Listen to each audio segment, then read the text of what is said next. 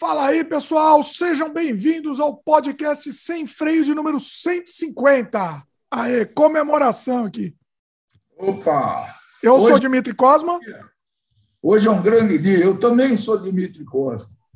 Grande dia de comemoração, hein? É. 150 episódios. O que, que a gente vai fazer hoje? A gente vai mostrar o, um especial dos melhores momentos desse último ano, dos últimos 50 episódios, porque a gente teve já os melhores momentos dos primeiros 100, né? E agora a gente tem os melhores momentos dos 50, que dá mais ou menos um ano. Então, a cada um ano, mais ou menos, a gente vai fazer essa retrospectiva aqui.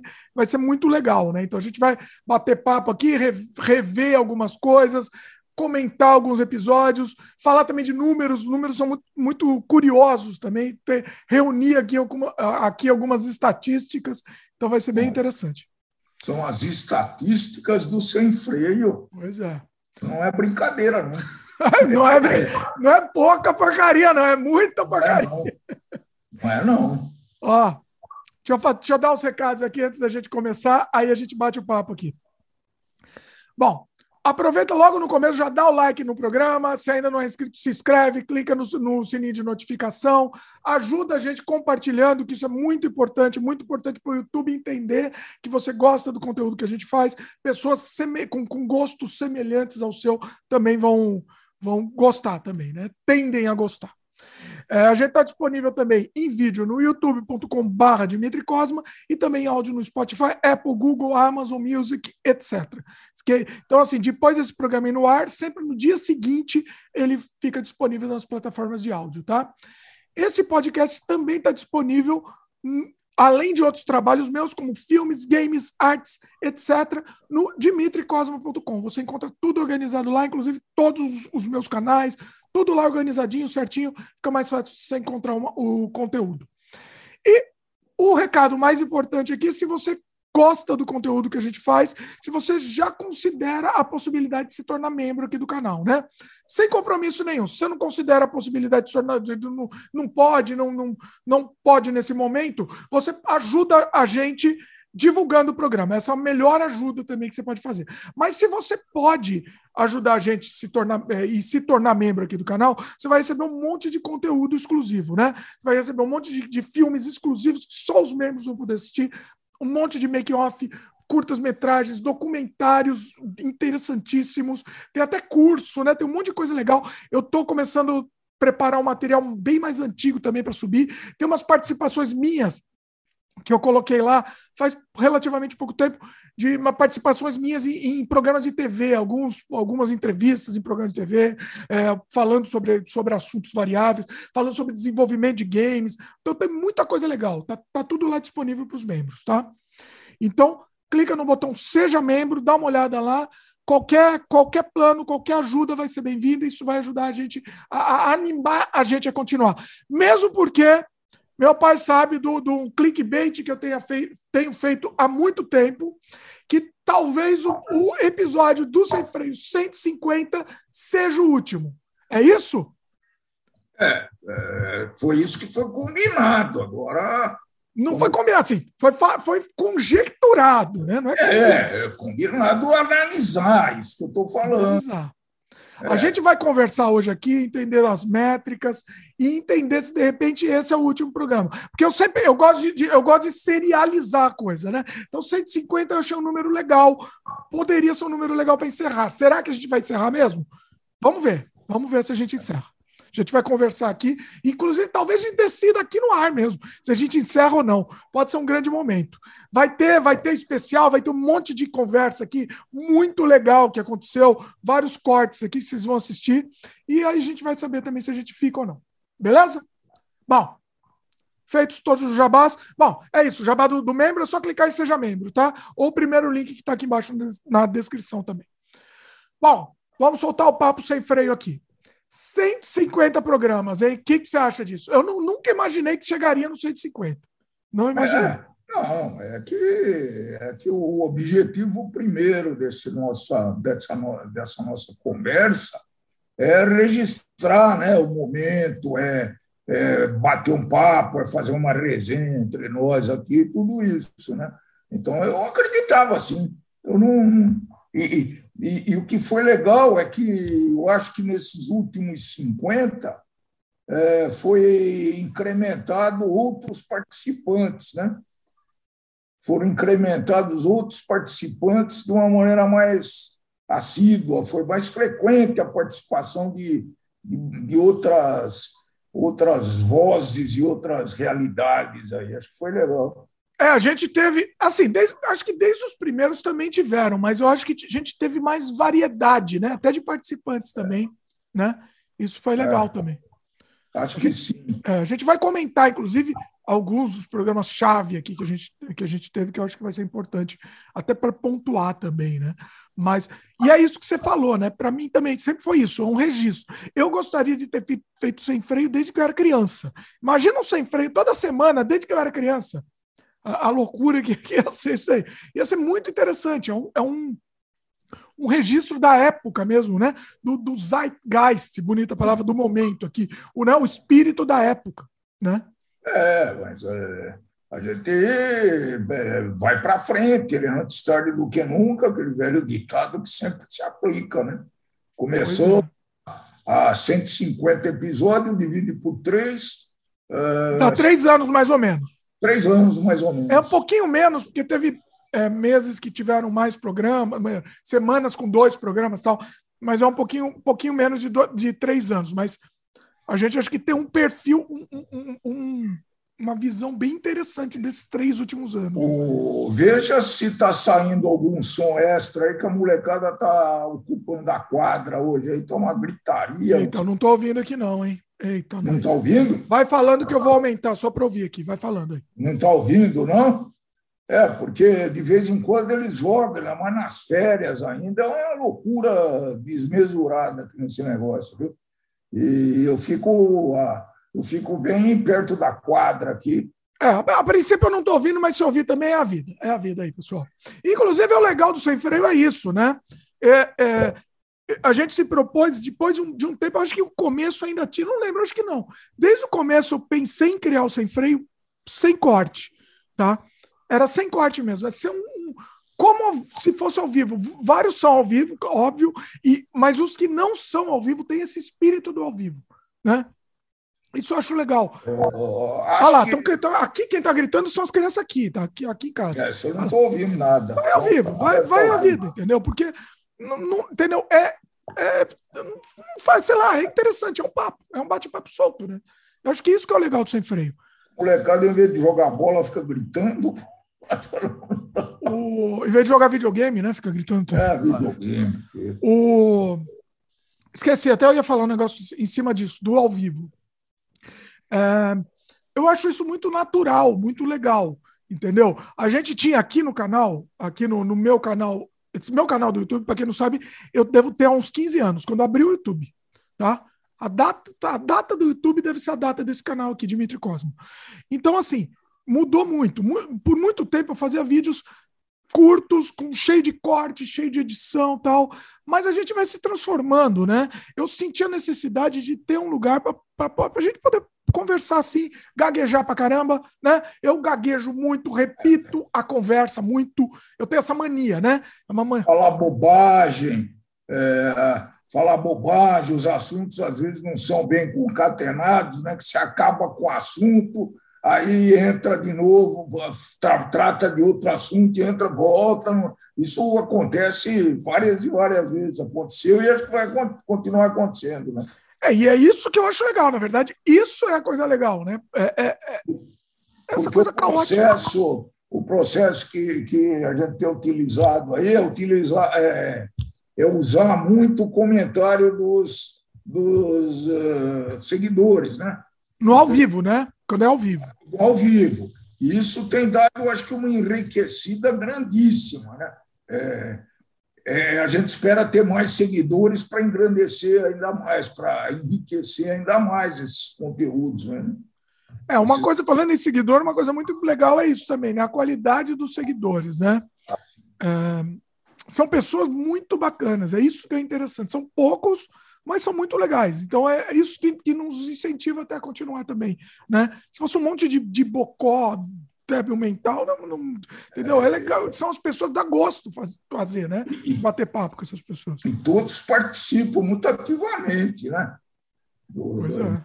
Todo o programa, ah, os seguidores ficam três horas ouvindo. Né? Não é pouca coisa. Três horas quando é, quando é, quando é curto. É, três horas quando é curto. Já foram é. quatro, já foram. É, assim, é, eu, eu era para estar muito frustrado. Na verdade, eu estou frustrado, né? Por isso que até essa discussão, se a gente vai continuar ou não, a gente vai falar aqui, se vai acabar ou não. Eu estou muito frustrado com o programa, mas ao mesmo tempo também eu gosto disso. Mesmo sendo poucos, eu prefiro falar para poucos, poucas pessoas legais, bacanas, do que para um monte de idiota. Entendeu? É... Eu sei que eu já perdi muito inscrito por causa do sem freio, perdi muito inscrito nos meus outros canais também me odeiam, muita gente me odeia. Perdeu, perdeu, perdeu. Muito, mas assim, muito. E é, e, e, e, é, e é tipo onda. A onda vai levando, vai levando embora. Entendeu? Mas assim, é a vida. É a vida, pessoal. É a vida. É, eu, são eu... escolhas que a gente tem que fazer na vida, né? A vida é, escolha.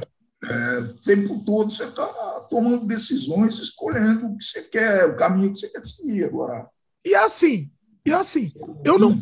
Ó, em nenhum, em nenhum dos meus, meus canais, em, em, nada que eu fiz, eu me prostituí. Então é isso que é, minha, é o meu orgulho. Se eu tiver que me prostituir para fazer um negócio, eu não vou fazer mais. Eu vou parar. Né? Eu paro. Simplesmente paro. É, é, eu não vou morrer de fome, não. Eu tenho outras formas de. de entendeu? Vou, vou, arrumar outras formas de ganhar dinheiro, vou voltar a fazer jogo, vou, sei lá, vou, vou, vou atrás de produzir meus filmes, sei lá, vou, eu vou continuar produzindo, vou continuar criando conteúdo, porque é, para isso que eu vim ao mundo, mas eu e de forma alguma vou me prostituir, entendeu? Assim, de forma alguma.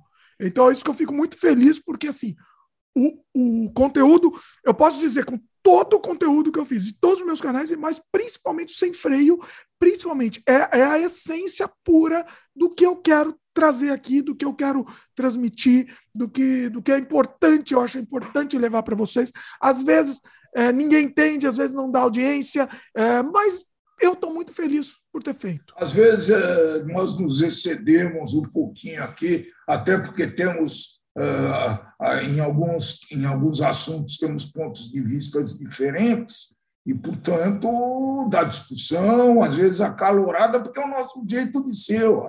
E faz parte, é legal, tem que ter discussão. Também. Assim. O mundo sem discussão também é muito chato também, tem é. que ter. Tem que ter também, né? A questão é você discutir, não ficar com ódio, né? Discutiu, oh. resolvido, acabou. Vamos para a próxima discussão. Vamos agora ou resolvendo também, né? Oi? Ou não resolvendo. Resolvendo ou não resolvendo. Porque... Tanto faz se resolve ou não. Não, você não precisa. Um não precisa concordar com o outro para acabar a discussão. Né? Não. não, não precisa. É, é, beleza. Continuamos com pontos divergentes. Inclusive, o programa anterior teve uma briga é, feia. Muito feia. Não vamos falar desse assunto. Quem quiser, volta lá. Continuamos com pontos divergentes, mas é, é, é eu não vou ficar com ódio por causa disso. Não faz sentido isso, né? Não, não faz. Eu, eu tô criando um slogan aqui para o Sem Freio, porque vê o que, que você acha, né? Sem freio e na contramão sempre. Porque, entendeu? A gente, o sem freio aqui ele só vai na contramão, eu não, não vou na coisa que, que é na mão. Ah, coisa tal vai estar vai tá na modinha, eu vou mostrar aqui, vou falar aqui sobre esse assunto. Não, não quero, não quero. Não precisa disso. Entendeu? Eu quero o sem freio, a gente pontua alguns momentos do mundo, né? A gente comenta das coisas do mundo, mas eu quero que, esse, que o sem freio funcione daqui a 200 anos, alguém pegar esse sem freio, entendeu? E escutar e funcione também. É isso que eu quero, né? É, é um... O que, que você acha? É, então, é, precisa, como já falei, né? Você vai fazer suas escolhas. É, eu acho que tem um compromisso, sim, com a audiência, com, porque você está fazendo isso para alguém, né? É, nós não Sim, se ninguém assistir, se ninguém é, assistir, nós, não tá, nós, não precisamos estar gravando isso daqui. Na verdade, ó, calma.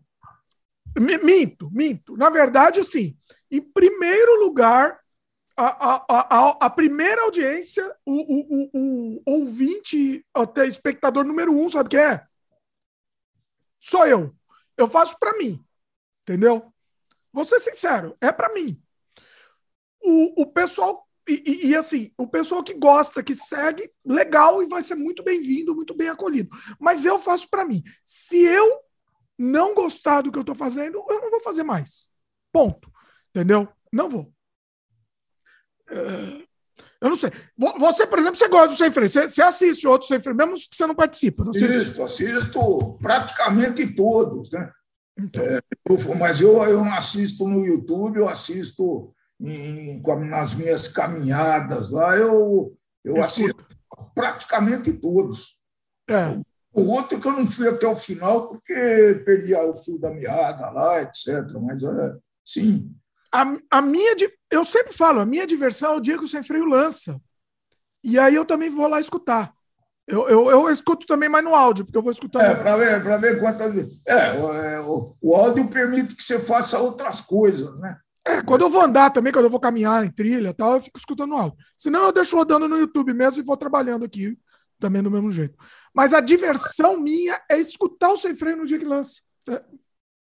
Então, assim, o, o, o, o, público, o público que eu faço pro, pro público que eu faço sem freio, ele, o público assiste, que sou eu. Então, assim, o pessoal que curtir. É, é... Não, tem, tem, não, não é, é isso, tem seguidores fiéis. Não, eu sei, eu sei, mas o que eu estou dizendo, eu estou dizendo, eu tenho que me agradar com o conteúdo, entendeu? Eu tenho que, eu, esse conteúdo tem que me agradar, né? Tem um outro que eu fiz, depois eu posso até comentar. Tem outro que eu fiz aqui que eu não, não, não são dos meus favoritos e tem os meus favoritos. Mas, de qualquer jeito, todos me agradam, né? Independente disso. Vamos para número? Estatística? Você que, você que é matemático, meu pai, porque ele só é matemático, o rapaz. É, eu posso perguntar. Não, vamos ver se você conseguiu apurar. Você deu, você deu aula de matemática, não deu aula de matemática? Olha. Ah, ninguém é perfeito. Aí, vamos analisar os números, não é só. Vamos lá. Tá, e analisar os números. Que isso que não, não, tem o número de curio, curiosos. Não vou falar número de audiência, porque isso. Sim, não, é, é, é, Vamos lá, número de curiosidades. Do episódio 1 ao 149, a gente teve, chuta quantas horas? 131 horas e. 3 horas em média cada um. 132, vai, para arredondar, porque 59 Olha, é... você errei.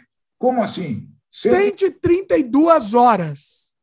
Ah. Não, desculpa. 332. Ah, maluco. Agora sim. 332. Quer dizer, foi um pouquinho menos que 3 horas de média.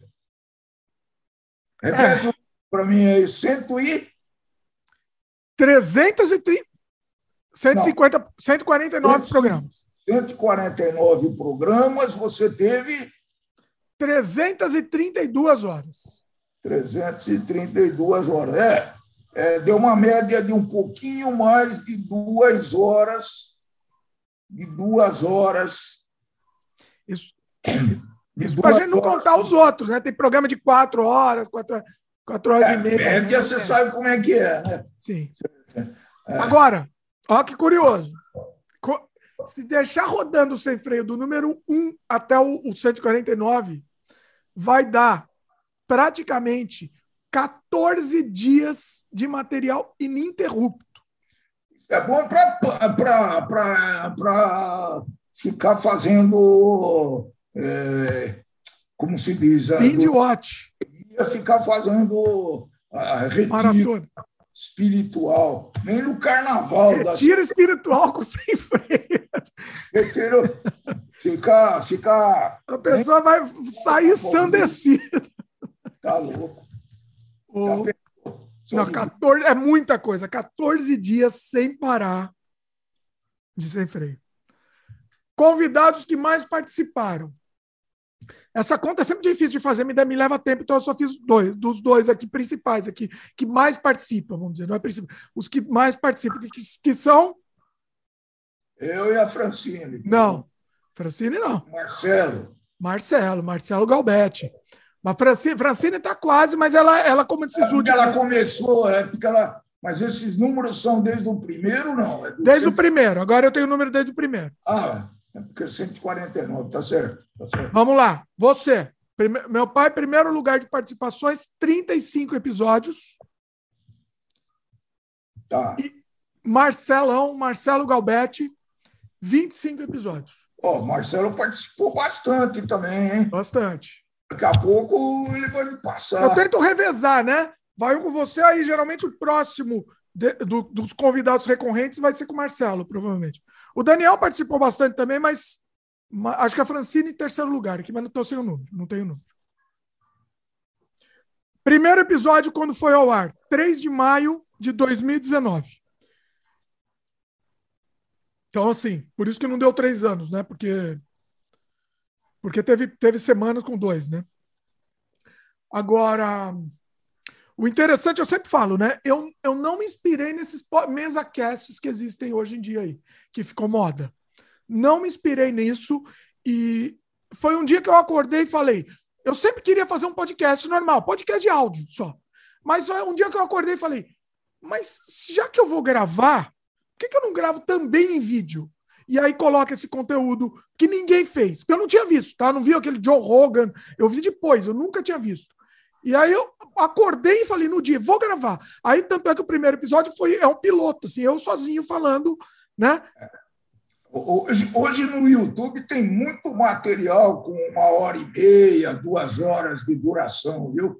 É o MesaCast, meu querido. Meu pai, meu pai não entendeu que eu falei MesaCast. Ah, eu, essa é MesaCast. Eles né? chamam de MesaCast, eles chamam de podcast, mas não é podcast, né? É. é, é, é na mesa lá, não é não. Inclusive, alguns deles que eu teria interesse, eu nem achei em, em plataformas de podcast. A, tipo, a, maior, a maioria, a maioria está na plataforma de áudio também.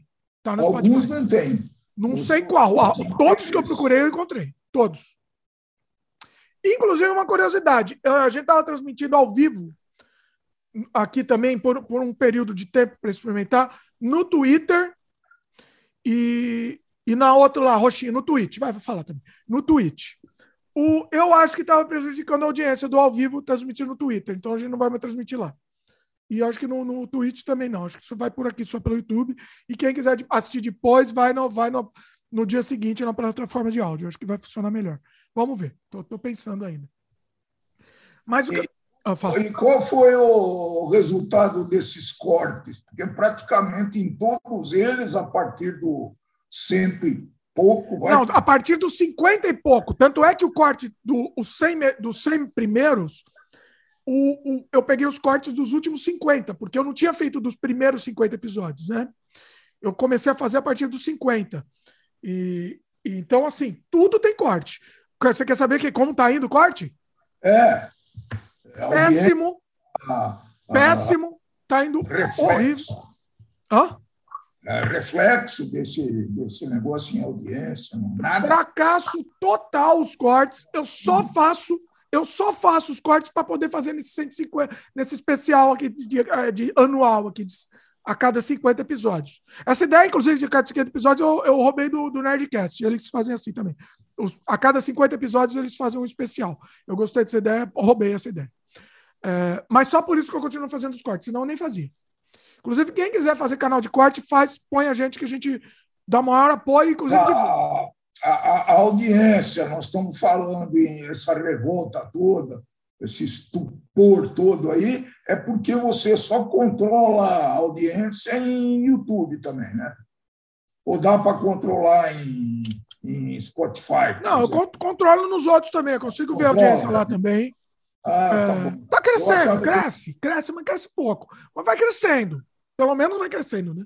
Pelo menos. Podia estar tá é, diminuindo. Está crescendo, vamos no caminho. Porque eu me lembro bem do Canadá Diário, né? O Canadá Diário ele teve uma característica: vocês ficaram sete, seis, sete anos com uma audiência bem baixinha, né? É, não, né? isso aí, é, exatamente. E só a família assistiu. Não, não foi audiência baixa, foi crescendo, sete, sete anos crescendo, crescendo mas sem, assim, sem, mas... trabalhando de graça, sem ganhar um centavo, né?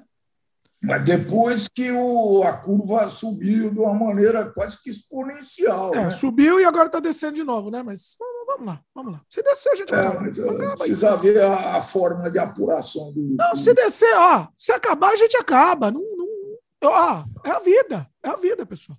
É a vida. Se, se tiver que acabar, a gente acaba. Tudo, tudo na vida é assim. Eu, eu, eu, eu tinha problema com acabar as coisas, ainda tenho, mas Eu já estou tra trabalhando melhor isso. Se precisar acabar, a gente acaba, não tem problema. A vida muda. Essa é a verdade é que a, a, o, o, mundo, o mundo não para e a gente tem que se mudar para poder como, viver de uma maneira interessante. Né? Assim, o conteúdo vai ficar. A, a princípio, né? O conteúdo é, fica. Nunca pense em tirar o conteúdo do ar. Né? A princípio. N nunca pense em tirar o conteúdo do ar, mas é, se, tiver que acabar, acabou. Você tem, você tem backup desses conteúdos todos. Sim, claro, tudo backup. Sim, uma dependência. Imagina do... depender do YouTube. Né? É, tem gente que faz é isso. É a questão sempre, né? Tem gente que depende do YouTube. Isso é ridículo. Porque Quer dizer, tá... os caracismo lá que vai acabar, como acabou com o Orkut, né? Por exemplo. Ah, sim, do nada. Inclusive, é. não, não só isso que eu faço. Inclusive, a, a dica aí, fica a dica no ar além de, dos backups de, de, de tudo que eu produzo, sabe o que eu faço? Quando eu participo de qualquer outro canal, qualquer coisa, canal, podcast, qualquer coisa, assim que vai o ar no, no do outro canal, eu baixo para mim. Baixo esse conteúdo. Por quê? Porque muito, muito que eu já fiz já saíram do ar. O pessoal tira do ar. É, é isso. Ou perdeu o canal, sei lá, saiu do ar. E se eu, eu, só que eu tenho tudo desde o começo. Se eu não tivesse baixado esse conteúdo, também não teria mais. Entendeu? Vou dar um exemplo. Eu tenho na para os membros, eu tenho uma entrevista minha muito bacana, uma entrevista mais de uma hora. Eu participando de um programa no AlTV, chamava. Chamava AlTV o canal. E eu falei sobre desenvolvimento de games tal. Eu era moleque, foi isso foi em 2000, 2001, sei lá. estudando ainda. Hã? Acho que estava estudando ainda. Ou tinha... tinha acabado de sair da faculdade, tinha acabado de sair. E esse conteúdo, se eu não tivesse gravado, meu querido, já, já tinha desaparecido faz tempo. Eu gravei e salvei para mim. Entendeu? Então, recomendo todo mundo fazer isso. Isso é importante. Importantíssimo. Vamos continuar com os dados aqui? Episódio mais assistido do, do Sem Freio no YouTube. Adivinha? Ateísmo. Não, não, é, porque o outro é que ele, esse daí foi de uma, assim, estourou de uma maneira absurda, assim, que no nada vai conseguir equivaler, assim, breve, por pouco tempo, pelo menos. Que é o, o nosso sempre número 8, Democracia em Vertigem. Lembra? É, mas eu acho que uh, houve uma conjunção de fatores aí, porque o, o, o episódio lá no Netflix, esse negócio, acho que foi. É, ele estava muito em evidência, né? Também Sim, mas mesmo assim, né? Função mesmo de assim. fatores. É, não sei, não sei que, não sei, não sei. Não, mas é importante saber por que que foi. Nossa, vida. Eu não, não é importante saber porque eu vou continuar fazendo o que eu quero. Eu sou teimoso, eu sou, eu sou, sei lá, sou tonto. Teimoso, tonto, não sei o que. O, agora, você falou do ateísmo, ate, dos mais recentes, o ateísmo foi um dos um que o pessoal gostou bastante, foi bem assistido. Sim. E tem os na plataforma de, de áudio também, né? Peraí, ah, deixa eu só confirmar um, um número aqui. Tivemos também um de racismo, também foi bastante assistido também e tal. E, e os da plataformas de, de áudio também meio que se refletem. São mais ou menos parecidos os episódios mais assistidos. Então, assim, o de racismo também foi muito assistido. Número 68 com a Maíra Ribeiro. O número 93 sobre sexo tântrico, obviamente, né? Óbvio. Vou fazer só sem frente sobre sexo aqui. Duas horas só falando essa palavra. O, YouTube blo... Se o YouTube não bloquear, vai ser o mais assistido. uh, número 93, esse daí, tá? Para quem quiser. Depois eu, eu, me surpreendi com um outro também que foi bem assistido na plataforma de áudio, que foi o 73 sobre games antigos e emuladores, com o meu querido Robertão. Ah, lembro é, desse. Foi bem assistido, foi bem assistido. E, um, e dos recentes, obviamente, sobre ateísmo, é o, é o mais assistido. Dos recentes, assim, né? Foi muito bom. Esse, esse foi, foi, foi incrível, né? Foi, foi um dos melhores programas. Inclusive, foi um dos melhores programas que eu já gravei na vida, esse daí. Foi, foi incrível, incrível. E, obviamente, que eu perdi um monte de inscrito por causa desse programa, não só aqui no Sem Freio, como no Canadá Diário. Eu, muita gente me odiando, entendeu? Aí a, ele me odeia por causa desse, mas não me odeia depois que eu fiz o cristianismo, aí ele não assiste. Porque ele já me, odeia, me, me odiou por causa do ateísmo, aí não assistiu o outro do cristianismo. O, né? Já me odeia, já é, seguir. Por isso que eu ia falar. Você fez um, depois fez o outro, logo em seguida. Foi duas semanas de diferença. Ah, eu vou ser sincero. Não, eu não preciso dessa audiência. Não preciso. Não vivo disso, pessoal. Não vivo disso. O que eu ganho aqui do Sem Freio é, é, assim, não paga, não paga um café. Não paga nem os participantes. Participantes ganham, ó, os participantes, é. todos os é. participantes ganham o dobro do que eu ganho. Todos. É. então, assim, é, não precisa. Eu vou fazer porque eu quero e porque eu acho importante, né? É isso. O que mais? Deixa eu ver se tem mais número aqui. Ah, esse número é legal. Esse todo mundo já sabe, inclusive, porque eu sempre falo. Episódio mais longo. Sabe qual? Quatro horas, né? Hã? Quatro horas fechou ou não chegamos nem? 4 horas e 38 minutos. Nossa Senhora. Isso, Esse... por... Isso porque. De... Vai, deixa eu falar de quem é, não, é. Não, não sei. mais longo, não sabe? Você não sabe? Não. não. Episódio número 121 sobre cinema extremo underground com Peter Beinstorff. Foi, um, um, uma, foi uma conversa inacreditável, genial. E ó, deu 4 horas e 38 e mais uma hora em off, porque a gente parou de, de gravar e continuou mais uma hora depois. Devia ter gravado tudo, e daí é três, cinco horas e meia de programa. E segundo episódio mais longo. Não? Não sabe? Não. Dobradinha. De novo, meu querido Peter Baistorff. De novo. Episódio número 142. Foi o Peter Beinstorff junto com o Fabiano Soares também. Foram os dois. O tema, tema principal, né? É sempre tema principal, porque a gente sempre, às vezes, foge do tema. É, foi financiamento coletivo independente, né? Como produzir de forma independente com financiamento coletivo e tal. Então, é, quatro horas, quatro horas, ó, quatro horas e 27 minutos. Quatro... Não significa que, que, tem, que ficou relacionado com audiência, né? Não, não. É, não, de forma alguma. Esse, esse segundo foi ao vivo. Esse segundo. Mas o primeiro, o 121, foi gravado. É porque tem muito assunto mesmo. Tem muito assunto. E, e, e o tema que eu estou pensando em trazer o Bainstorff aqui de novo, aí, que, aí vai ter 10 horas de podcast. Aí você prepara que vai. Se, se, se rolar esse, esse daí que eu estou pensando, vai ser, vai, ser, vai ser uma loucura. Uh, bom, o que mais? O que mais quer, quer discutir aí de, de, de comemorativos aí? Ah, pro, vamos, vamos fazer o seguinte: programas, vamos, vamos comentar pass, um passando aqui, falando desses últimos 50, comentando um pouco sobre eles. Acho que vai os ser legal. já foram, né? Hã? Os, outros já, os outros já foram discutidos. Sim, os últimos 50, né? Só vale isso. No último, na, na última resenha, aí, no último balanço. É, o último foi o episódio 100. Bom, vamos lá. Episódio 101. Foi um de, é, foi um de política, né? Ó, deixa eu explicar o negócio de política, inclusive. Eu tô pensando assim, tem programa que a gente vai editar, evitar comentar sobre política. Se o convidado falar sobre o assunto, a gente fala também. Mas eu não quero focar sobre a política, né? Hoje, por exemplo, a gente não vai falar, né? Programa, Programa anterior teve uma briga bonita. Então assistam. Mas esse aqui não vamos falar. Então, assim, se tiver que falar sobre política, a gente fala, não é que a gente foge. Mas eu acho que. É, é... Não sei, tem gente que acaba odiando a gente mesmo sem conhecer, só por causa disso, entendeu? Se você conhece a gente e odeia, tudo bem, eu mando um beijinho para você, beijinho no coração. Você. Agora, se você odeia sem conhecer, é outra coisa, né?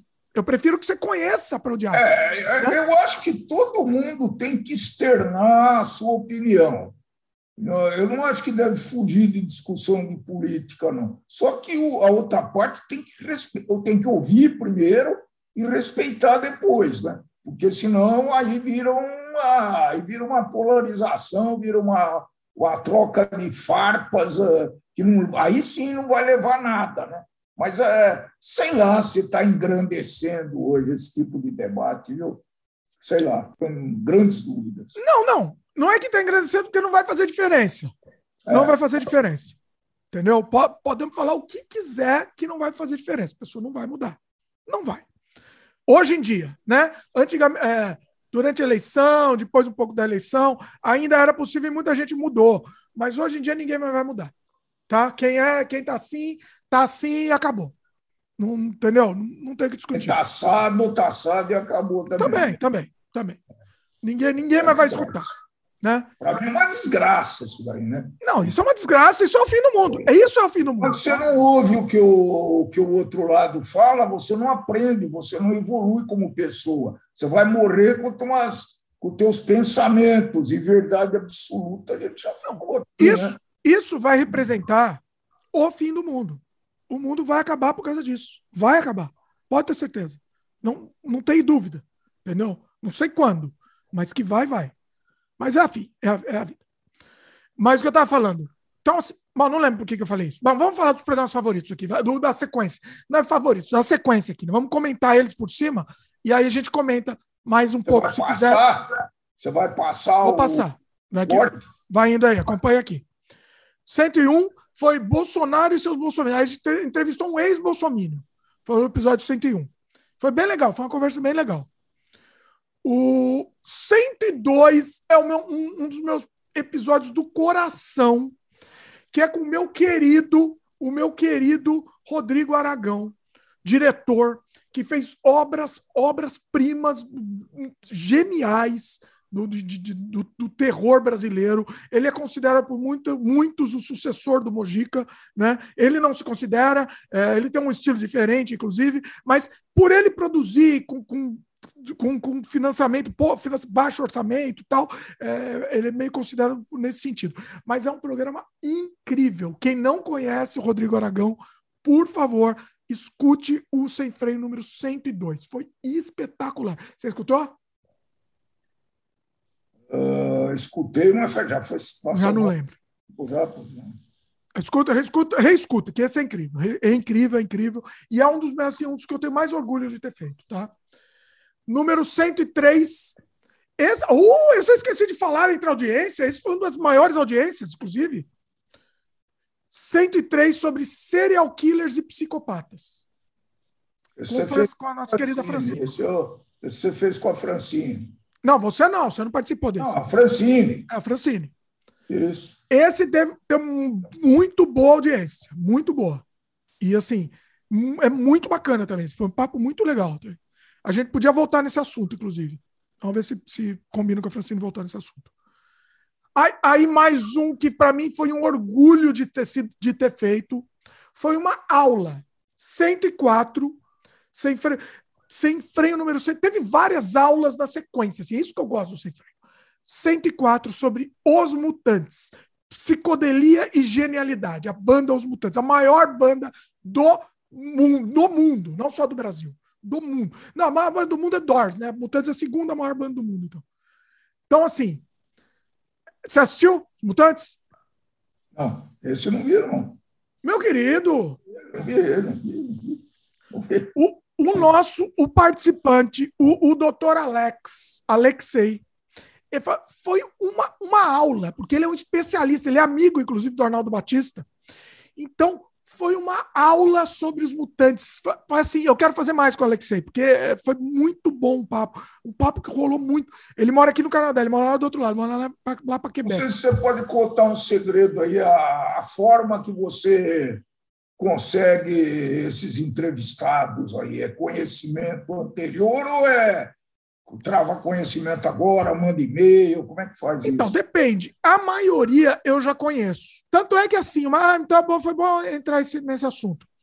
Quem quer entrevistar, quem tem um assunto legal para propor aqui, me entre em contato, manda mensagem. O, o e-mail sempre está aqui na descrição. É que esse e-mail que a gente usa na descrição não usa muito, mas manda, manda mensagem aí nesse e-mail da descrição. Eu vou, vou fazer uma, vou fazer uma força para abrir mais aqui. E, e, aí a gente combina. Se tiver um assunto legal para participar, vamos lá. O Sem Freio não tem regra de assunto. Se o assunto for interessante, a gente faz. Tem assunto que eu, desculpa, mas eu não vou gostar de fazer. Eu não vou gostar. Já sabe, né? Fala aí, qual é o assunto que eu não vou gostar? Ah, não sei, futebol. Futebol. Não vou, eu não vou conseguir fazer um sem freio de futebol. Eu não vou, desculpa. Porque eu não vou ter pergunta, entendeu? Eu, a, as minhas perguntas são legítimas, eu tenho curiosidade naquele assunto. Então fica difícil. Mas Se eu for fazer não futebol... tem relacionamento nesse meio. O único relacionamento que, que você fez foi remoto, foi com o Nelson Rodrigues, que era um excelente. Eu não fiz relacionamento com o Nelson Rodrigues, não, né? Foi... É, não, relacionamento teórico, relacionamento de obra. De obra. Vamos ser profundo não é relacionamento de falar. E, não, e ele... relacionamento. Ah, tá. Ah, entendi, de óbvio, entendi. Mas a parte do, do, Nelson, a parte do Nelson sobre futebol eu ignoro. E ele foi um excelente crítico, né? Porque ele cunhou algumas frases, né? É, que ficaram na história do futebol, né? O Brasil é a pátria de chuteiro. Então, se você quiser fazer um de futebol, faz você ou sem freio, eu deixo com você. Você participa. Eu posso até assistir, ficar participando só assistir, só de orelha, só ouvindo. Mas aí você chama um convidado e faz um de futebol, quer? Como um, um outro outro viciado. Aí imagina, imagina, aí da história de audiência. tem, tem esse risco, viu? Tem esse risco. Eu me mato, pessoal. Olha, eu estou registrando isso que isso aconteceu. Podia, podia fazer um podcast do corintiano, do palmeirense e do paulino. Ia ser muito bom, viu? Que coisa insuportável. Ia ser muito bom. Ó, ah, não, olha aí, consigo, eu consigo entrevistar, conseguiria entrevistar. Só que aí eu ia dar um outro viés. Talvez desse problema. Entendeu? Eu ia entrevistar, querer saber a legítima porque você sabe que o, o vídeo, um dos vídeos que mais me tem audiência aqui no meu canal, no, no YouTube barra Dimitri Cosma, é um que chama Eu Odeio Futebol. E dá muita, muita audiência. E aí, assim, eu assim, seria futebol tirando as dúvidas de quem odeia futebol, sei lá, alguma coisa assim. Pode ser. Essa. Mas porque, é, porque o assunto é muito. Parece ser uma coisa banal, né? 22 carinha correndo atrás de uma bola. Parece que é, né? E, e, tem muita história atrás disso. E eu fico muito fascinado pela história também. Você não fica fascinado pela história dos, do pessoal que faz arte? Isso Ué, pra... porque é interessante. Né? Para quem então, então, então, para quem aprecia, para quem aprecia, tá certo? É uma arte também. Não, arte não. Claro, não, não, claro. Não, não, não, não, Mas sem dúvida, olha aí. Não, não, não, não. É uns caras fazendo exercício. Os olhos fica... diferentes. A gente fica assistindo o cara fazer exercício, tudo bem, mas não é. Não, não, não, não. não vai, vamos lá, vamos mudar. Ó, depois em off, comenta, vai. Deixa eu jogar pro pessoal. Comenta o que vocês acham dessa ideia. Pode ser interessante. Agora eu gostei. Nessa, nesse viés, eu achei que talvez fique interessante. É o único jeito. É, é, do mesmo jeito que, sei lá, do, do, o cristianismo ficou muito interessante. Bom, a gente vai chegar lá. Ficou muito interessante, né? Você assistiu, né? Sim, claro. Do mesmo, do mesmo, com esse mesmo viés, talvez fique interessante. Vamos ver. Vai, vamos continuar aqui. Eu vou pular o, os, ao vi, os ao vivo sobre Papo Livre, né? Pula, né? 105 foi Papo Livre com você. Falamos sobre empreendedorismo, esse foi legal. O, o título falando bastante sobre empreendedorismo. 106. Assunto que, esse é um assunto que precisa, que precisa desenvolver, viu? Empreendedorismo. Sim, a gente vai voltar, cara. Não, a gente já falou, até teve vários sem freio sobre empreendedorismo. Podemos voltar também. Isso que Como é sempre foi a audiência disso? Foi razoável ou foi desastrosa? Olha, a audiência com você ao vivo geralmente é sempre boa. Aí, é puxando boa, o saco. Três, cinco, seis. É sempre ok, né? Em vez de dois assistir, assistem três. Ah, bom. Uh, tô, tô zoando, hein, pessoal? Não é, não é assim também. Né? A audiência é sempre ruim, mas não é assim também. Mas o que eu tô dizendo, sempre, geralmente com você a audiência é boa. Quando esses papos soltos assim, geralmente é boa. É ok, né? Não vou falar boa porque nunca é boa, mas é ok. Uh, então, número 106 foi de quadrinhos de terror brasileiro com meu querido Daniel Sachs, que é o editor das revistas Mestre do Terror e Calafrio. Inclusive, foi uma aula, inclusive o programa também ia ficar maior, tá? Isso ia ficar maior que o do Baistorf. Só que eu dividi em dois programas. A, a, conversa nossa deu mais de quatro horas. E aí eu acabei dividindo é, em, em dois programas. Hoje em dia, talvez eu deixasse tudo de uma vez. Talvez eu fizesse isso. Mas, inclusive, estou preparando mais um com o Daniel também, que estamos tentando combinar um, um em off. Ah, então, você estava falando de entrevistado. Então, assim, eu não respondi, né? É sem freio assim. Muitos a gente entrevista, é, eu conheço já antes, amigo meu já. Muitos eu, eu é, a gente é amigo de Facebook, não conheço ao vivo, mas somos amigos, somos amigos de Facebook. Muitos vai pelo assunto. É, então, sei lá, por exemplo, o, o de ateísmo, o Guilherme, que, que, que fez o programa, eu não conhecia, mas ele me conhecia. Né? Aí eu postei lá, postei lá num grupo pedindo um, um entrevistado, um participante, e aí o Guilherme já me conhecia, ele entrou em contato. Então, assim, é muito variável. Agora, muitos eu fiz sem conhecer mesmo, sem nunca ter falado com a pessoa. E eu acho muito legal isso. Papo, papo, a maioria dos papos fluem mesmo assim, né? Mesmo dessa forma. Uh, esse aqui, o Lembranças do Início da Internet, número 107, foi muito legal. A audiência não foi boa, mas foi legal com o Roberto. O Roberto também é esse? Roberto. A gente contou histórias, a gente contou Roberto Caldeira, para quem não sabe. É, a gente contou histórias nossas do começo da internet, então foi muito legal. Se misturou com, com histórias de vida nossa, mas a gente falou a parte técnica também, foi muito interessante. Uh, bom, vou pular os ao vivo aqui, tá? genéricos ao vivo, vou pular, papo solto, eu pulo. Número, número 109 com a Cíntia. Os 20 melhores filmes de todos os tempos. E depois a gente continuou, né? Com, com os 20 primeiros. Esses foram os 40, né? 40 a 20. Vocês usaram duas referências, né? duas listas. Foi uma lista do IMDB e uma lista de um site mais cult. Foi muito legal. Pouca gente assistiu, isso foi muito legal, hein? Foi muito legal, vale a pena ser assistido. Pelo menos a primeira parte, a segunda parte mais gente assistiu, não sei porquê. Tá vendo? Não dá é, para entender como funciona. Eu, eu, tinha, eu tinha assistido alguns, aí eu fiz uma releitura do negócio mas depois desse podcast aí, foi muito legal. Olha aí, foi bom? Ajudou? Vou pegar uma água, vai, vai falando. Ó, número 109, então meu pai saiu aí. Número 109, o, o, foi esse daí. Depois a gente teve um que eu vou falar a verdade para vocês. Ah, eu estava comentando, ah, tal, alguns a gente gosta menos. Esse daqui eu não gostei. Esse eu não gostei mesmo, assim. Mas talvez vocês gostem, sei lá. Talvez vocês gostem. Eu, eu para mim não funcionou. Ele uh, uh, é o tema também que eu não gosto.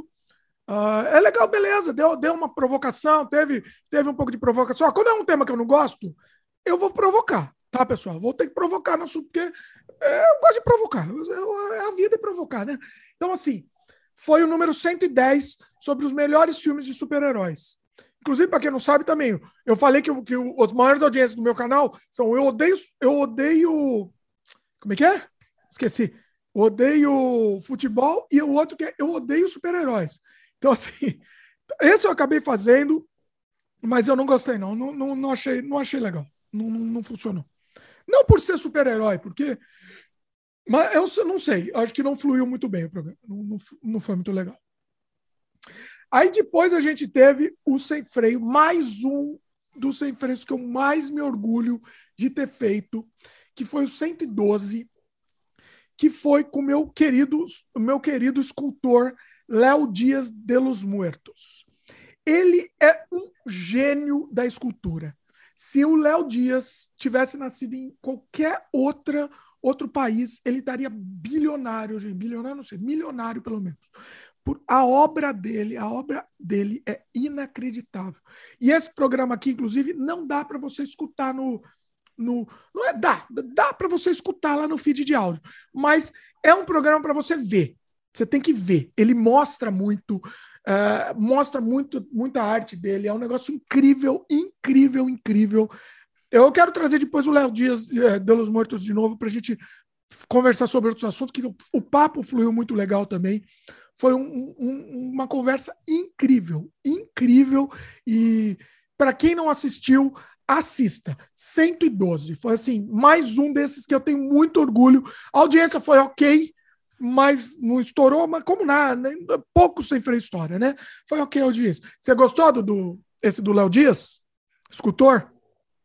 Escultor? Acho que eu não vi isso daí, viu? Olha aí, olha aí, pessoal. Tá vendo? Ah, as pessoas não assistem, as pessoas têm preconceito. Preconceito. Esse, para mim, foi um dos melhores. O que, que foi mesmo? Escultor, de escultura genial. Ah. Mas a escultura, pessoal, é uma escultura genial, é, é única. Só ele faz isso no mundo. É, é uma única. escultura bem específica. Esculturas eu... bizarras, né? É, eu vi. Bizarras. Eu vi, eu vi, Só ele no mundo faz isso. Ele mostrou. Foi um negócio incrível. Foi incrível. É, mas você também faz, pô. Eu faço. Não, não, não, mas não. A técnica do Léo Dias é um negócio inacreditável. Até, é, é inacreditável. Porque, assim, né, para quem não sabe, para quem não está vendo, para quem não viu, é o realismo bizarro. É extremamente realista. Só que é bizarro. Então, assim, é incrível. É incrível. Parece muito a arte daquela Patrícia Pitinini, que uma vez eu mostrei uma exposição lá no meu outro canal, É a Vida, Meus Queridos. Parece muito, só que o dele é, é o estilo dele é, é único também. É, é, é, lindo, é lindo. Então assistam. Cento e. O que, que falei? 112. Depois vem um legal com o Alejandro, meu querido Alejandro. No 113 a gente fala tecnologias que vão ficar obsoletas em pouco tempo. Esse é bem legal também. É uma conjectura, é um exercício, né? Eu gosto desses de exercício também. O, o depois o número calma, número 114 foi continuação do, do, do sobre quadrinhos brasileiros com o Daniel Sachs. Depois a gente fez uma de depressão. Se você quiser comentar sobre algum deles, você comenta, tá? Você me interrompe aí. Depois a gente fez um sobre depressão com a Elaine. Elaine Bom, Trash. Esse, esse, eu gostei. Você gostou? Número 100, 115. Ninguém assistiu, hein? Esse foi gostei. o top down aí, um dos menos assistidos. Tá? Gostei, gostei mesmo. Eu não entendo, eu não entendo. Ficou bem claro, porque foi muito emo, emocionante o negócio. Mas ninguém assistiu. Ninguém assistiu. É, é, a vida. É triste. Bom, eu vou pular aqui. Teve um que a gente falou do Oscar, falou um monte de filme do Oscar. Eu acho legal esse comentar os filmes do Oscar, né? Acho legal. Vamos ver se a gente faz de novo nos próximos aí. Vamos ver, não sei. Vamos ver também. Então, foi uma audiência ok, mas nada, nada fora de série. Eu tentei separar depois pra, em corte também, mas sei lá, não rolou tanto. Mais um que eu gosto muito, que eu também sempre quis fazer também, com meu querido Felipe M. Guerra, que é diretor, falamos sobre cinema de guerrilha. É o Sem Freio número 117. Excelente também. Felipe M. Guerra, que nem a gente, faz cinema cinema na loucura mesmo. Vai lá e faz. E é isso que eu, eu vou trazer muito mais gente assim, hein? Tô, tô avisando aqui. Bom, não sei, né? Se não acabar o sem freio. Vou trazer muito mais gente assim. Então se, se preparem, se não acabar, vocês vão ver, porque é, é muito legal. Você assistiu do Felipe? Não, você não assistiu, né? Você não assiste não, de cinema. Né? Não assisti. De cinema você não assiste, né? Não, esse eu não assisti, claro que assisto. Esse Ué, tá Depois a gente teve um com o Daniel, uh, é, 119, sobre síndrome, síndrome do impostor e pensamento crítico. Geralmente os do Daniel são palestras, né? O Sem, freio, sem Freios Palestra. Eu gosto muito. Estou preparando mais um aí. O Daniel ele tá para subir lá a montanha. Uh, eu não sei se eu faço um com ele antes de subir a montanha. Eu estou pensando em fazer um, um, dele com ele antes e um dele depois. Ele vai subir, acho que é uma Concagua, né?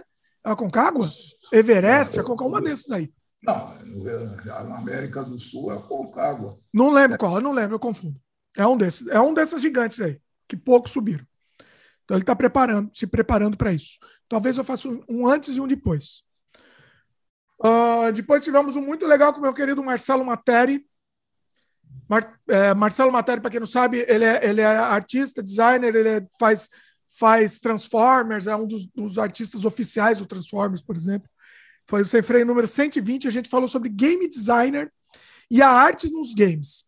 E aí o Marcelo falou um pouco sobre o game, que ele estava ele tava na EA nesse, nesse, durante o, esse podcast. 120, tá? Eu estava trabalhando num game lá na EA, na Electronic Arts, então falamos bastante. Foi esse, né, que o Marcelo. Eu acho que foi esse, que assim.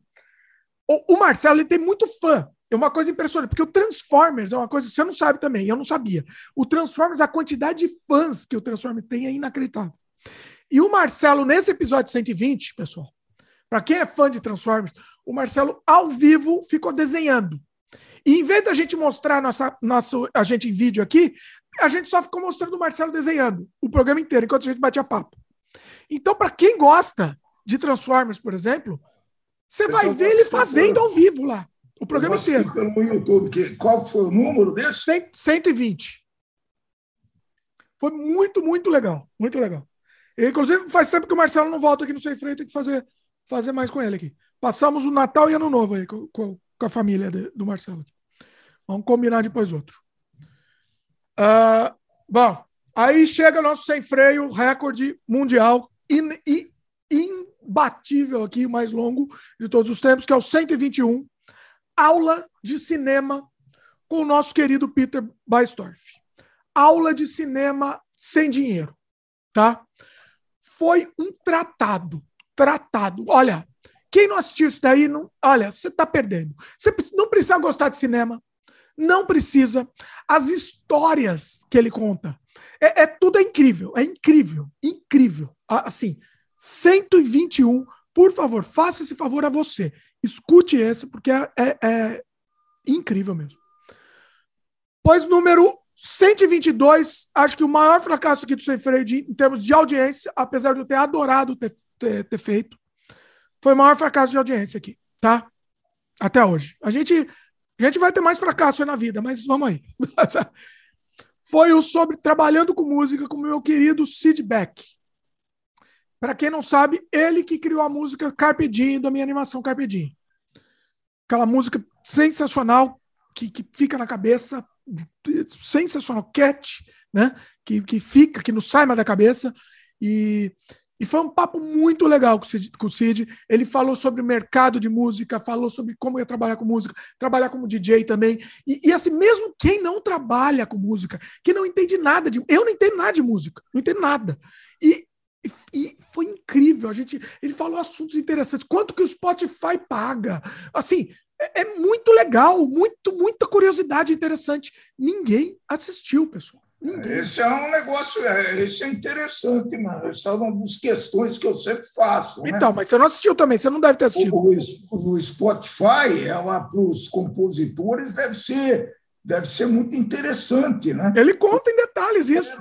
Ele conta como coloca a música ah, no Spotify, a dificuldade de colocar. Ele conta detalhes, muito legal, é muito Qual legal. Qual é o número desse?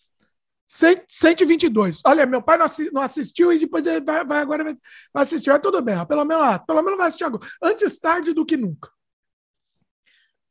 Vamos lá. Depois a gente teve um. Eu tive com meu pai um ao vivo 123, esse foi interessante, porque a gente falou sobre escolas. As escolas são inúteis. Assistam, porque esse tem uma discussão bem legal. Vale a pena. Depois a, gente teve um, um, um, um no ter, numa categoria bizarro, maluca, né? Que foi o 124. A gente falou sobre o efeito Mandela. É muito curioso. Eu, eu, eu, pessoalmente não acredito no efeito Mandela, mas mesmo não acreditando, para mim foi muito curioso. Né? Muito legal. Então assistam, porque é, é, esse vale muito a pena. Foi com o Iatá. Inclusive, o Iatá tem que chamar ele de volta aqui, que ele é muito bacana também.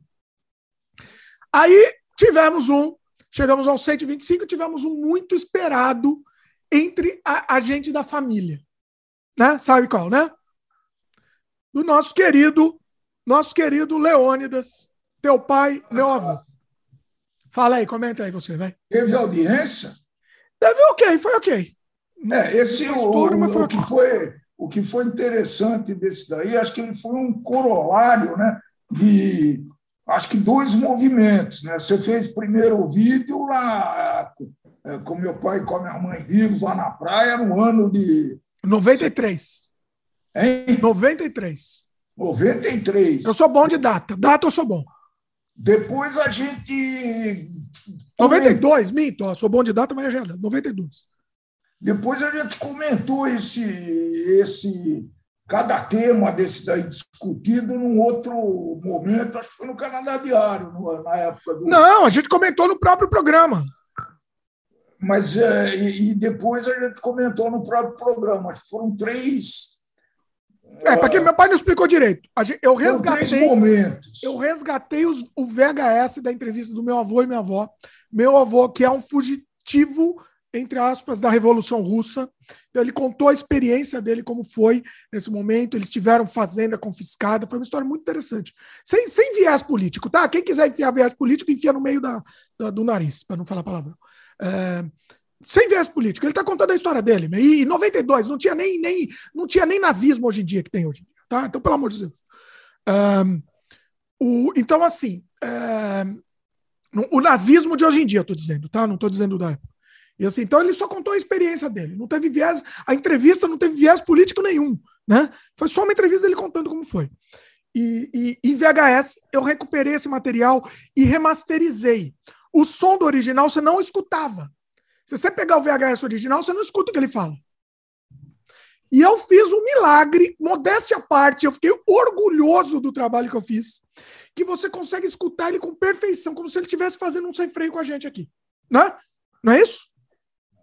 Perfeição, perfeição. Você não escutava o que eles falavam no, no, no original. Não escutava. Foi então, gênio. Isso, isso efetivamente foi registro vivo, né? É, Tanto que hoje a gente faz algumas questões, né? Será que você tem algum, eu, que eu tenho algum primo de sangue?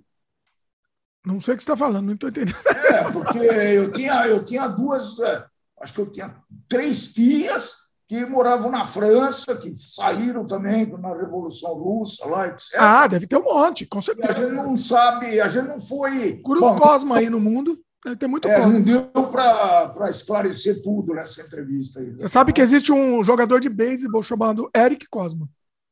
É. Isso aí é uma, uma coisa impressionante.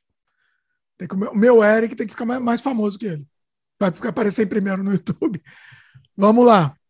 É que o Dimitri, o Dimitri também não é novo, não. É bem Dimitri acho que não tem. O Dimitri, se digitar, só, só, só eu apareço aí.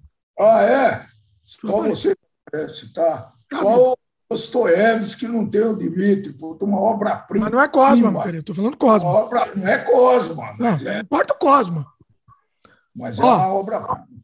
Assistam esse 125. Ah, tem o um elefante pulando na minha cabeça aqui, pessoal. Ignorem o elefante. 125. Esse daí do, do, do meu avô. Vocês estão ouvindo aqui, né? Na vida. Número 126. É, os filmes mais perturbadores do mundo. Eu conversei com o Ivo Costa, do site Boca do Inferno. Muito legal. Filmes, filmes assim, pra gente sair passando mal, tá? Não pelo. Não, é, é pra sair passando mal. É filme que faz a gente passar mal. Então, Mas por causa do conteúdo cabeça ou por causa das cenas e dos efeitos? Pode ser de tudo. Pode ser de tudo. É, é, é, filme que vai mexer com a gente, que a gente vai passar mal. Principalmente filme gráfico, coisa que tem muita coisa gráfica, mas não só pelo terror. Não, pelo terror, isso não. É, pelo, é, é, é pela força do filme. Pode ter gráfico, pode ser gráfico, mas é, é filme perturbador. Você tem que sair de lá sem dormir. Na hora de dormir, você vai ficar pensando no filme e passando mal. Pouca audiência, tá? Foi pouca audiência, mas eu gostei muito. Adorei e, e tem que ser assistido. Pois eu fico com meu, o com meu querido Luciano, do canal Geek, canal Geek, no número 127. Falamos sobre anos 80, lembrança dos anos 80, foi legal. Pois fizemos com o teu amigo, com o teu amigo, no 128, falamos sobre o, o velho oeste dos Estados Unidos. Né? Conta aí, fala um pouco. Resume aí. É, é, ele é um grande amigo meu desde a época de faculdade, né? E a gente vem mantendo contato até hoje. E, e ele tem, tinha um hobby que era visitar o, o, oeste dos Estados Unidos. Na verdade, a filha dele mora lá. Então, ele foi muitas e muitas e muitas vezes. E numa delas teve ideia de passar isso num, ah, ele fez um guia, né? um livro, uma, um material. Ele fez um guia do Velho Oeste. E, então. E ele fez. Brasil não conhece muito isso, não é? Sai fora dos padrões de turismo do Ele Brasil. também é um que tá, também está tá contra a corrente aqui. Ele é tipo a gente no sem freio, né? Ele pegou um assunto é. que eu acho é, que o brasileiro e, não se Mas é, ele está. Acho que aí agora vai, né? É, ele estava traduzindo para o inglês isso daí, ia lançar a versão inglesa né, tentando ficar o público dos Estados Unidos. Aí, é aí é capaz de funcionar. Aí, aí eu é... acho que funciona. Aí eu acho que vai. O Brasil não funciona. Tanto é que a audiência porque, foi baixa. Porque as histórias são fantásticas. A Sim. gente mete para essa época, né? Pô, eu, por exemplo, cresci assistindo filme de Bang Bang, Mocinho e Bandido. E até hoje, de vez em quando, eu faço uma. Eu reassisto algum deles aí. Né? Aliás, é, eu não sou muito fã. Eu não sou muito fã. Eu ah, acompanho, mas eu mas cresci, eu... né? Mas mesmo eu assim, cresci. eu achei que foi interessante o programa. Foi interessante. Foi um pouco mais curto que o normal, mas foi interessante. E parece que está voltando à moda, não? Eu não sei, acho que não. Hein? Umas opções de filme de, de faroeste. Eu fui, de... eu fui comentado o melhor exemplo de faroeste que existe no mundo, me ignoraram. Meu pai e o amigo dele me ignoraram. Que foi o Red Dead Redemption 2, melhor jogo de, de, de todos os tempos, Mas... não só de faroeste. Me ignoraram. Fingi como se não tivesse fazer o quê? Lógico. Obra-prima. Obra-prima. Red Dead Redemption 2. Vai ver vídeo. Você não gosta, não gosta de jogar, vê vídeo, pelo menos. É, meu, é, é incrível. É como se tivesse no, no Velho Oeste, de verdade. Como chama, de novo? Red... Olha aí. Red Dead Redemption. Red, fala devagar. Depois te mando, vai, depois te mando. É, manda, manda. Tá. Vamos, vamos avançar. É, depois foi um de literatura fantástica, é, escrevendo literatura fantástica, com o escritor, com o André Bozeto Júnior, 129. A audiência também foi, foi baixa também desse, tá? Uh, não sei por quê, porque foi bem interessante a conversa. Foi, foi bem interessante.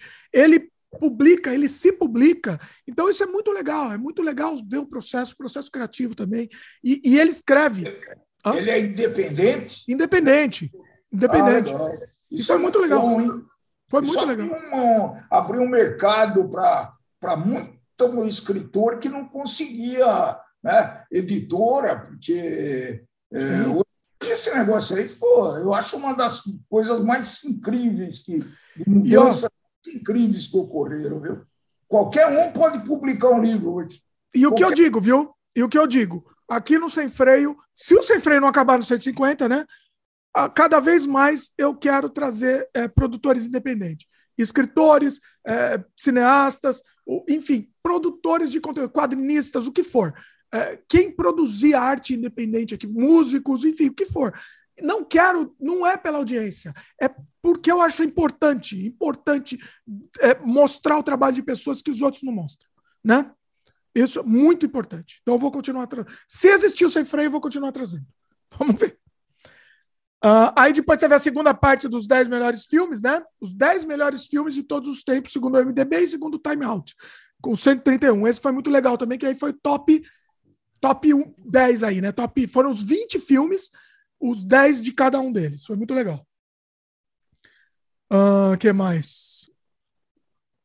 Ah, teve um que foi muito legal, que é o 132, que é com Iatá, de novo.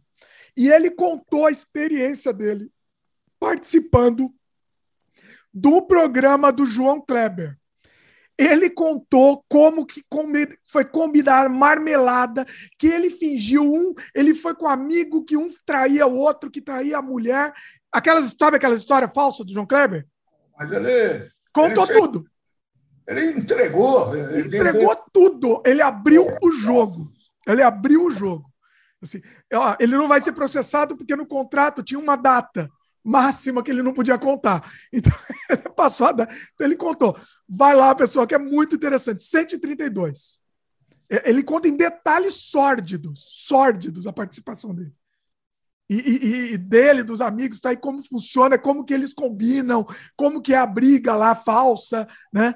É, é, é muito legal. E além de outros assuntos também que foram bem legais. Tá, vou pular aqui coisa ao vivo aqui, política, Teve muito. Teve um que a gente começou, que foi o embrião do, do sobre ateísmo, né? Uh, a gente começou a falar, discutiu no 135, a gente discutiu sobre religião, Deus, dogmas, etc. Lembra? Esse foi o embrião do podcast sobre ateísmo. Então ele foi no 135. Assistam, esse foi ao vivo, né? Aquela conversa sem freio e, e desgovernada lá, mas valeu como embrião, foi interessante. Uh, depois você viu um que foi péssimo de audiência. Eu acho que foi pela capa que eu tinha feito. Aí, quando eu mudei a capa, já não deu mais audiência. Aí, o pessoal já não assistiu. Recomendo assistir, que foi eu, é, Lembranças da Adolescência nos anos 90. Inclusive, eu mudei o nome, coloquei esse nome agora.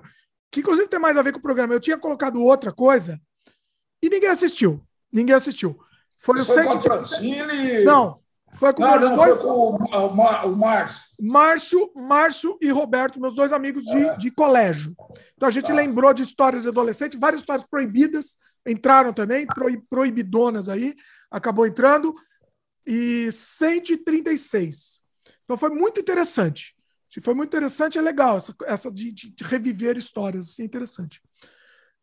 Cento, nossa, é muito, né? Vou até assumir minha voz. Ah, achei que ia ser tá mais quase todos. Então, é que eu gosto de todos, né? Se eu não gostasse, eu não falava. É. é. 137. Com o Claudio Olovitch falando também sobre cinema independente, foi muito bom, recomendo que vocês assistam. Claudio Olovitch está preparando um longa-metragem aí que eu não posso falar, que é muito legal, que eu já estou sabendo em off, mas eu não posso falar. E talvez eu traga ele de novo futuramente também. Foi muito legal essa conversa. Claudio Olovitch, para quem não sabe, ele fez a última história em quadrinhos do Rodolfo Zala, grande gênio dos quadrinhos. Ele que participou da produção dessa, dessa história em quadrinhos. Então, ele, ele ajudou o Rodolfo Zala, grande mestre né, do, dos quadrinhos, a fazer a última história dele. Esse foi o canto do cisne dele. A gente falou bastante sobre esse processo, como foi. Né, foi, foi bem legal também. E eu, inclusive, eu fiz um filme, um, um curta-metragem com o Cláudio, há muitos anos. Eu, eu cuidei da parte do, do, do, do da computação gráfica. A gente falou do processo também, foi bem legal. Cento, ah, meu pai fala aí, fala brevemente desse. 138 sobrevivi ao Covid, com meu pai e o irmão dele. Fala aí. Ah, esse a gente quis dar uma, uma roupagem é, oficial de alguém que teve Covid, o que sentiu, e ele explorou bastante isso daí, né? Foi, foi muito interessante esse, é, a, a, os sintomas, a gente fez bastante pergunta, ele foi respondendo, e foi, foi muito interessante. Assistam, eu acho, eu pessoalmente acho que esse programa vai ser mais útil no futuro. Eu imagino. Né? Arqueologicamente, daqui a 200 anos ele vai ser mais útil, mas eu, eu a gente quis produzir isso daí para registrar, né? Uh, hoje em dia, acho que como estamos no meio do olho do furacão, as pessoas ou não veem tanta graça, ou né, graça no sentido de não, não vê tanto interesse no assunto, mas enfim, eu acho que foi importante. Foi importante fazer. Qual o limite do humor? Número 100, 139, ao vivo com o Marcelo e com o Luciano. Foi, foi interessante também. Depois eu fiz um muito legal com Marcel Campos, sobre tecnologia, criação de conteúdo e marketing. Número 140. Marcel Campos, para quem não sabe, ele trabalha na Asus. E ele tem um podcast muito legal. Já entrevistou Rafinha Bastos, já entrevistou Vilela, entrevistou Biberê, é, Totoro, ele entrevistou muita gente, eu, eu participei também, modéstia à parte, também fui entrevistado pelo Marcel, no, acho que é no MC 101, número 171, do, no, no dele, né? E aí ele, é, ele veio participar do Sem Freio, foi, foi, batemos um papo muito legal. Falamos sobre foguete também, porque ele, ele mora nos Estados Unidos, perto lá do, do Cabo Canaveral. Então ele vai toda hora lá acompanhar também lançamento de foguete. Então foi um papo muito legal, muito é, muito amplo. Eu acho que ele comentou várias coisas que ele não costuma comentar. E, foi muito bacana, vale a pena, recomendo vocês. Quase quatro horas, hein? Quase quatro horas de conversa. Foi muita coisa também, falamos muito assunto. E aí chega o nosso 141 sobre ateísmo, né? O nosso polemiquíssimo 141 com o Guilherme sobre ateísmo.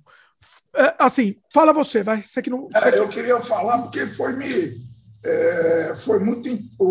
Acho que o maior, é, o maior diferencial desse, desse capítulo, desse episódio, foi: bom, é um assunto polêmico. Né? É um assunto polêmico. Ou o cara é religioso ou é ateu, acredita ou não acredita. Então, é bem polarizado esse tema. Mas é, é muito, muito marcante para mim foi a discussão que vocês conseguiram fazer. Né? Você foi o advogado do. Advogado de Deus. Eu fui. De Deus. Né? E foi, eu acho que é isso que deu o interesse para o programa. E quem que foi? Foi o. Não, o Guilherme foi do outro lá do Cristão. Não, o Guilherme é sobre o ateísmo, 141. É, então. E, e ele é uma pessoa que consegue ouvir o outro lado consegue pensar, refletir, falar. Algumas vezes, durante o, para mim, pô, valeu, talvez foi o melhor para mim, porque ele, ele conseguiu ouvir, ele conseguiu concordar com algumas coisas, né? talvez discordasse com a maioria, mas conseguiu concordar com algumas coisas. Para mim, isso daí é, é, muito forte hoje, com essa polarização imbecil que a gente está tendo. Né? E, e, e, eu acho que a gente conseguiu mais do que, além disso, conseguimos no 141, que eu acho que já era esperado um pouco, vou ser sincero, já era esperado. Agora, no 100, eu vou pular agora para frente, depois eu volto. No 144, eu acho que a gente conseguiu, aí sim a gente conseguiu um milagre. Aí a gente conseguiu. Foi, foi, foi também na mesma linha, né? Esse Com foi Luciano. Isso. Luciano sobre o cristianismo. Luciano é, Marzoca. Muito bom também, mas na mesma linha, hein? Mesma Os linha. Pois. Ou talvez o Luciano fosse até mais flexível, porque o, Luciano tem uma história de vida que ele fez eh, muitas experimentações ao longo da vida dele, quando era, era mais novo e tudo isso. Então, ele transitou por esses, por esses caminhos todos aí antagônicos. Né? Porque, é, assim, era de se esperar no de cristianismo dá um problema sério e dá, e, e, e dá aquela coisa da intolerância, né? E foi um programa muito, muito enriquecedor. Né? Falou bastante de Bíblias, é, fez algum, algum comentário bem detalhado, comentou detalhadamente sobre alguns pontos da Bíblia, foi muito legal. Ó, é óbvio que, ó, em termos de número, ateísmo deu três vezes mais audiência que o outro. Eu não sei se deu audiência para querer xingar a gente, cancelar a gente, não sei. Não sei. Três Bom, vezes pelo menos, Pelo menos assistiram. Né? Falem mal, mas fale de mim, né? É. Tem que xingar, tem que assistir. Nossa, teve um xingamento que foi bonito. Eu não vou ler hoje aqui, mas foi, foi bonito. O xingamento foi um negócio de lixo, de lixo para baixo. Foi um negócio assim. Quer dizer, você não concordou com ele, você é um lixo. Lixo, lixo foi o mais sutil, mais suave. Simples assim. Bom, voltando um pouquinho, 142, aí essa dobradinha do Peter Baistorff com o Fabiano, com o Fabiano Soares, eles estavam lançando uma campanha, campanha de financiamento coletivo. Falamos muito sobre produzir com financiamento coletivo, muito legal. E o interessante é que o, o Peter e o Fabiano, eles têm eles têm como, eles têm a chancela de falar isso, porque todas as campanhas que eles lançaram, eles, aprov eles conseguiram financiar estourado, assim, passaram da dobraram a meta, diria filósofo. Então, assim, vale a, é, assim, vale a pena. Quem pensar. Precisamos quem aprender. Precisamos aprender com eles. Quem tiver. Eu, eu, eu com certeza, assim, o financiamento coletivo foi um fracasso absoluto, absoluto fracasso, e nunca mais vou fazer. Não, nunca mais vou fazer, eu parei. Não, não, não vou nem tentar. É, mas eles conseguiram, eles foram. E eles falaram algumas né, eles falaram, conversar abertamente sobre vários assuntos que poderiam ajudar até no financiamento. Então, não só quem está querendo fazer, mas é curioso saber o que está por trás. Pessoal, vocês não ficam curiosos com as coisas, é isso que eu não entendo. Entendeu? Eu sou curioso saber por, o que está por trás das coisas. As pessoas não são, eu não entendo, porque não, as pessoas não assistem. Mas sei lá, eu continuo curioso. Eu continuo. Ninguém é, mas eu sou. É a vida. Certo? Depois. Sou, que é isso? Você tem vários que você não assiste aí, porque você não, não, não gosta. Ah, mas não assisto porque eu não consigo. Ué. Ó, sem freio você tem que assistir, hein? Ó, sem freio você tem que assistir, meu querido. Depois foi um ao vivo, que aí eu meio que criei um sem freio extra, que era uma experiência que eu fiz, que era cinco filmes que valem a pena ou não. Eu, eu fiz esse ao vivo por causa de um projeto lá do Luciano, mas eu falei, ah, talvez isso possa gerar uma nova, uma nova sessão aí, um mini sem freio. Que Acho que menos sim. de uma hora, assim, né? Acho que sim. Assim, eu ainda gosto da ideia, me atrai, mas teve pouca audiência. Então, por enquanto, está engavetado, não vai ter mais. Por enquanto. Tá? Talvez um dia. Porque o, o mercado, o pessoal fica procurando filmes para assistir, tá? Isso então, é. Tem então, um mercado, sem dúvida, tem um mercado. Tá, mas não né? sei, não teve audiência. É, é que tem bastante opções também. Tem muita gente que faz esse tipo de conteúdo. Tá, mas não assim, né? Esse eu nunca vi isso. Eu nunca vi isso. A gente conversar livremente sobre cinco filmes aleatórios, aleatórios, inclusive, não estavam relacionados. Eu quis fazer de propósito mesmo, para chocar. Aí eu falei, sei lá, do. do como é chama? Aquele do cara que tá dentro do videogame, esqueci. Guy, Free Guy, é isso? Free Guy, não lembro se é isso. E depois eu falei de um, um filme intelectual surrealista. Depois eu falei sobre Macunaíma. Depois eu falei sobre um Poverhoven, entendeu? É assim, é, é, é, é para não ter a ver. Eu achei interessante isso. Mas não, não, não deu audiência. Então, é a vida. E aí, isso também, 143 também não deu audiência. Eu fiz com a minha querida Geisla, Geisla Fernandes sobre séries de terror e fantasia, que eu achei que ia estourar. Que isso todo mundo assiste série, mas ninguém assistiu. Então eu não vou fazer de novo. Então eu não vou fazer de novo. Foi muito legal esse papo também, muito legal. Mas não vou. Esse daí foi um dos piores audiências de todos. Assim. Não sei o que aconteceu. Não sei. Uh, tá. Pulando aqui, número 146, com o meu querido, mais um desses que eu me orgulho, apesar da audiência não alta, mas eu me orgulho muito, com Luciano Bortoluzzi. Muito bom, hein? O ator da minha, do meu filme Desamantes e da série Sintonia. Você assistiu esse, né? Assisti, assisti sim. a história de vida dele é um negócio impressionante, hein? Incrível a história de vida dele. Para contar que foi até o. que, que foi lá no Acre, né, na Transamazônica, lá de, é, com o filho dele, levou o filho. Levou os filhos, dois filhos. Levou os dois filhos, foi uma coisa. Sem planejar, foi de carro. Assim. Ele é, muito é adorei, adorei esse negócio. Incrível, incrível. Realmente, muito bom. É, não só, ele conta muito sobre os bastidores do Desamantes, sobre os bastidores da, da sintonia também, mas ele, é, e, além disso, de bônus, a gente tem essa história de vida dele que é incrível. E ele conta, né, ó, o que aconteceu nessa jornada também, é muito legal, muito legal lutando pela vida, querendo achar um espaço dentro do, meio cinematográfico. Foi muito espetacular. Muito legal, muito legal. E aí, a gente, tudo a gente descamba no podcast em que eu zerei a vida. Né? O meu o podcast que eu chorei, né? Número 147, com o meu amor, com o meu querido Francisco Marcati o genial cartunista underground brasileiro que formou o meu caráter.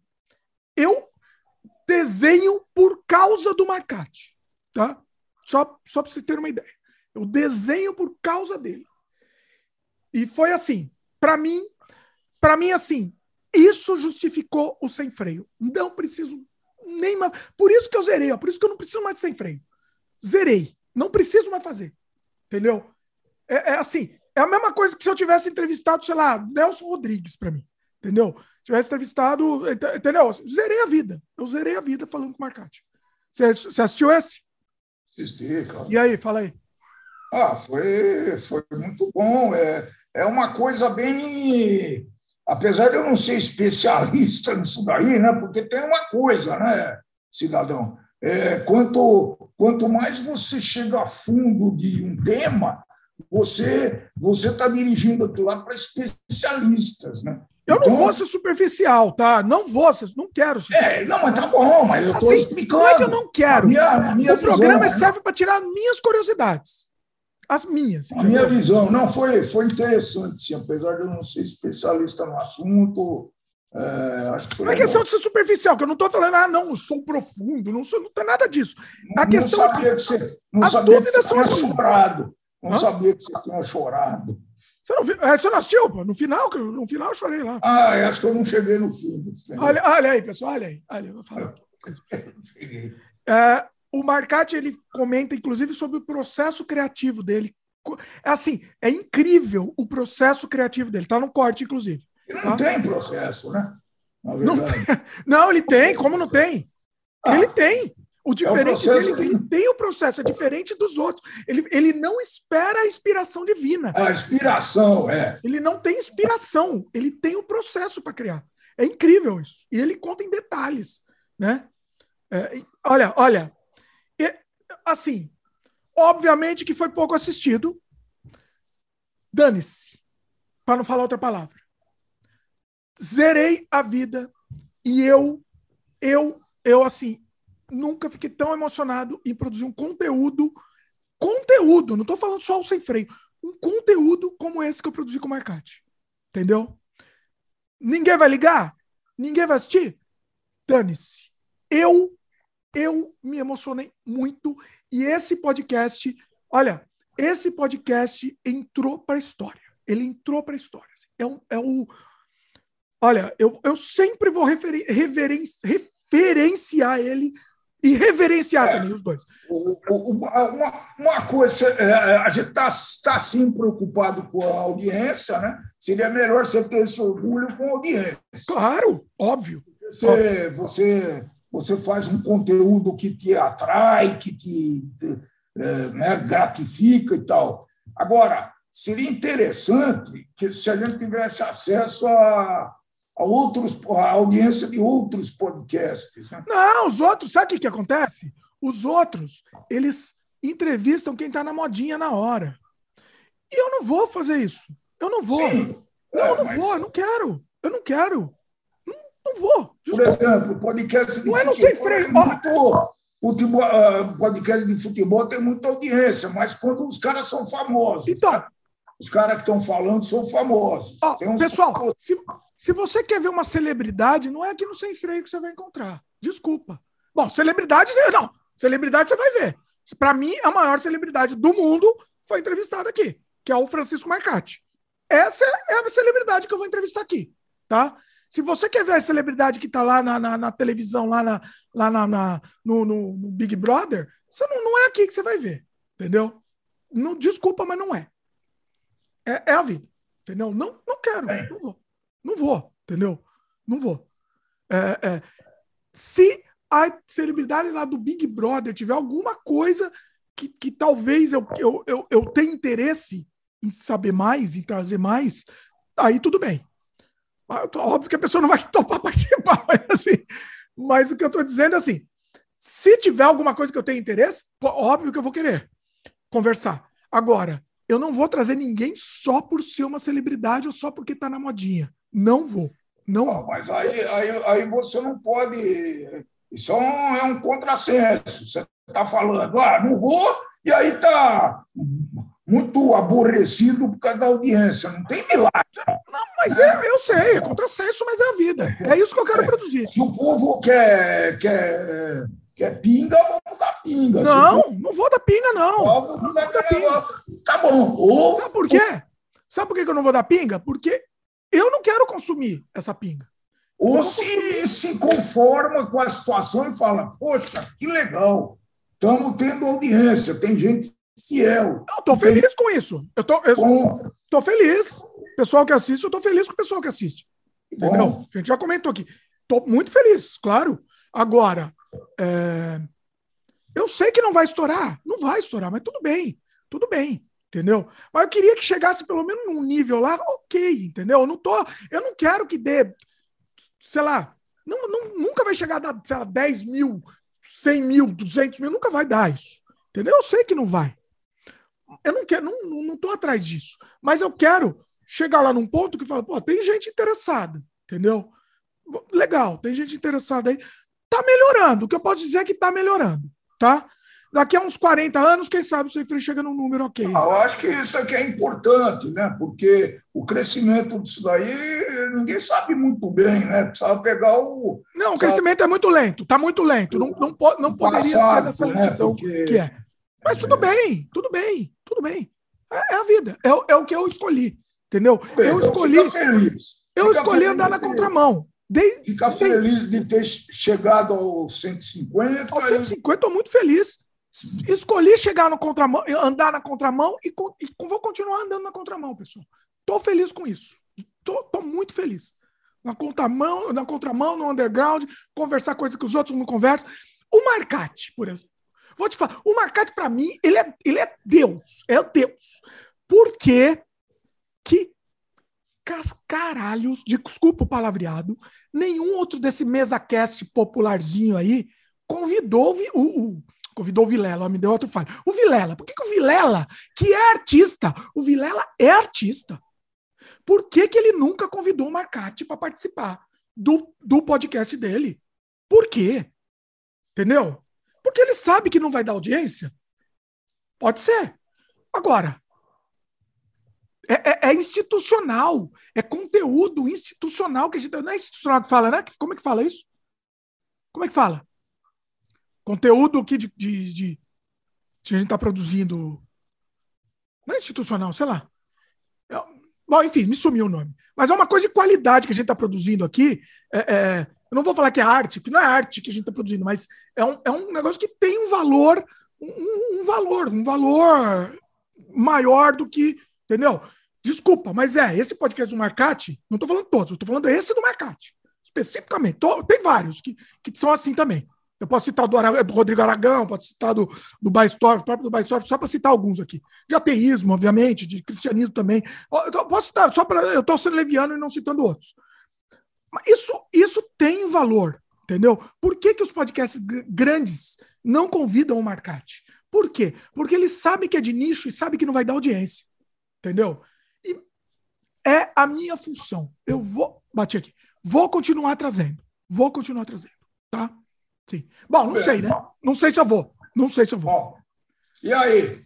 Bom, só para encerrar, encerrar, 47, 48 foi especial de Natal, depois 149 foi especial de Ano Novo. Aí foi sol, papo solto, né? Que também a gente gosta pra caramba. Falamos e pra caramba, não sei nem quanto tempo falamos. Certo? Ah. E agora vai os. Agora vão alguns momentos. Só que o que aconteceu? Ficou muito grande. Eu não esperava que fosse ficar tão grande assim. Então a gente vai fazer o seguinte: vamos assistir alguns dos melhores momentos e depois eu vou dividir. A gente vai ter uma outra parte com menos enrolação no começo, né? menos conversa no começo, para já os melhores momentos também numa parte 2. Então vamos agora para a primeira parte dos melhores momentos aí, uma seleção do que, que eu acho que é imperdível você assistir. Então você vai ver, eu não sei se eu vou relacionar nos comentários, vamos ver, mas vai lá os melhores momentos e você tá, ouviu essa conversa nossa que a gente falou, você já vai saber de onde se trata. E aí você vai conseguir ir no episódio para assistir o episódio inteiro. A gente recomenda que você assista o episódio inteiro. Esse negócio de conversa com corte, para mim é muito fragmentado assim. Vai na conversa inteira, flui tão legal a conversa, né? Vai na conversa inteira. É isso? Vamos lá? É. Então roda aí. Depois a gente volta. Quando terminar os melhores momentos, a gente ainda volta aqui para se despedir de vocês. Vai lá, roda aí, os melhores momentos. Então aí se explica muito também essa minha abordagem de fazer cinema mais cru. Um, um, um, autor experimental que me, que me influencia muito até hoje é o Jack Smith. É, ele, ele, fez dois ou três filmes só nos anos 60, mas os primeiros closes de genitálias masculinas de cinema experimental, ele é um dos responsáveis, ele é um dos primeiros caras a colocar ele, ele, foi perseguido. Ele, em Nova York tentaram prender ele, aprender o filme dele. É, é, é, é, até um acidente o filme existia até hoje, porque tinha sido apreendido as cópias. É, foi filmado em 16 milímetros. Então eu venho a minha a minha principal influência é desse tipo de cinema. Então eu tenho um autor japonês chamado Koji Wakamatsu, que é muito influente na minha obra. Tem um outro cineasta brasileiro também, o Edgar Navarro, é um baiano.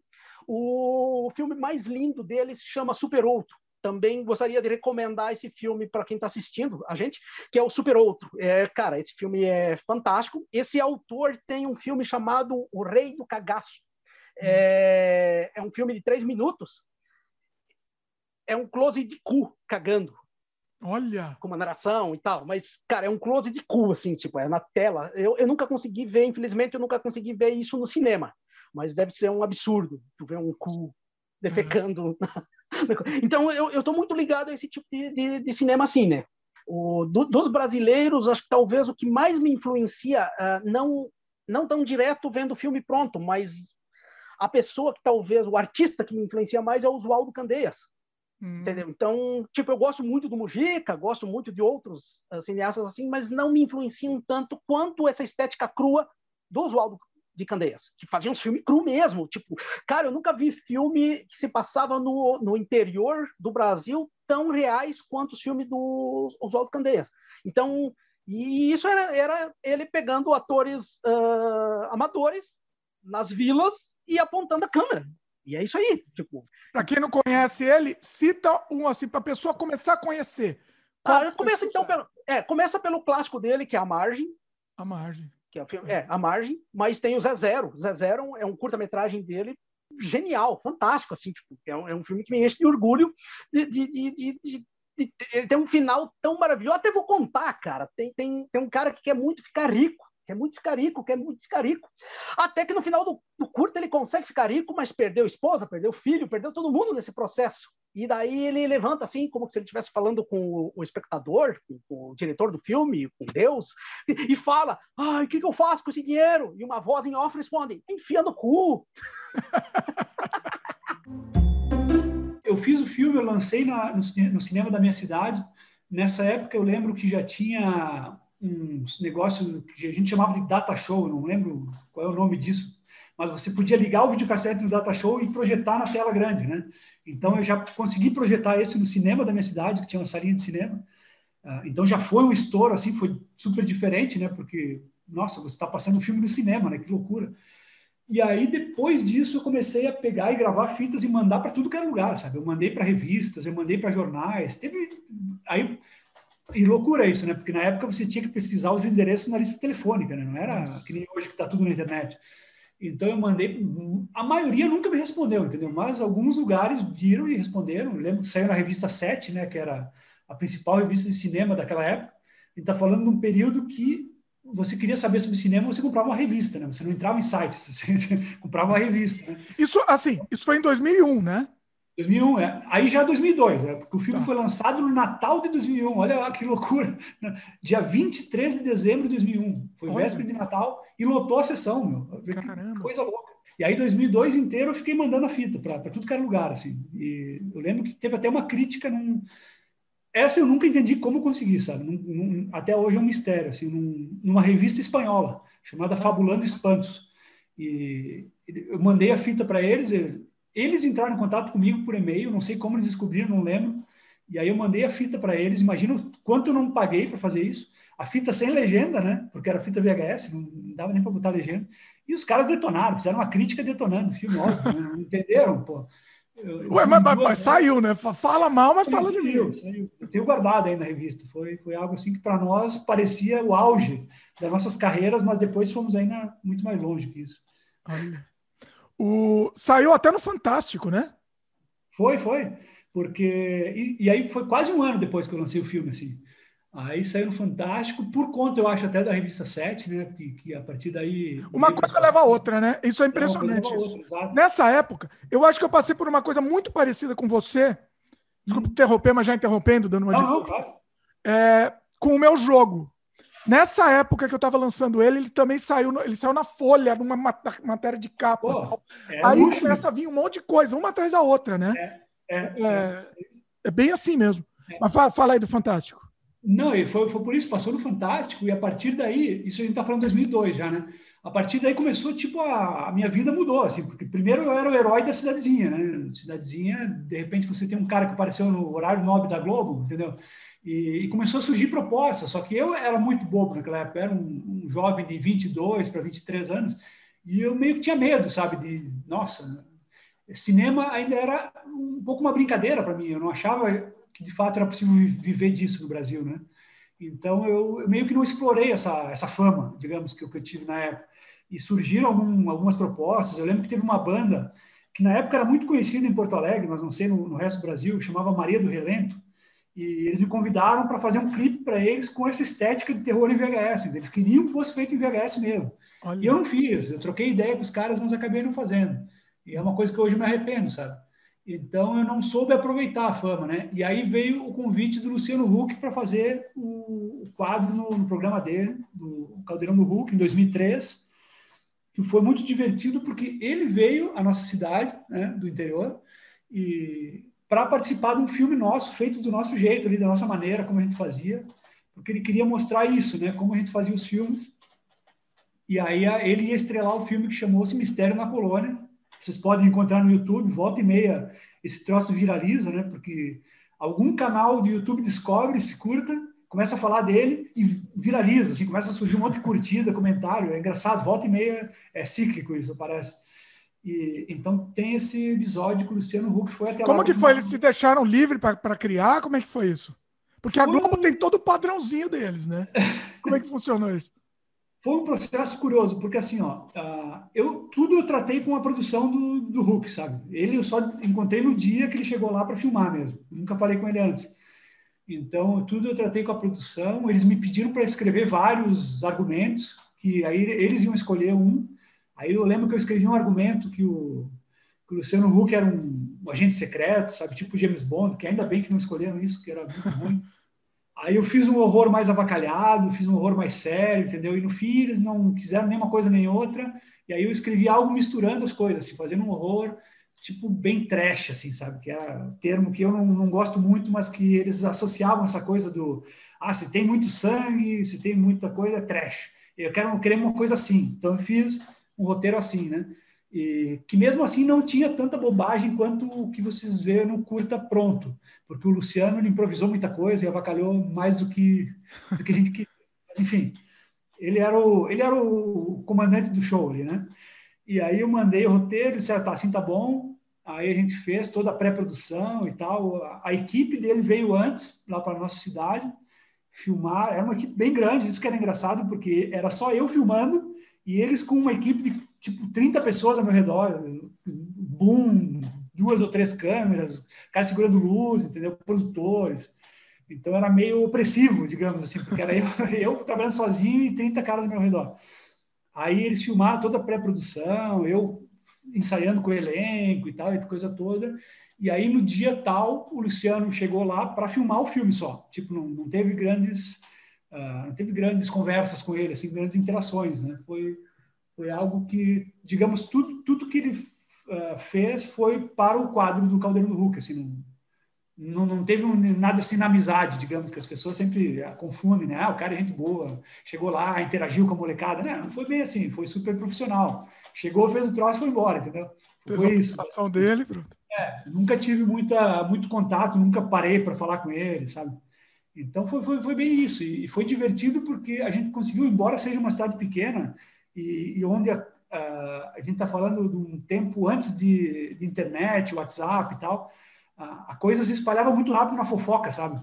Tipo, o Dimitri tá na janela lá e, ah, Luciano Huck ali, espalha para todo mundo, por telefone e tal. Mas a gente deu muita sorte que, que ninguém comentou na época, ninguém meio que percebeu o que estava acontecendo, sabe?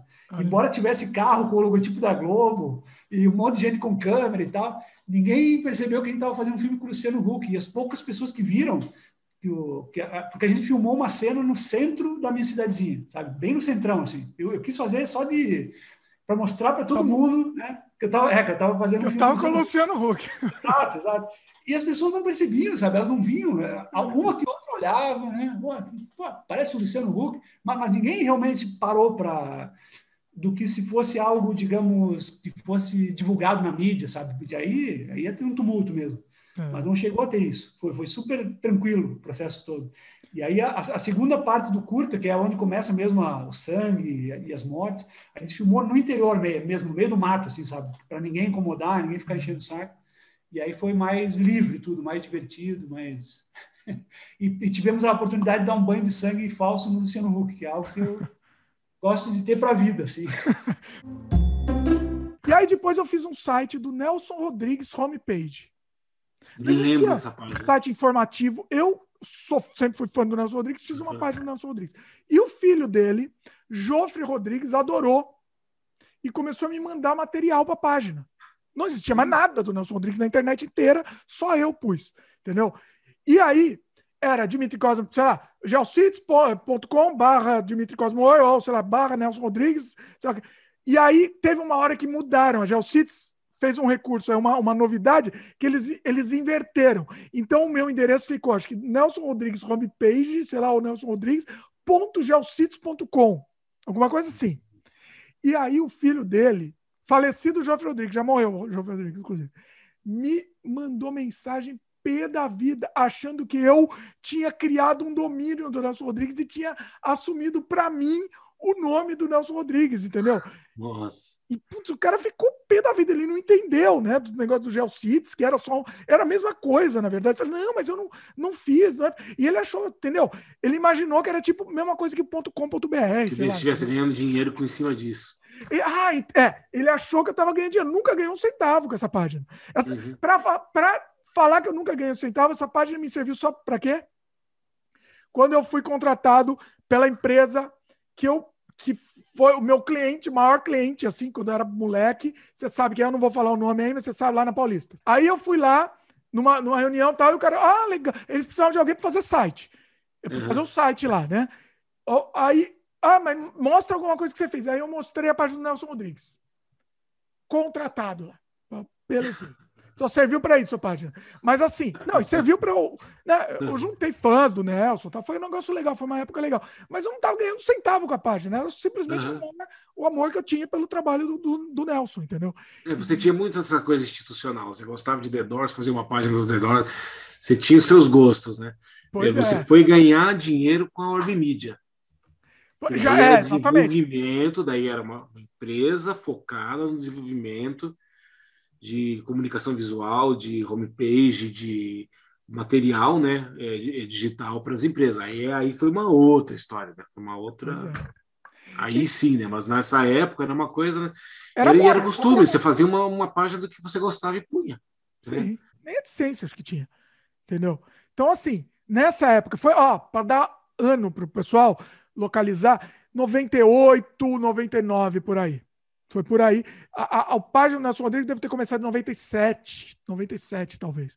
E aí foi levando, fui levando, né? Só para concluir essa história, tá? O, o, o filho dele, que ajudava antes, ele mandava um material inédito do Nelson e tal, ficou pé da vida, quebrou o pau e não adiantou explicar pro rapaz, não adiantou e o cara pá, cortou, cortou relações. Foi, foi traumático. Bom, falando em Mojica, As Fábulas Negras de 2015, que é uma antologia, né? E uma delas é o último trabalho do Mojica. Mas as Fábulas era um, é um projeto meu que muito antigo também e uma dessas coisas que hoje eu analiso assim, meu Deus, que inocência minha, que a ideia era reunir todo mundo que estava querendo fazer filme de terror no Brasil, eh, ter um retrato desse mercado rico eh, que estava se formando ali. Então, o projeto é: vamos fazer um primeiro volume com quatro ou cinco histórias para a gente poder vender para alguma emissora, para algum portal, para alguma distribuidora, produtora, para alguém, para a gente poder continuar. Né? Então, ele já foi escrito em três volumes e já tinham 12 diretores Ah, é, contratados. Ele era para ser uma série e muito com esse essa bandeira de cada história vai ser o roteiro de um determinado realizador com liberdade, com estilo do cara, com, né? Então é não teria uma pessoa melhor para inaugurar, para começar isso do que o Mojica, né? É, eu, eu, confesso, eu sempre conto essa mesma história, mas é a mais pura verdade. Eu não tinha coragem de chamar o Mojica para dirigir um projeto tão precário aqui no Espírito Santo e tal, não tinha mesmo. Mas a gente queria que de alguma forma ele participasse. Eu falei, ah, pelo menos que ele fazer uma apresentação, fazer aquela coisa clássica dele lá do Cine ou algo assim. Chamei, ele topou, a gente foi tomar uma cerveja lá para combinar, e no meio da história da conversa falamos que tinha uma história do Saci. O Saci é coisa nossa, o Saci é brasileiro, sempre quis fazer um filme do Saci. Quer fazer esse, Mogi? Eu faço. Esse, Opa! Aí, aí assim o roteiro foi para a mão do Mojica. É, e para mim, foi a maior honra da minha vida ter o Mojica aqui. Ao mesmo tempo, era uma coisa um pouco melancólica, porque foi a última vez que o cara sentou na cadeira de diretor e era um filme paupérrimo. As Fábulas é muito pobre, muito pouquíssima verba, assim, equipe ridiculamente pequena, filmada com 60D, sabe? Com câmera ruim. E, enfim, o Mojica merecia muito mais. Né? Se olhava, o Mojica merecia muito mais do que aquilo ali. Mas ele estava se divertindo horrores, horrores com o filme ele voltou para casa mais jovem do que quando ele chegou aqui, um cara que era notável, assim, um, um cara rejuvenesceu no, no, no, set, e ele se divertiu muito de, de ser um filme para ele muito fácil também, né, de ver os jovens. Ele falava isso, não, isso daqui está muito parecido com quando eu comecei no Ataque 60, porque era a mesma coisa. O, a câmera tá diferente, o equipamento é diferente, mas é a mesma coisa, igual. E tem uma coisa que ele. Duas coisas, assim, lições que vão, vão ficar para mim. Uma é essa questão do, do, de como tratar um ator. Né? O Mojica ele era performático, era daquele jeito mesmo. E ele fala, a gente percebia que ele dava o tom da interpretação no ação. Né? Então, quando a cena de suspense, ele, atenção, câmera, som e ação. E o ator já entrava naquele, no ritmo da ação dele. Então, quando era uma cena mais nervosa. Atenção, câmera e ação! E o ator já entra. então, essa maestro, né, cara? Um cara regendo, assim. E aí tem algumas coisas que eu vou levar. Uma vez tá, eu estava levando ele para ir filmar, né? era uma parte alta aqui da cidade, estava uma tempestade terrível no caminho, chovendo muito, eu dirigindo, falando com ele, poxa, Mochica, essa chuva, né, cara? Que problema. Ele, qual que é o problema da chuva? Não vai atrapalhar. Não tem problema, rapaz. Se chover, chove na fita. Tá tudo certo. E isso é uma coisa que até hoje eu falo. Se chover, chove na fita. E é virou, isso. virou chavão, né? É isso. Deu problema, tal, era para ser assim. É Deus falando que o filme era para ser assim. Então vamos lá, não tem essa de de parar para reclamar, não. E teve uma vez também, a gente começa a falar do Mojica, fico com vontade de contar os causos. Mas teve uma vez que estava ali no, no cenário bem precário ali da casinha, que era na garagem de casa, e era um cenário muito precário, pouco tempo, pouco dinheiro, tínhamos feito é, partes da parede só, e entre um plano e outro tinha que ajeitar uma coisa lá, e o Mojica foi tomar um café, e juntou eu, o diretor de fotografia, que é o Marcelo Castanheira, que é um, um gênio também, um cara muito inteligente, o Joel Caetano. E a gente queria ali imaginar qual era o próximo plano, né? Começamos a debater ali os três, em cima desse quadramento aqui. Aí, rapaz, ali aparece tal coisa. Ah, esse quadramento aqui, ali vai ficar feio, porque fulano vai ficar descosta nesse momento. E passamos uns 15 minutos, debatemos ali, até que chegamos num, os três, 15 minutos, chegamos no. É aqui. E ficamos ali orgulhosos, né? Poxa, vamos hum. falar com uma dica que a gente pensou aqui todo momento. Assim. E aí vem ele com o um cafezinho aqui, o um cigarrinho aqui. Aí antes da gente abrir a boca, ele fala assim: põe a câmera ali. E vai justamente aonde a gente tinha pensado. Ele, em 15 minutos, ele em 5 segundos, Olha. ele sabia onde é que era para ficar câmera. Eu lembro de Joel todo, todo emocionado, assim, poxa, o cara é muito foda mesmo, cara. O cara parece o mestre Yoda, velho. Eu tenho uma amiga, é minha amiga ainda, querida, e ela. Nossa, faz muito tempo, faz uns 23 anos. Ah. E ela começou a namorar um menino. Ela foi viajar, conheceu um menino no, no, no, na viagem, não sei o quê. E o menino era tudo, uou! Beleza, tô apaixonada, voltou, queria voltar, queria morar lá, não sei o quê. Se apaixonou. Ah, não faz 20 anos que tinha começado a internet. Eu não vou precisar saber que ano que era isso. Se não me engano, acho que foi 1998. Ah. Foi isso, tá? É, porque tinha internet. E daí eu falei para ela: escuta, me surgiu na cabeça, porque a internet não era tão wow quanto é hoje, né? Era, não tinha muita coisa. Trim, trim, trim, era aquela coisa bizarra. Né? Eu falei, mas você já googou o nome dele?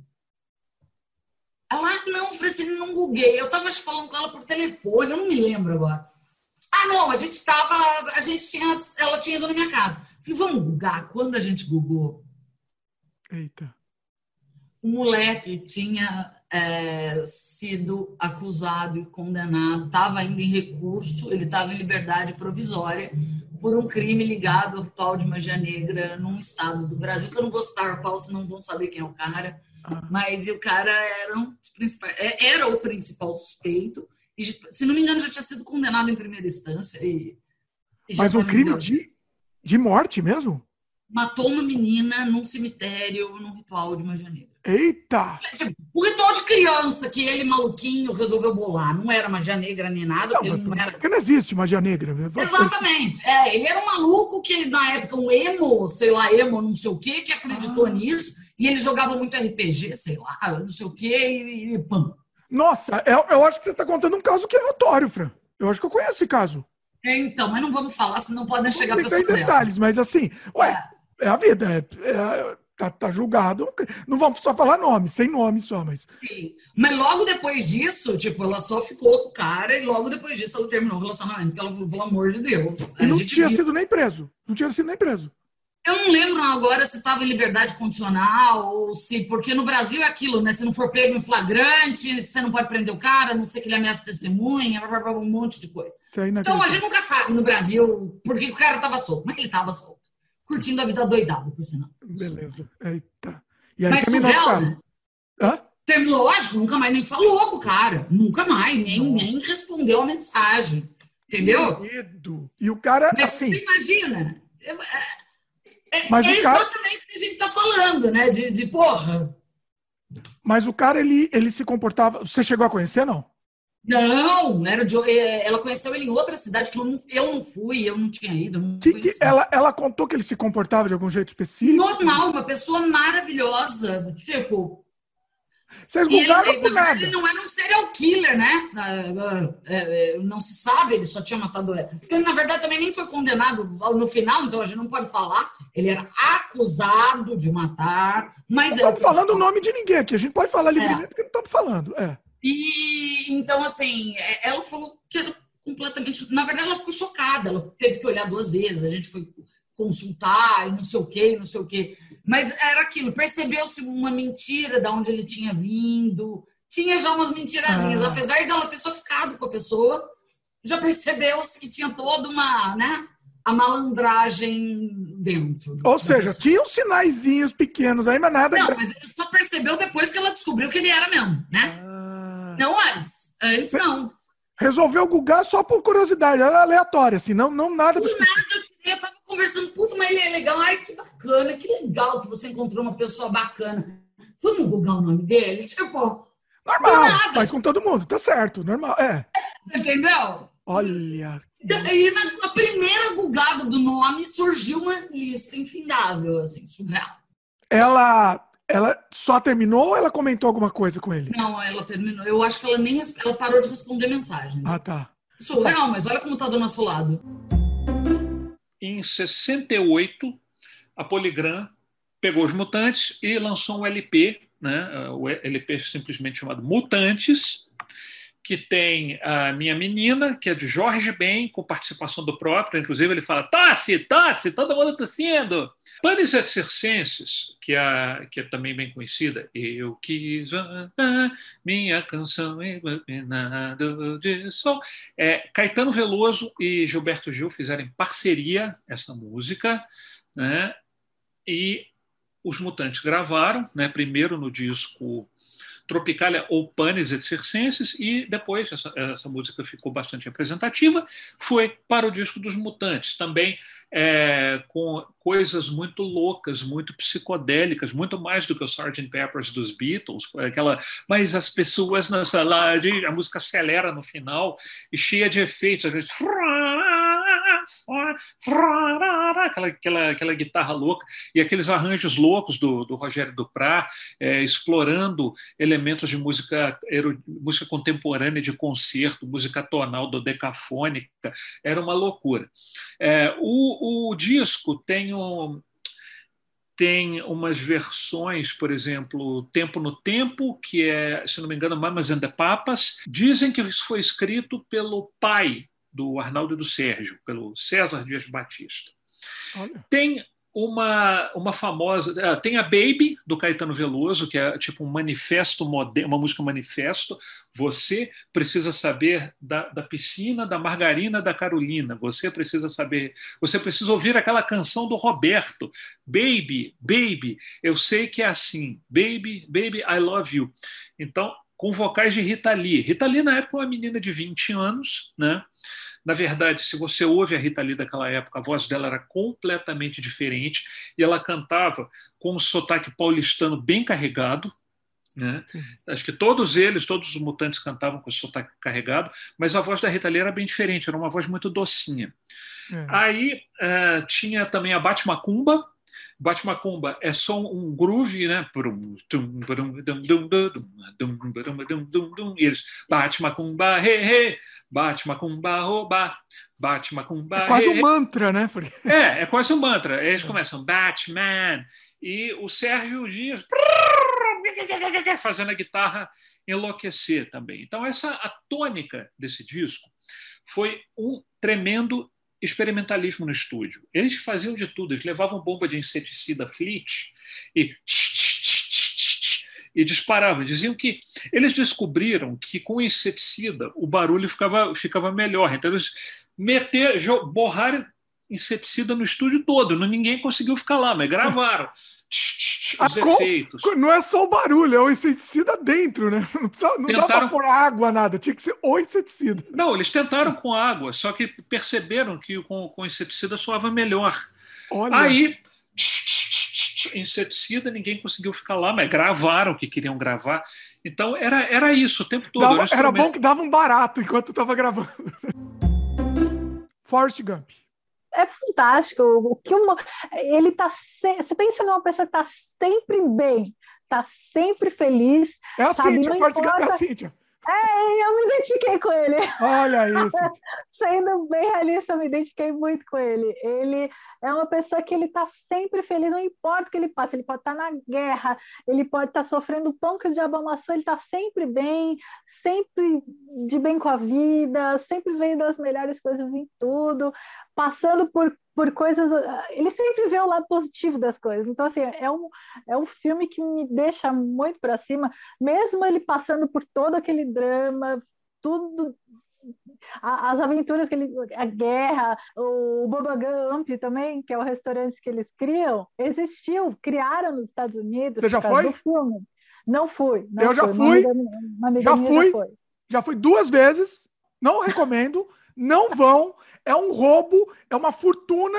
Vem, você passa fome e gasta uma fortuna. Então não recomendo. Não vou, né?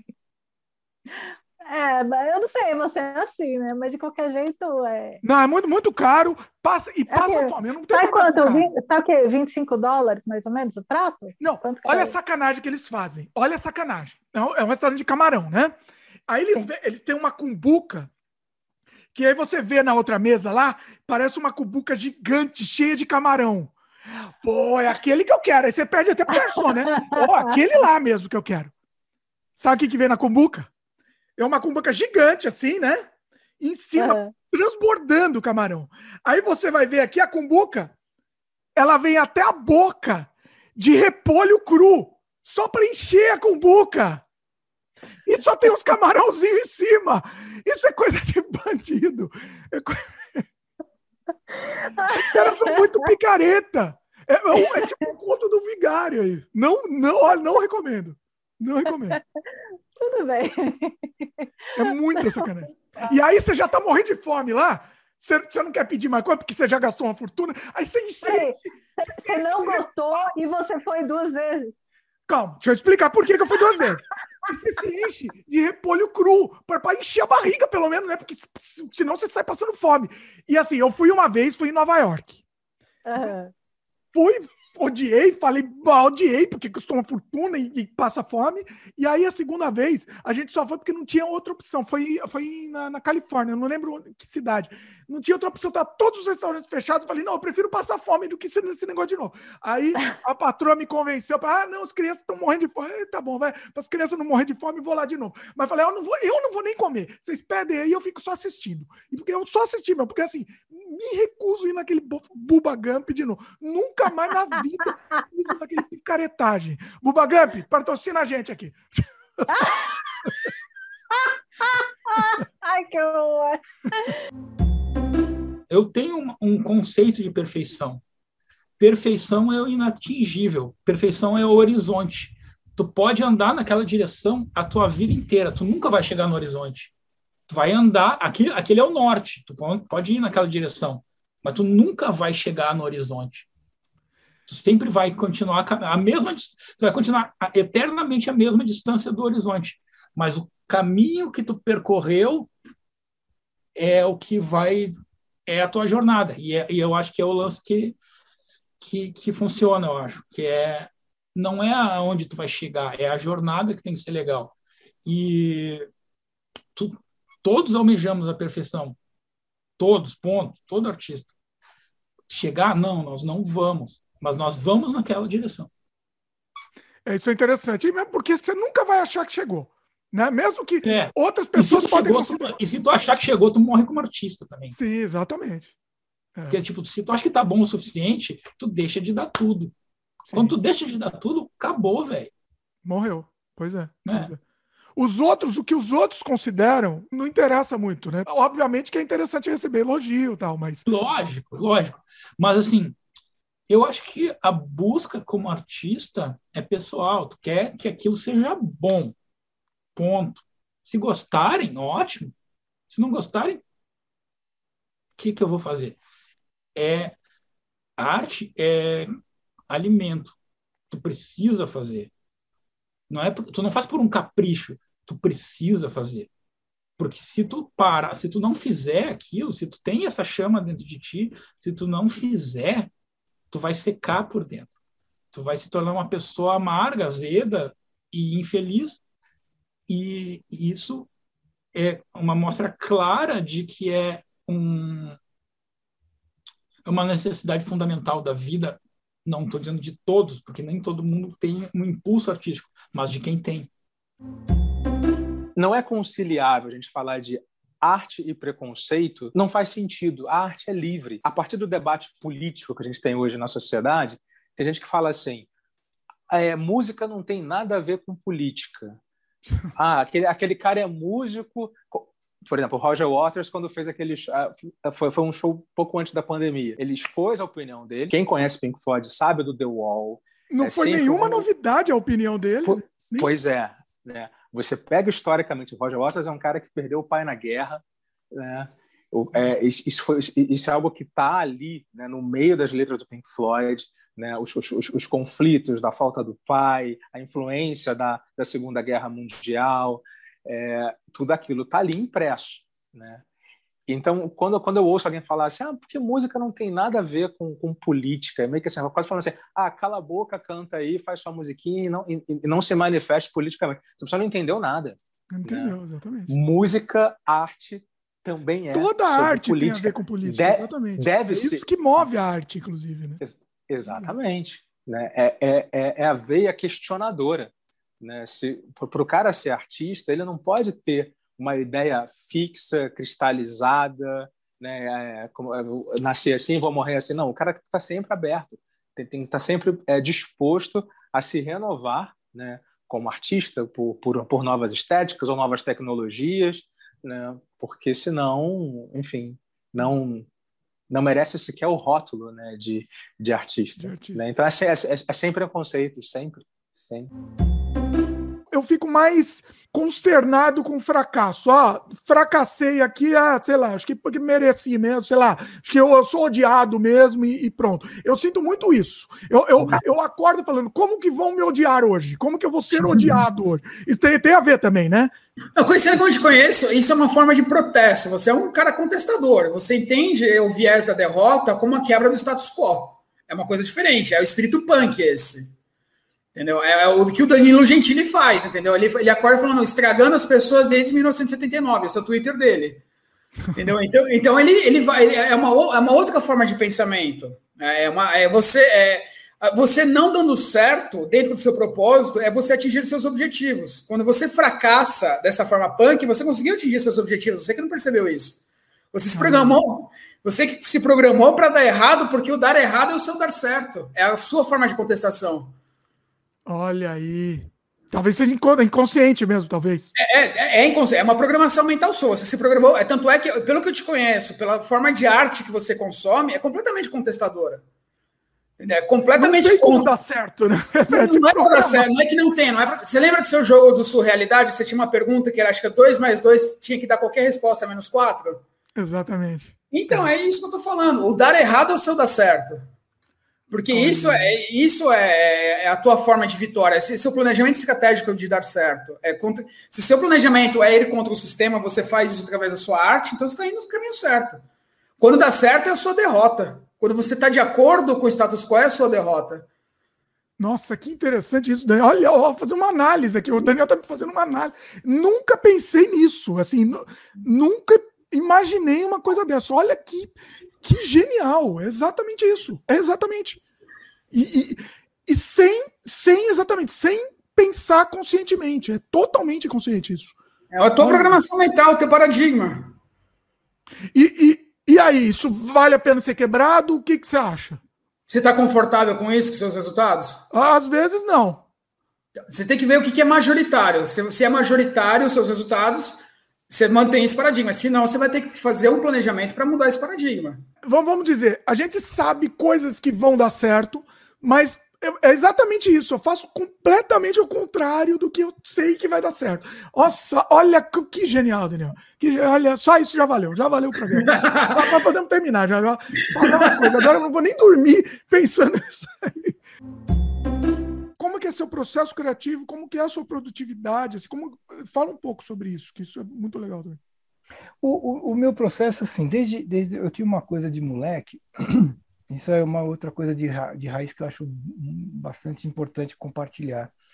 É, eu tinha muito receio do que se falava muito na época da, do bloqueio criativo, né? Assim, ah, eu fico, não sei o que, tá, hoje eu não estou inspirado. Isso me incomodava porque eu tinha medo disso. É, porra, eu estou gostando de fazer um negócio, estou curtindo fazer uma coisa e de repente eu não me sinto bem para fazer, não estou inspirado, não vou conseguir fazer, estou me bloqueado. Então, desde moleque, eu comecei a, a, a fugir disso, a, a, tentar evitar a inspiração.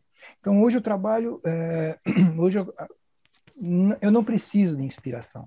Muito pelo contrário. Se eu estou andando na rua, estou tomando banho, bola uma história do caralho, eu faço questão de esquecê-la. Olha! Pra... É, porque senão você fica. De repente ela vira uma puta história, e aí você tem ela como, como, como uma cenoura do burro. Ela hum. fica na frente e você tem que fazer uma história melhor que aquela. E você vai depender de ter outra lampejo de inspiração. Entendeu? Eu, eu procuro ao contrário, eu procuro fazer boas histórias do nada. Então, termino uma história, eu pego, às vezes eu faço isso agora, mas normalmente eu faço, eu pego o dicionário, abro o dicionário, escolho uma palavra ao acaso e faço uma história daquela palavra. Eu me obrigo a fazer dessa forma para não contar com a inspiração. Porque ela é um ópio, a inspiração é um ópio. Você faz um negócio em êxtase e depois você tem que fazer outro igual, cara. E fica dependente disso. E nem sempre a gente Então, tá mas, mas não deixa de ser uma inspiração você pegar a palavra no dicionário. Tudo bem que é um processo, mas você pegar a palavra, você acaba se inspirando em cima daquela palavra, vamos dizer, né? Você está hum, dizendo mais é... a inspiração, aquela é, é inspiração é, entre aspas. Aquela lampejo. Ah, a história maravilhosa de um cara que. Não, não é isso. Eu pego uma coisa lá, é tesoura. Então, tem que fazer uma história de tesoura. Uhum. Então, é, aí eu começo a fazer perguntas de quem é essa tesoura. O que vai acontecer com essa tesoura? O que, que vai ser usada para quê? Então você vai, sabe, na medida que você vai criando essas perguntas, uma tesoura não está lá sozinha, ela estava onde?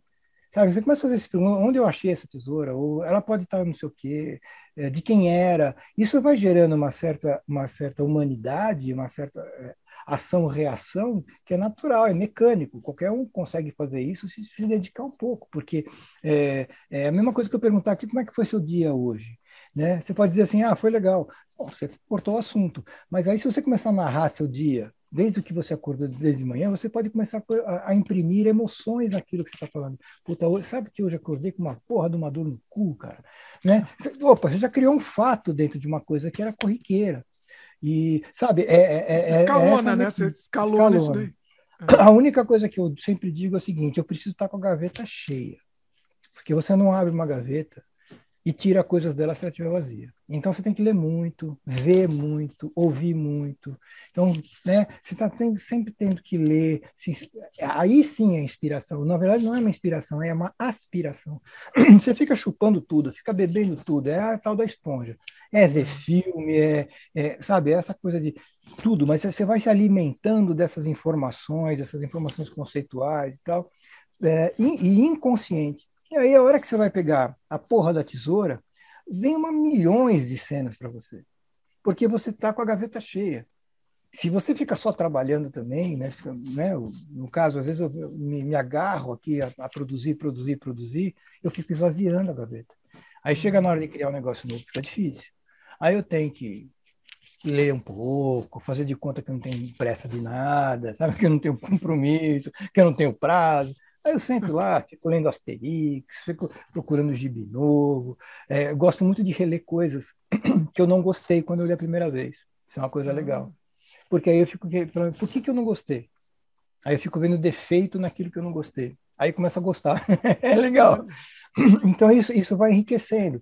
Então, à medida que você vai enchendo é, é, o seu cérebro de informações, seja lá de onde for, não é me inspirar em outros quadrinhos, é ler outra coisa, cara.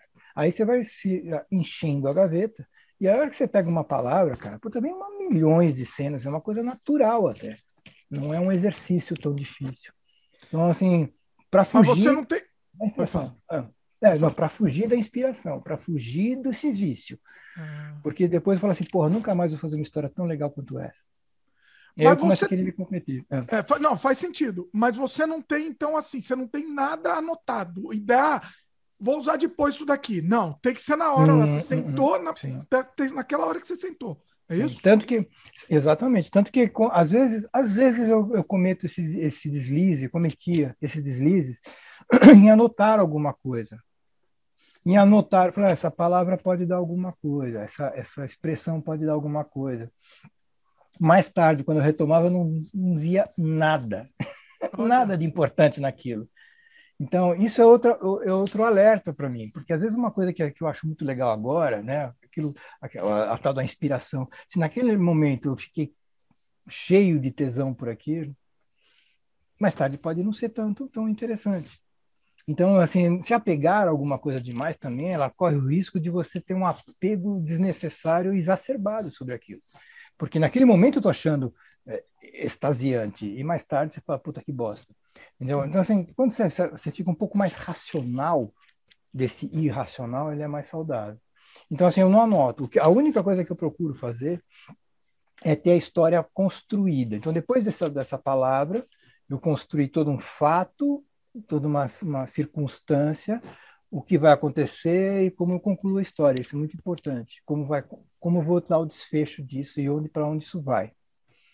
Aí uhum. o, o desenrolar interno fica em função do número de páginas que eu mesmo determinei, e aí eu vou construindo isso em valores.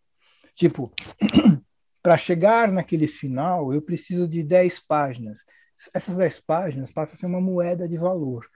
Tal cena é importante quanto uma página ou duas. Se eu dou duas páginas, uma cena menos importante, eu vou dar meia página. É só nesse aspecto, para dar pesos, para você não ficar uh, escrevendo 10 páginas de uma, de uma coisa chata, para depois você ficar com desse tamanhozinho para concluir a história. É. Né? Então, assim, é são, são, são processos mecânicos, mas basicamente é isso. Eu, eu não gosto da inspiração, não procuro sempre fugir, para que eu possa ter sempre o dia útil de trabalho, para não ter que ficar sentado lamentando que hoje eu não estou inspirado. Olhando lá a folha em branco, né? E agora, né? É, não, eu sou, eu, eu, eu, de certa forma, eu posso dizer assim, eu não sofro disso, porque se eu tô uma história tá encalacrada, parei numa cena lá que eu não sei como desenrolar, porque isso acontece quando você está no roteiro, aquelas, é, eu não tenho roteiro fechado, é, de página a página, quadra a quadra, então quando aquilo dá uma travada, eu pego outra coisa para fazer, ou, isso é uma dica importante que eu gosto de dar, é meio paternal, mas é isso eu forço, forço bastante aquela cena, a solução. Eu forço, deliberadamente eu fico forçando e vou tomar Como banho. assim? Explica um Não, eu preciso fazer, o que, que é que vai acontecer com ele, o que, para onde que ele vai, por que que aconteceu isso, como é que eu trato essa cena. Aí eu fico, sabe quando você vai tá com o intestino preso e fica, né? Eu tenho que, aí eu vou tomar banho. Ah, o banho, o, o, banho faz milagres, né? Assim, na hora.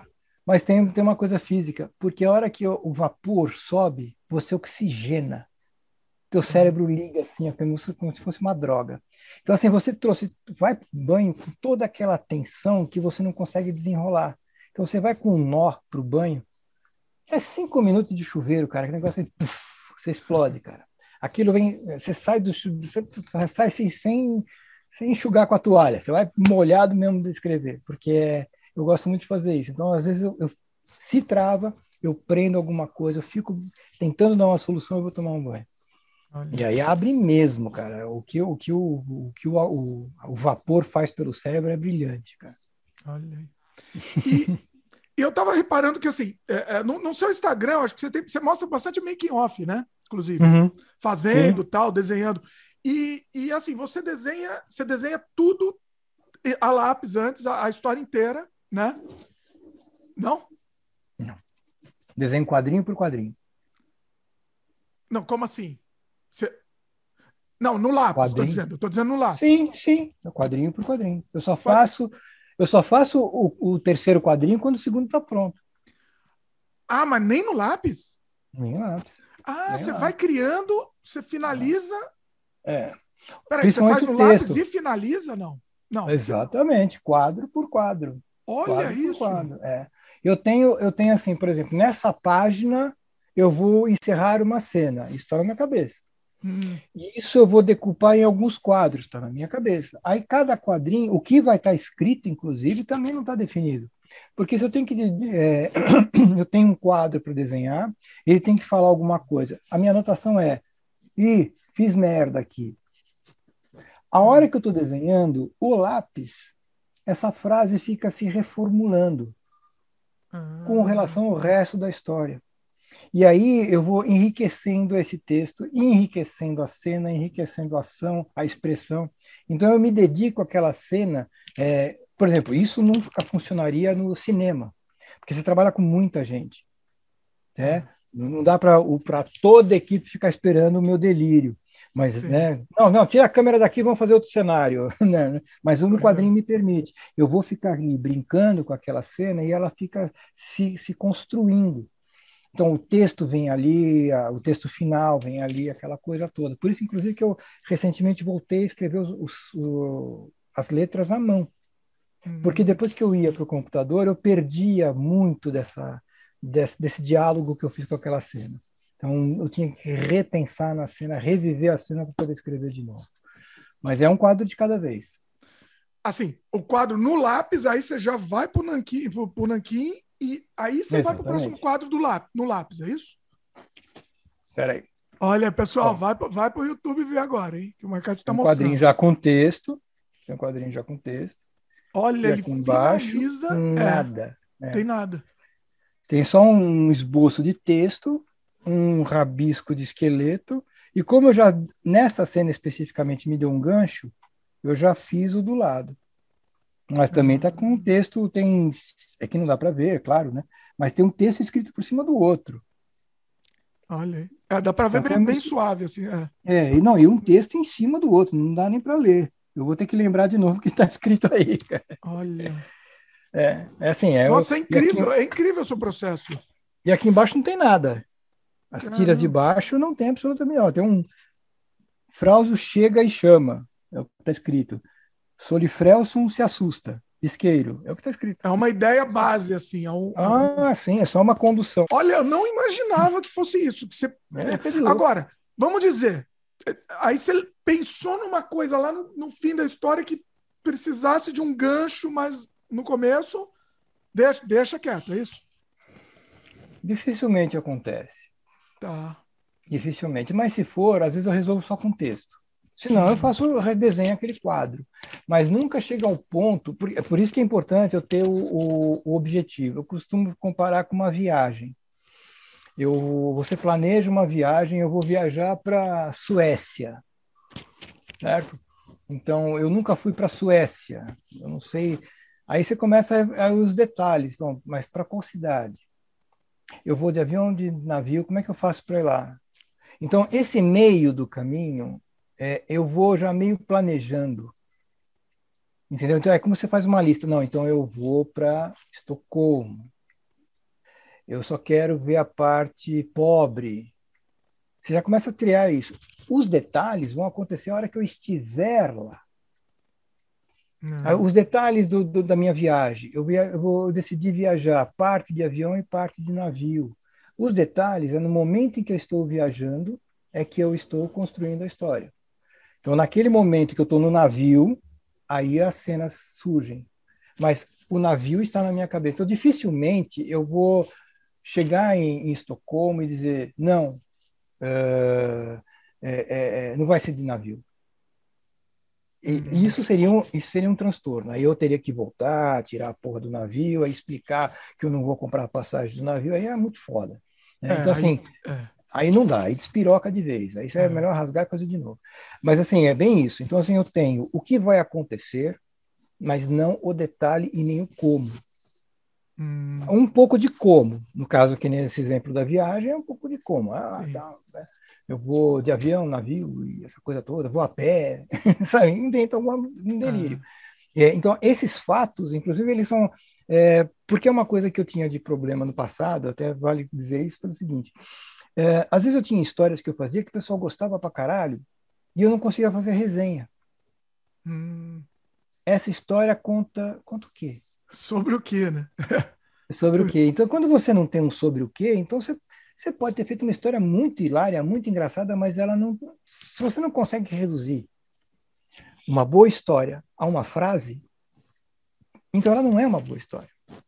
Pode pegar qualquer obra que você conheça, uma novela, um filme. É, é aquela coisa da resenha mesmo. O sujeito é um, um investigador particular que descobre uma mulher morta esquartejada debaixo de um guarda-roupa. Pronto. Tá, é. Né? A, Agora a, a situação. É. A situação. Você pode ir um pouco, aí para como autor você tem que ir um pouco mais longe. Como que, aí você não vai, é o tal do spoiler. Então, para como autor você já põe o spoiler lá, como é que ele descobre o negócio, uhum. né? Ah, e, e, na verdade foi o cachorro que espedaçou a mulher. Tá, pronto, aí você, você já tem uma, um argumento constituído. Os detalhes você vai enriquecendo pela dimensão que você tiver. Hum. Inclusive é assim que eu faço as adaptações. Quando eu pego a, quando eu fiz a relíquia, eu tentei reduzir a relíquia a uma frase. É a história de tal, tal, tal. Não deu uma frase, foi uma, uma frase um pouco mais longa, mas é uma frase. E aí eu, eu, eu construí a história a partir dessa frase. É o que eu fiz com os Miseráveis. Os Miseráveis, para mim, é meia página de texto. Eu estou escrevendo os meus Miseráveis. Entendeu? Inspirado pelo cara. Eu roubei a história do cara. E a mesma coisa você faz consigo mesmo. Então você faz uma frase e constrói em cima dela. Aí tem um conteúdo. E aí fica muito difícil você ter que refazer alguma coisa, muito difícil. E o banho turco, Fran? Você foi? Eu não, vi. Eu não... É para homem, criatura. Ah, é mais é? para homem. É, não tem uma é... versão para mulher? Não, eu, eu, eles não falaram nada. Eu, eu só fiquei sabendo de banho turco para homem. Tanto você viu que só tinha homem lá. Sim, eu achei que tinha uma parte separada para mulher, sei lá. Pelo filme a gente não dá vontade nenhuma. Eu nada, não, não entendo aquilo, eu não consigo entender. Também não. E detalhe, né? Você viu que no filme eles falam que eles só tomam banho. Ah, hoje é dia de tomar banho, né? Eita. Eles só tomam banho num dia na semana, que é o dia de ir no banho turco. Nossa, sério? É, sério. E é um banho estranho, porque você tem uma, uma piinha, você toma um banho de canequinha, basicamente. É, até quando eu fui, foi muito engraçado, né? Tem três grupos muito grandes, tinha, né? Antes do mundo acabar, praticamente. É, antes, é, três grupos grandes de turista para mundo árabe, né? Em primeiro lugar, coreanos, da Coreia do Sul, né? Segundo lugar, mexicanos. Terceiro lugar, brasileiros. Olha. Países árabes, tá? Aí é muito engraçado que daí o, a gente chegou em Istambul. Essa minha viagem foi super corrida, foi uma maluquice. Assim. Eu voltei quebrada da viagem, quebrada, do corpo quebrado, foi extremamente cansativa. É, só que daí chegou no primeiro dia em Istambul, pá, pá, não sei o quê. É, é, quando você chega, não é não, não, tá, não, não, tá forma, não, tão, não estão todas as pessoas ainda. Então, chegou eu e meu namorado, e daí o cara errou o hotel. Eu achei isso muito estranho. O cara erra o hotel, né? É, é, é já estava programado, né? Não era um táxi que eu peguei no aeroporto. Aí ele falou: não, não, é que eu levei vocês no hotel que é para coreano. Eu falei, como assim? Aí ele me falou que é, é, porque coreano toma pouco banho, então pode ser em alguns hotéis.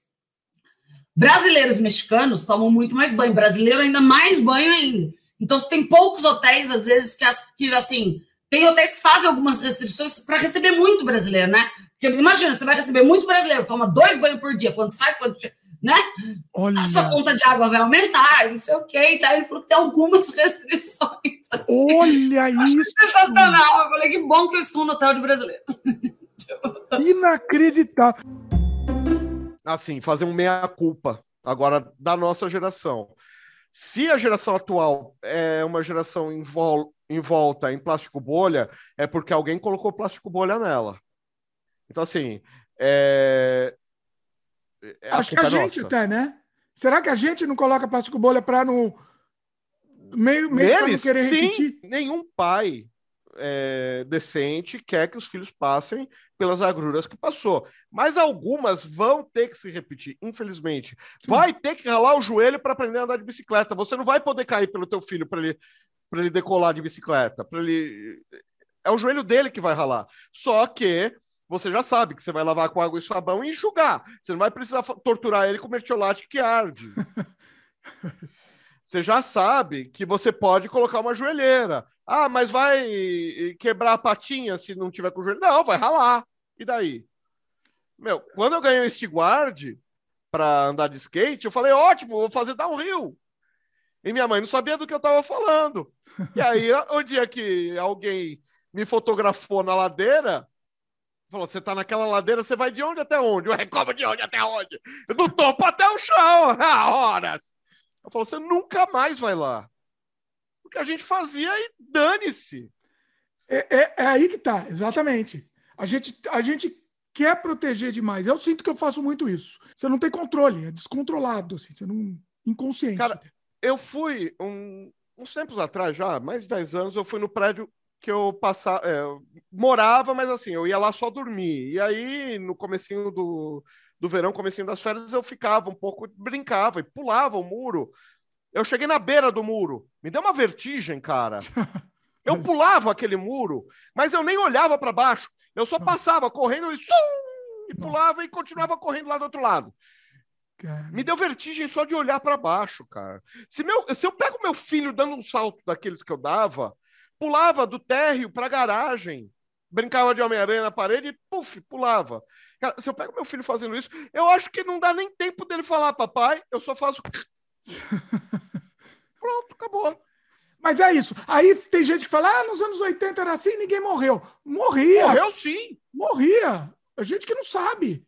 É por amostragem, né? A gente, a gente é. sabe que não morreu. Estatística é uma coisa desgraçada, cara, porque, meu, é, é, é, um em 100 mil, é, mas e se o um é você? É, não importa é, que outros 99 mil sobreviveram, foi você. Pois é, 99.999. Pois é, pois é. Estatística é triste, é, é por isso, porque é alguém, pode ser você. Exatamente, exatamente. Vai ter dois tipos de fã. O fã do cara que foi convidado. O fã que tá lá esperando que ele vai escutar o cara, vai estar esperando o monólogo do, do, de quem ele é fã isso não vai acontecer, ele se frustra. Porque ele vai, vai ter eu do outro lado contestando. Ou interagindo muito. Ele não queria isso. Ele não, ele não Mas você contesta, assim, vamos dizer, você contesta. Política não, porque política hoje em dia tá mais complicado. Mas sei lá, alguma coisa muito específica, você, ah, não, mas não acredito ah, nisso. Você, você, contesta sempre. Você... Quando, quando tem. É que muitas vezes tem coisas que casam. Hum. Eu, não, eu não faço programa para criar treta. Não, não é, é essa a intenção. É, não, não né? foi nem, nem isso daí. É mais, é mais a questão se é. é uma coisa contra seus é, princípios. Tem coisas, assim, tem coisas, tem, já teve, já quase briga. Olha, ah, é? Quase briga, é. Oh, conta aí, quando que foi aí? Conta aí, vai. Ah, não vou falar que é mancada falar o nome da pessoa. Não, mas, tá no ar. Tá, tá no ar. Você não tirou do quase, ar. Foi quase briga, porque aí também foi um negócio para me aprender, porque eu me envolvi emocionalmente com o que a pessoa falou. Eita. Não, conta então sem entregar o santo, dá para contar? Não, porque vão saber, mas por cima, é mais ou menos o seguinte: imagina que alguém vira para você e fala assim, hipoteticamente, tá? O cara vira para você e fala assim: ah, eu acho que todo brasileiro que saiu do Brasil é um covarde. Eita. Como é que você vai reagir? É. Olha, e você sabe que já aconteceu É. um pouco. Vou te falar a verdade. Aqui no Sem Freio aconteceu uma coisa parecida. É mesmo? Aconteceu muito parecido. Pois também é, não vou e- entregar o santo aqui também. Não vou entregar. Tá no Agora, ar também. Se o cara não sabe que você mora fora do Brasil, ou os motivos que te levaram a morar fora do Brasil. Não, sabia, tá? Detalhe que sabia. Então, aí No você pode caso. até dar uma relevada. É. Mas aí o cara fez isso sabendo que você morava fora do Brasil. Sim. E aí mexe com o seu lado emocional. Eita. E aí ter controle nessa hora é muito difícil. Porque aí você fala, como assim, mano? Não. Você tá enganado.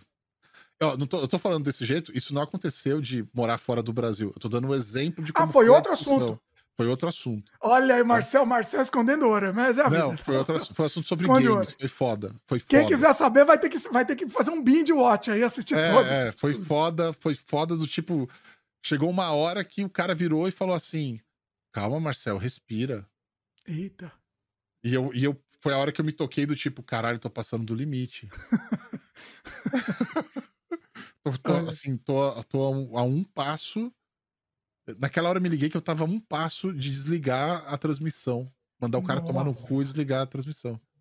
Ah, Eu tava cogitando isso na minha cabeça. Olha que doideira. olha aí. Porque o emocional tomou conta. E é legal assim. O né? interessante é que você não tirou do ar, manteve, né? Não, não tem Assumiu. porquê. Eu sou o cara que assim, meu, já tá no ar, é ao vivo. Por isso que eu gosto de live. É ao vivo, tá no ar já, mano. Não é pra tirar, é pra ficar lá. E eu que tenho que aprender com isso. É. Isso é parte Você acha que você, você acha que você se cedeu, então? Mais, da provo- mais do que, vamos dizer, mais do que a provocação dele, foi você que se cedeu. Foi, eu acho. Eu acho Você, que a provocação você- dele. você tentaria levar de outro jeito, ou tentaria É. nem entrar nessa discussão. Se acontecesse de novo hoje, É. eu saberia me comportar de uma maneira que eu ia deixar ele desconfortável. Não eu. Entendi. Entendi. Mas, mas eu tive que passar por isso pra aprender. É. Primeiro, identificar.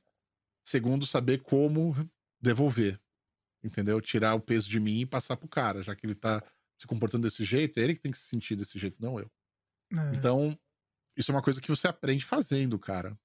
Isso é um tipo de raciocínio, é, lógica emocional e raciocínio de discussão, onde você entra numa, numa arena, onde você tem uma pessoa do outro lado que tem um ponto discordante do seu e que você tem que abordar e mostrar o seu lado, porque para você é intrinsecamente importante dizer aquilo que você pensa sobre aquilo, porque é sua área de conhecimento, é punk. Sim. É punk. Quando, você, quando não é minha área de conhecimento, dificilmente eu vou entrar numa discussão muito acalorada. Mas quando é minha área de conhecimento, eu falo com segurança. Eu sei, eu sei os dados, eu sei os números, eu tenho a experiência. É difícil. É. É, aí o bicho pega. Então, aí se você escuta uma besteira, você fala, isso é uma tremenda besteira que você tá falando. É. É. Eu, eu, eu entendo totalmente o que você está falando. Eu, aqui, aqui no Sem Freio já aconteceu algumas vezes isso, principalmente, principalmente acho que com política, tá? Só que era assim, vamos dizer, tô dando exemplo, era um convidado que não tinha nada, era um tema que não tinha nada a ver com política, no meio o convidado começou a falar umas besteiras, e, e aí, assim, é aquela coisa, dá um negócio aqui, mas eu tento me segurar, eu tento já mudar de assunto. Ó, vai melhor a gente mudar de assunto agora, porque senão vai dar problema. Vamos mudar de assunto. Mas realmente é, é difícil. Você não tem sangue de barata. Não tem jeito. Você assina o jornal físico em papel? Não. Ah, bom. Pelo Inclusive, amor de foi- Deus. Esses dias me ligaram do Estadão, assim, oi, senhor Antônio, então, o senhor assina, a gente queria fazer uma promoção por mais dois reais, Nossa. entendeu? A gente pega e manda o jornal físico domingo para você. Ah, Então, só hein? domingo. É, Olha é, aí. então. Falei, não. Não, é, é, pra, é pôr é discretamente, ó. Domingo, ó. Você não quer, pelo menos, né? Eu sei, mas é, tem o seguinte, é, eu, até, go- até gostaria, mas eu não estou querendo aumentar a despesa. Ponto. Não, você usa ainda esse argumento? Você devia ter usado o argumento que isso não existe, nem existe mais, nem deveria existir. Jornal. Você vai polemizar com a menina coitada que está vendendo lá. Você tem que sugerir para a menina procurar outro pre- emprego logo, né? Olha, Inclusive. olha a missão impossível. Olha, olha que legal que é, que é pessoal que trabalha em telemarketing. Eu acho assim, é, são um bando de heróis. Eu, eu acho que devia ter o troféu Valeu de estômago de ferro. Devia ser um estômago de ferro, na verdade. Ser obrigado a ligar para uma pessoa que provavelmente não quer receber sua ligação e oferecer um treco que ele provavelmente não quer comprar. Então. Olha que missão! Aí o mínimo que você pode fazer é pegar, é tratar bem. E de- logo em seguida bloquear o telefone, que é o que eu faço. Assim, você quer, quer dar o troféu, eu quero, eu quero dar outra coisa. Porque, meu, pra mim é uma, uma agressão. Não existe agressão maior na tua vida. Que você tá na tua casa, você tá, faz, você tá fazendo a sua, a sua, sua rotina, vem um corno e te liga tentando vender coisa. Pra mim, não existe agressão maior que essa. Assim. Não existe. Olha, veja bem, já existiu. Eu prefiro que me deem, deem um tapa na minha cara do que me liguem tentando vender coisa. Teve momentos, teve épocas que você estava na sua casa tranquilamente, de repente toca aquela campainha, tipo Dindom, algum chama. Aí você abre assim, boa tarde, estou aqui com uma fantástica enciclopédia. Tesouro da juventude, Eu- lembra? Pô, eu adorava o Tesouro da Juventude.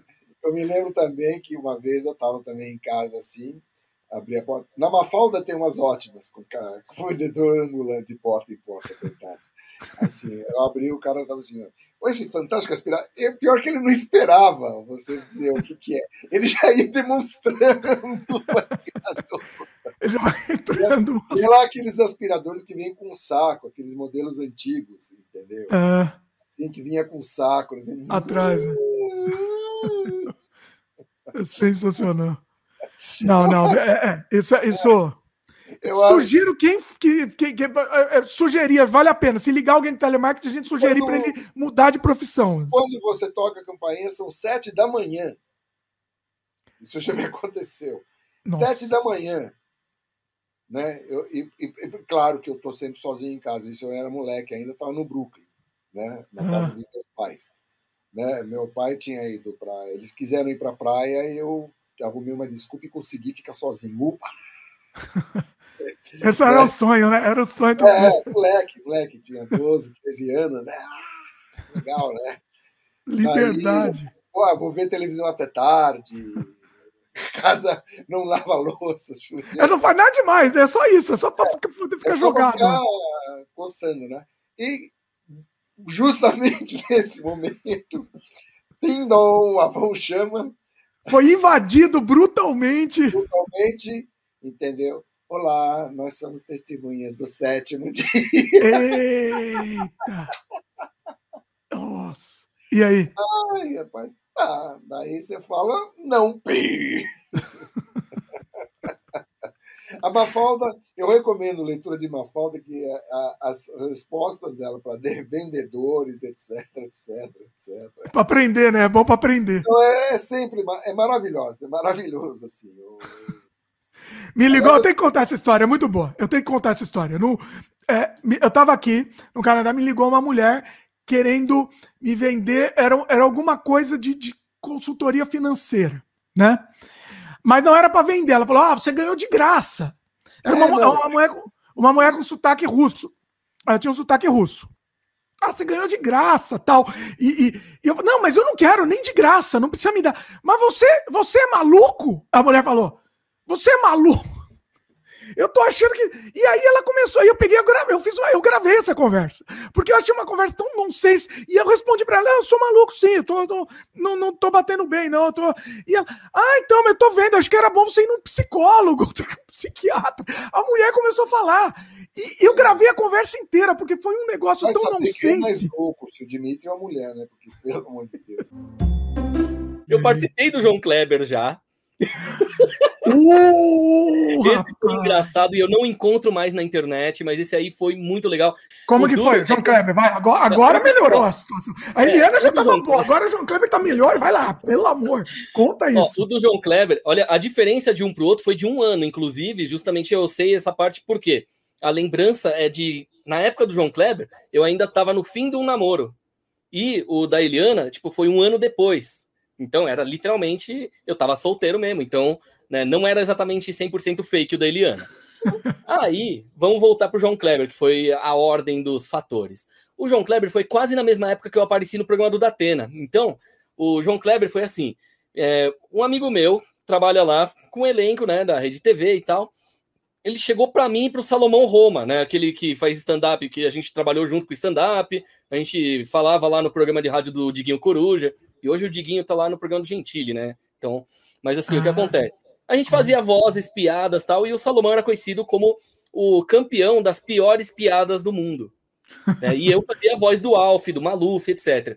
Aí a gente chegou e falou: ah, vamos tentar fazer uma zoeira? Aí a gente combinou, né, com o cara lá e com o Diguinho, da gente divulgar para o nosso dia, tipo, ter bastante gente zoando o Salomão no vídeo, né? Porque aí chamaria bastante atenção. Por quê? A gente tentou fechar uma, um restaurante para fazer stand-up lá na Liberdade. E os caras falaram: não, vocês têm que ser famosos, vocês não são famosos, a gente não, não pode fechar com vocês, não sei o quê. Falei, não, se a gente. O que, que a gente tem que fazer para poder aparecer aqui? Ah, se vocês aparecerem na TV, aí a gente fecha. Eu falei, Olha. mas qualquer programa serve? O cara falou, qualquer programa serve. Qualquer mesmo, né? Aí o cara, sim, beleza. Aí no dia seguinte, a gente conversou com esse nosso amigo e ele conseguiu botar a gente pro João Kleber, porque eu tava precisando de um dinheiro mesmo, ganhei 150, ele 150. Então, vamos lá, né? Tipo, café da manhã, almoço, janta e viagem de volta, tudo por conta da rede TV. Hum. Aí, lógico, eu sou aquele cara, né, com muita fome, como até não querer mais. E aí a gente se preparou para aquilo. Era para ir eu, ele e o sobrinho do Luciano Zafir pra gente fazer o negócio. Só que o Pedro Imitador. Peraí. Vocês iam, vocês iam fazer o quê? A gente ia. Uma história que a gente criou junto com o pessoal do programa, né? Que, assim, como o Salomão toda hora ele só se dava mal com mulher, tipo, ele começa a namorar, a menina trai com o irmão dele. Ele começa a namorar outra, trai com o melhor amigo dele. Começa a namorar outra, trai com, sei lá, com o sobrinho dele. Então, sempre ele é trocado por alguém. Nelson é, Rodrigues, é isso. É bem nisso mesmo. Esse é o Salomão Roma, né? Aí a situação. Aí eu falar, ah, vamos fazer o seguinte então. Vamos pegar aquela ideia do American Pie, né? Que o cara, tipo, tava transando na frente da câmera webcam e vamos jogar isso na história. Aí o que, que os diretores lá falaram? Ah, bom, pode ser, então vamos lá. Né, o Salomão, né, muito banana tal, e o melhor amigo dele era o Pedro Imitador. Né, e que a menina que estava namorando o Salomão teria dado em cima de mim e aí os caras ligaram o Skype para mostrar a menina tentando me pegar lá no meu quarto e tal, e mandava para ele. Só que acabaram mandando link para um monte de gente. Essa é a história que foi criada. Peraí. Era para eu ser o talarico da história. Mas, mas isso é o teste de fidelidade? Não, era o outro, era o Você na TV, que também é do João Kleber. O teste então, de fidelidade mas, foi mais. Mas essa história era como para ser como se fosse real. É, a ideia era que assim, a gente tava lá para é, eu e o Pedro na história, a gente estaria revelando para o Salomão. No teste de fidelidade, geralmente a pessoa está assistindo o outro, hum. né? Então, assim, essa é a maior diferença, na verdade, dos dois. Aí o que que acontece, né? o Pedro, ele sumiu do nada. Tipo, ninguém conseguia falar com ele, não conseguiram buscar ele. A gente tava lá na TV esperando ele e, putz, tá quase na hora de gravar e ele não tá. Aí falaram, pô, tem uma moça aqui que a amiga dela também não veio, né? E o filho dela também participa de coisa de TV e tal, e aí ela tá aqui para gravar, mas não tem. Vamos tentar misturar as, as histórias? Tá bom. Aí, beleza. Aí aparece a moça lá, né? Tipo, meio feia e tal. tipo, a, mano. A, não era ao vivo, era gravado. É, era gravado, mas é, fingia ser ao vivo. Ah, olha, tô gostando muito. Olha, tá, isso é genial não, isso aqui. Ah. O mais legal é que são altas revelações. E no contrato, essa é a melhor parte do porquê que eu posso falar hoje. No contrato, eles estava escrito ali que durante dois anos eu não poderia falar sobre. Não falou se depois disso eu não poderia falar os, os detalhes do, do, batidor. E como ah. foi, tipo, 2000 e, 2012, 2013? Olha 2021, tá Detona aí, vamos lá, vamos lá, que agora é Nossa, isso vai ser genial. Ah. Então, aí, dentro do camarim tava eu e o Salomão, trouxeram a menina lá, né? E o produtor e o co-diretor lá, não lembro o que, que era direito a gente começou a criar história. Pra quê? Aí então a nova história era: o Salomão é um bananão, como sempre, não se dá bem com mulheres, como sempre. E aí eu resolvo arranjar uma namorada para ele sem avisar ele. Ah. Qual que foi o lance da história? Que já vamos, aproveitamos o lance de Orkut e Facebook e tal. Tava no fim do Orkut, começo do Facebook, aquela coisa toda. Ah, então, a ideia era que eu criei um perfil falso dele para conseguir encontrar alguém para ele. Olha. é vocês estavam criando, basicamente, vocês estavam criando um curta-metragem aí, né? É, no fim 10 minutos antes da gravação. Caramba! tipo, foi no improviso, porque, tipo, já que um faltou e tal, a gente arranjou outra pessoa que também é amiga faltou, bora criar uma história. E tem que ter revelação, né? Tem que ter, é. tem que ter um plot twist sempre, né? Exato. E tinha muita coisa que aconteceu naquele dia que eu não esperava, além desse fato do, do moleque não ir, né? Conta, então, assim, conta aí, pelo amor de, de Zeus, então, conta aí. Agora você vê, a história mudou de o melhor amigo do Salomão e eu revelando que a namorada dele estava traindo ele comigo, acabou pulando a história para eu arranjar uma namorada para o Salomão porque ele não consegue mulher. A história trocou dessa forma. Só que o duro foi como que a gente foi tentar levar adiante, porque eu sou ator, o Salomão não é ator. E a menina é mãe de um garoto ator. então, era uma coisa meio doida. Tipo, só eu sabia atuar. E eu tava me segurando para não rir da história na hora da gravação. Por quê? Junta o fato da, da nossa história já ser meio doida. Que é eu arranjar uma namorada pro Salomão, criando um perfil falso para ele. Hum. Aí, mais o fato do João Kleber toda hora falar o para, para, para pra câmera. E aí, tipo, o pessoal vai falando no ponto as histórias, e aí confundiram o João Kleber nas histórias e botaram uma, uma atriz fingindo ser psicóloga. e a coisa foi derinholando de uma forma. Pera, pra entender, aí... peraí. Pera, pra entender. É, é. O programa, todo o programa era gravado, mas o João Kleber estava assistindo também ao mesmo tempo. Então, é assim. Não foi que, não foi que isso era um curta-metragem que vocês fizeram, sei curta-metragem entre aspas, fingindo é, não, ser aí... verdade. Não, então, o João Kleber, ele estava na nossa frente na hora da gravação. A gente criando a história era só para os caras poder passar no ponto para ele, para ele saber qual é a história. Ah, entendi. Entendi. Então, assim, o João ah, tá, Kleber, tá. Nesse ele... momento era só da criação ainda. É. Então tá. a gente no camarim é criando a história e a gente no palco era contando a história pro João Kleber, para poder ser a ah. revelação pro Salomão. A única coisa genial do Salomão é que, como ele tinha madrugado participando do programa do Diguinho Coruja, então ele tava com os olhos vermelhos. Parecia que ele tava com raiva. Mas era sono. Realista, Aí, né? É, foi uma realista. E, tipo, e ele fingindo ser uma pessoa íntegra, assim. Todo mundo sabia que ele era o maior zoeiro, mas ele lá falou: não, eu sou um cara íntegro, todo mundo isso e aquilo, e você é o zoeiro, e não sei o quê. E eu ali me segurando para não rir. E a câmera tentando, tentando me pegar só na hora que eu não tô rindo, mas estava difícil. E aí, sempre misturam histórias no meio do programa. Então, antes de dar o resultado de uma, chamam outra turma de outra história e sentam do lado. Aí para, me vem um para. cara. É, e aí me vem lá dois casais que um dos caras parece o compadre Washington. Aí eu, pra quê? Eu começo a me segurar, eu coloco a mão na cara assim. e eu não consigo. E todo mundo vê, na hora que a câmera vem para mim, eu segurando para não subir o lábio. Ah, peraí, calma, pra entender. Esse daí não era o found footage. Isso é aquele que vai a pessoa no palco isso. É porque eu tava, eu tava misturando aqui, eu tava misturando com aquele teste de fidelidade que vai, que a pessoa então, filma lá como se fosse uma não, câmera. Esse é o palco, é o das pessoas. Você tava no palco, sobre. aquela atuação que os caras fazem, toda aquela atuação que um brigando com o outro, que sai porrada, é obrigado a sair luta no final, né? Na verdade, não é obrigado a ter luta. Tipo, se tiver uma briga, não pode ter soco. Eles têm umas regras específicas, né? É. Se bobear, eu devo ter o papel em algum canto se minha mãe não jogou fora, né, do, dos contratos lá. Mas foi muito engraçado por causa disso. Tipo, então era eu para revelar pro Salomão que arranjei uma namorada para ele, fazendo um perfil falso para ele. e aí, beleza. Aí a menina tinha que ficar lá do lado de fora até o João Kleber chamar. Mas demorou. Foi uma meia hora até a menina ser chamada e eu tipo, eu não sabia como enrolar mais. E no Ai, ponto, porque tem que enrolar! É, Nossa. porque assim, quanto mais tempo enrolar, melhor, tal, aí beleza. Só que aí, quando, tipo, já tinha falado bastante coisa, aí o João Kleber falou, não, mas também tem uma outra história aqui, aí mostra dois outros casais que de outra história que tinha nada a ver com a gente. E aí bota esses dois casais lá dentro. E aí ficam revezando. Compadre Washington... Compa... É, é, o compadre Washington era um desses dois casais. E eu me segurando para não rir, porque o cara sentou do meu lado. E o cara é muito parecido com o compadre Washington. Eu pensei, porra, será que não é o próprio? Aí eu, pô, beleza. E era um programa que era pseudo sério. Né? A gente tem que fingir que é sério, por mais que a história seja bizarra. Aí, beleza. Pergunta, pergunta. Eu tenho um monte de pergunta aqui. Esse, esse daqui, tô, eu tô, olha, eu tô adorando isso aqui. O, o, se você rir no meio, eles vão cortar, porque é gravado. Sim. Eles têm que cortar. Mas aconteceu isso? Quase. Ah. Por pouco, não vou dizer. Assim, é que realmente tava difícil de me segurar. E olha que, mesmo sendo ator, eu tava com uma dificuldade tão grande que dava pra. Até os câmeras estavam rindo. É, se aí Tipo- você vê o câmera rindo, você não aguenta, né? Você- você- pô. Exatamente. Eu me segurando assim ao máximo, tava difícil.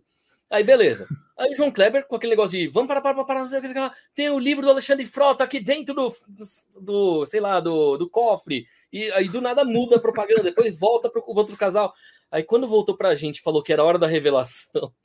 Aí eu falando, e eu não sabia mais o que falar. Aí o João Kleber falou: Não, então, agora, Salomão, espera, entra tal menina aqui, aqui pra conhecer o Salomão. Aí o Salomão, ué. E o Salomão se segurando também pra não rir.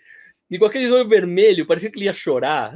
A menina, na história, ela era ex dele, era uma ex. Não, a menina era uma menina que é, gostou dele pelo perfil falso e queria conhecer o verdadeiro.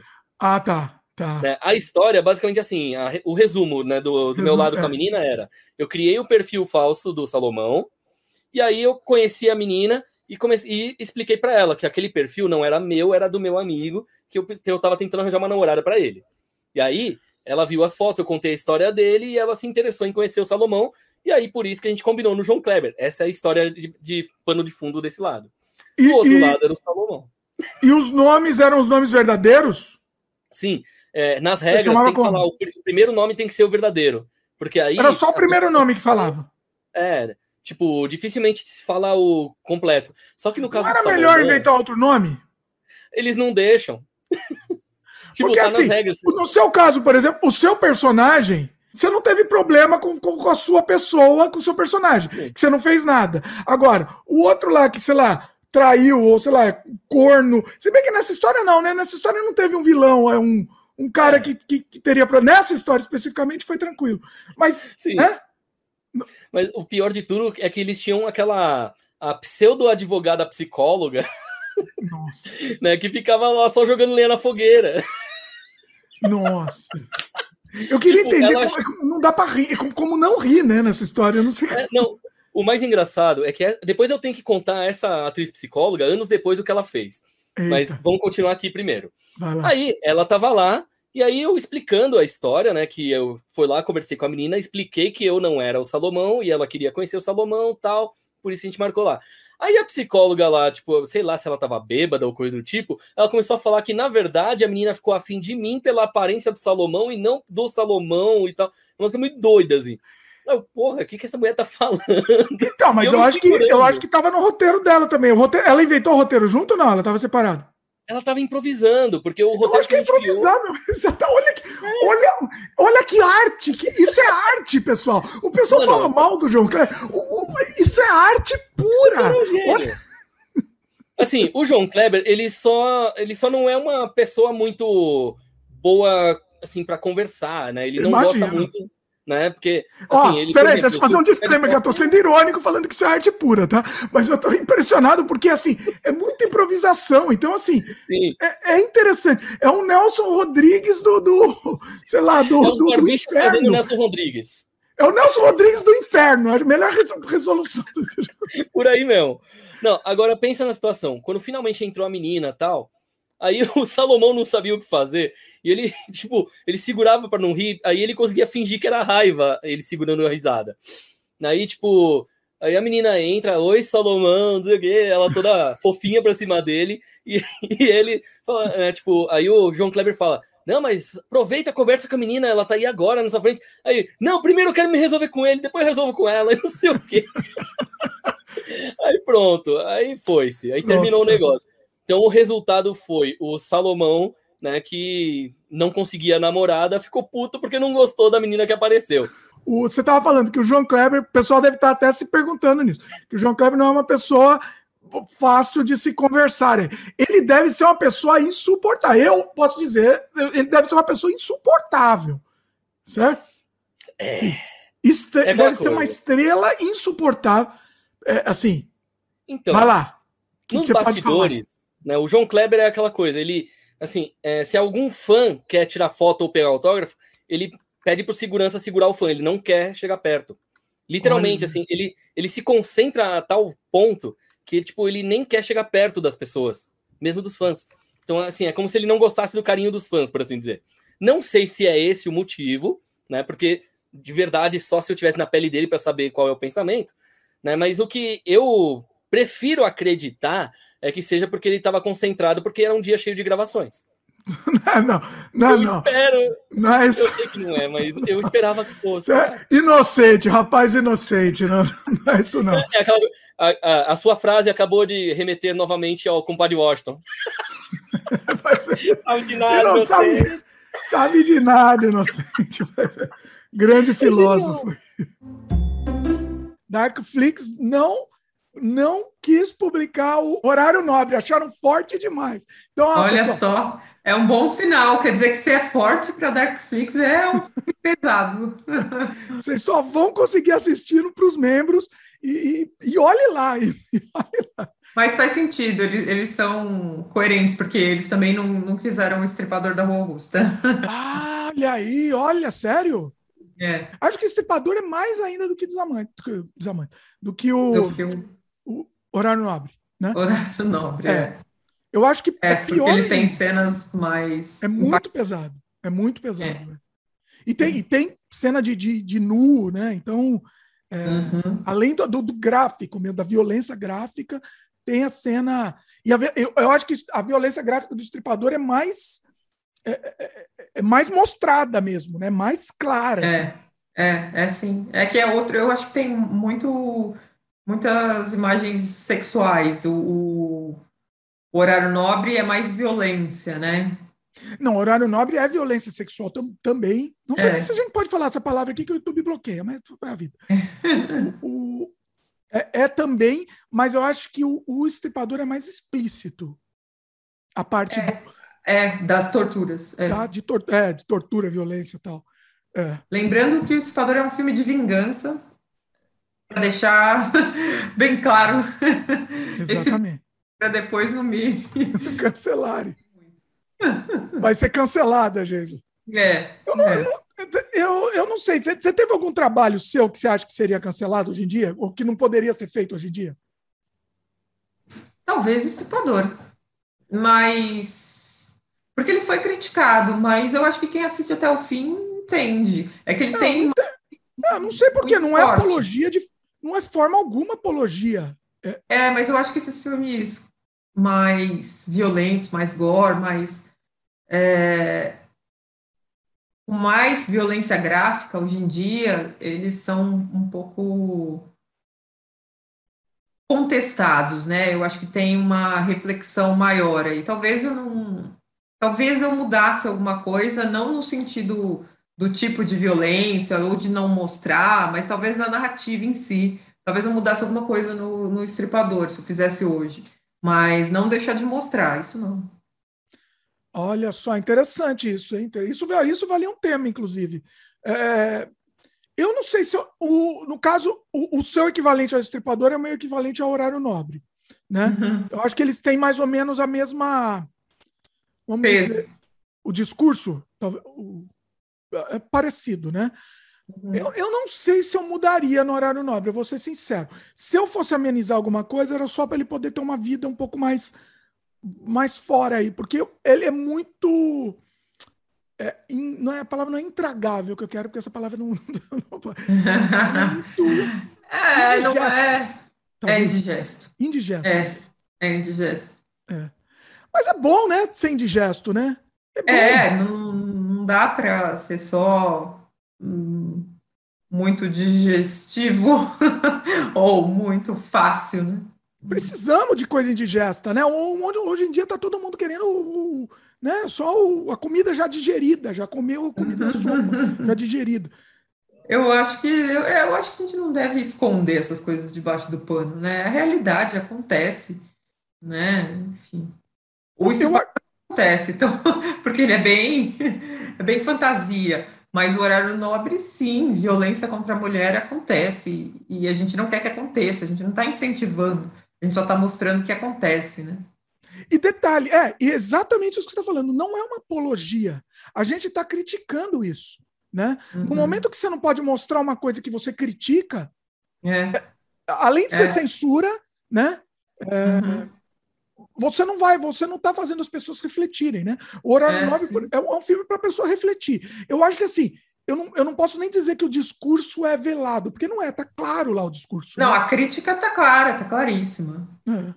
Eu acho que né, eu acho que o problema mesmo de aceitação deve ser por ter cenas mais pesadas de violência, mas não pelo, pelo conteúdo, pelo teor em si, da, da crítica, porque eu vejo uma crítica muito clara ali, né? É. O, horário nobre, a minha alegria foi quando foi passar num festival lá é, e, e, tinha duas, duas velhinhas saíram da sala. Fiquei... o estripador rolou alguma coisa assim, não? Ah, sim, sim, sim. Rolou, rolou. Te, teve gente saindo da sala quando teve, começaram as cenas de tortura. Olha aí, que, que mundo que nós vivemos agora, né? Que mundo. O, o, o, Vermes, para quem não sabe, a gente, a gente tentou financiamento coletivo para o Vermes, foi um fracasso retumbante. Nossa, eu nem lembrava mais isso. Lembra daquela tristeza? Agora eu lembrei. Pois é. Você é uma coisa que eu, que eu não faço mais, não. Você sabe que eu me arrependo? Sabe que eu devia. Eu, eu me arrependo de não ter. O, o momento do Vermes era aquele, né? Eu, eu, acho que hoje em dia seria um outro Vermes, né? Eu acho que é, existiria. É, eu acho que o Vermes hoje teria um outro discurso. Uhum. Né? Quer, imagina o que, que eu estou querendo dizer, né? Tá... Sim. Não sim. vou falar claramente aqui, mas eu acho que você tem. tem Porque a gente está em outro contexto. Outro contexto, exatamente. Mas eu acho que eu, eu, eu me arrependo de não ter tirado o dinheiro do bolso e feito verme na, na cara dura. Mas não dava, era, era um filme muito caro. Era caro, né? É. Eu não lembro quanto que era, mas era, não dava. Não tinha como. Né? É. Uh -uh. É. Quando a gente for milionário, a gente faz o que a gente quiser. Um dia a gente chega lá. Fazer aquela. É, é, é, abrir a porteira, meu. Aí vai valendo tudo. Não, não, não, não, pensar no. no se, se, a pessoa vai gostar ou não do filme, né? Um dia a gente. Ixi. ah, umas coisas que nem o David Lynch está fazendo agora. Fazer um tá. macaquinho falando lá, né? Tá nem aí que os outros vão pensar. Ele Mas pode... não estou criticando, não posso criticar David Lynch. Adoro como procurar conforto e não saber o que vem depois da morte, por exemplo. Né? Muita gente fala, eu quero, eu, eu, eu quero não acreditar, vamos dizer assim, né? Mas e, e só que assim eu, eu fico desesperado por essa questão do conforto, né? Como eu vou achar conforto nisso? É. Uh,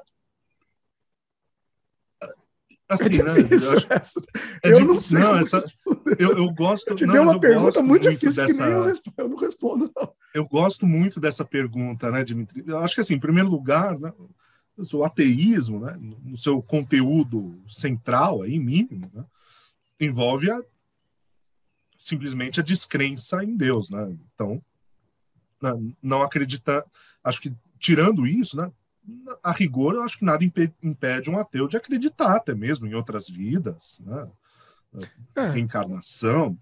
É. Ateu é quem não acredita em Deus, né? Eu acho que é meio, não sei muito bem como que se compatibilizam, né? Uh, essas outras crenças, mas a, a princípio não, não, seria exatamente impossível, né? Uh, acho que cada ateu aí tem as suas próprias convicções, né? Uh, sobre o que vem depois da morte. Né? Você acha que precisa acreditar alguma coisa assim no, no, no, nesse sentido? Porque assim, eu sempre falo que acreditar é vazio, não interessa muito o que você acredita, é, interessa o é. que é, né? Vai ser ou não vai. Se você acredita ou não, Sim. tanto faz. Mas se você vai sentir conforto em acreditar em qualquer coisa, num bully uhum. que voa atrás de Marte, acredite, está feliz e pronto. É, exatamente, né? É, uh, é isso. É claro, daí cada um vai ter suas próprias visões, ideias, né? pode chamar de crenças também sobre, sobre esse assunto. Tem gente que talvez seja por, por, por conveniência, digamos assim, para se tranquilizar, uh, pode acreditar nisso. Né? Pessoalmente, eu acho que. Né, eu acho que um pouco. É isso, por, por convicção pessoal, eu sempre me esforço por uh, né, aderir aquelas ideias que me parecem mais lógicas, né? mais racionais, mais possíveis de confirmar a partir do que eu sei, né? do que eu conheço. Uh, né? Mas, sabe, uh, eu acho, né, seguindo nessa toada minha opinião pessoal, né, estritamente, assim, Eu acho que, em um certo sentido, muito específico, né, Dimitri? Acho que, em um certo sentido, uh, existe algo né, depois da morte. Uh, acho que assim, se a gente pensa né, que o nosso corpo é composto exclusivamente né, de matéria, enfim, são átomos, moléculas, né, sei lá, carbono, nitrogênio, outras coisas, né, e que a matéria não é exatamente criada nem destruída, a morte não significa também a destruição do nosso corpo. Né? A morte Sim. significa que esse arranjo específico da matéria, né? Essa, essa forma de se organizar, que é um corpo humano, no caso específico, meu corpo, vai se desfazer. Né? Ela vai se arranjar de outra maneira. Esse desfazimento, a putrefação, o corpo vai apodrecer, né? vai ser comido aí por outras criaturas, vai voltar para a terra, enfim, e vai se organizar de outros jeitos, né? na verdade, provavelmente ela vai voltar à vida, só que sob outras formas, né? Enfim, baratas, vermes, plantas, né? Acho que em algum sentido a gente, a consciência em si, né? assim como essa matéria se desorganiza, a consciência, que é um efeito dessa organização, também se perde. Né? Mas a matéria em si, eu acho que ela volta né? a circular por esses caminhos da vida né? uh, depois da nossa morte pessoalmente é o que eu penso, né? É. Mas acho que cada teu vai ter sua, suas ideias sobre isso. É, e, e, isso é, é isso, é, é, a opinião, né? Assim, também a gente. Bom, opinião, assim, isso é uma coisa científica, isso que você falou é científico. A gente vai, o nosso corpo vai se transformar, é um fato, é. né? Vai se transformar, vai alimentar outros organismos, enfim. Agora, eu vou, eu vou no âmbito mais, mais é, agora mais profundo aí, que, que é um argumento que o pessoal gosta né? Uhum. Como hoje eu sou a, advogado de. Deus aqui, eu vou perguntar isso. É, o que somos, né? Se existe alma, o que somos, né? A gente é só o que está dentro do nosso cérebro, a terminação do nosso cérebro. Então, depois que a gente morre, essa terminação apaga e, e, e é só escuridão. Que, sempre, obviamente, uhum. que assim, não temos 100% como provar, não tem nada é. provado, mas é, é o, o que é mais plausível, vamos dizer, né? É, então, exatamente, né? Eu acho que essa é uma das questões que a, a filosofia ainda não deu uma resposta precisa, né? Ah, hoje em dia, né, a, a, neurociência e a filosofia da mente é que tem discutido bastante essa questão, né? Se existe uma distinção entre mente e cérebro, né? se essas são duas coisas separadas, né? se uh, é só o órgão, né? é só a coisa física, digamos assim, o hardware, uh, ou se existe né, uma mente uh, que seja um produto, né, digamos assim, um software instalado Sim. nesse hardware, né, uh, que seja que dê para separar e que então possa persistir, né, depois. Mas de certa maneira, acho que mesmo essa analogia do hardware e do software, né, hum. já já responderia um pouco a coisa. Quer dizer, não existe um software sem um hardware. Né? Se você destruir o é. hardware, o software já era, né? Também. Nossa, essa analogia é, é perfeita, né? Perfeita, exatamente. É. Mesmo se existe dizer... o software, o que eu acho que existe o software, né? Você tem uhum. o software controlando, mas não existe software sem hardware, não, não tem é. como. As duas coisas estão ligadas, né? Eu, eu, eu, penso um pouco assim, é como, é como uma reação química mesmo, né? Se você pega e risca um fósforo, vai acender uma chama. A chama, né, enfim, é uma reação, é claro, tem ali uma especificidade dela. É, é, é claro que ela depende né, do, do combustível, do comburente, né? depende do oxigênio do ar, depende da madeira que está queimando, depende da faísca. Né?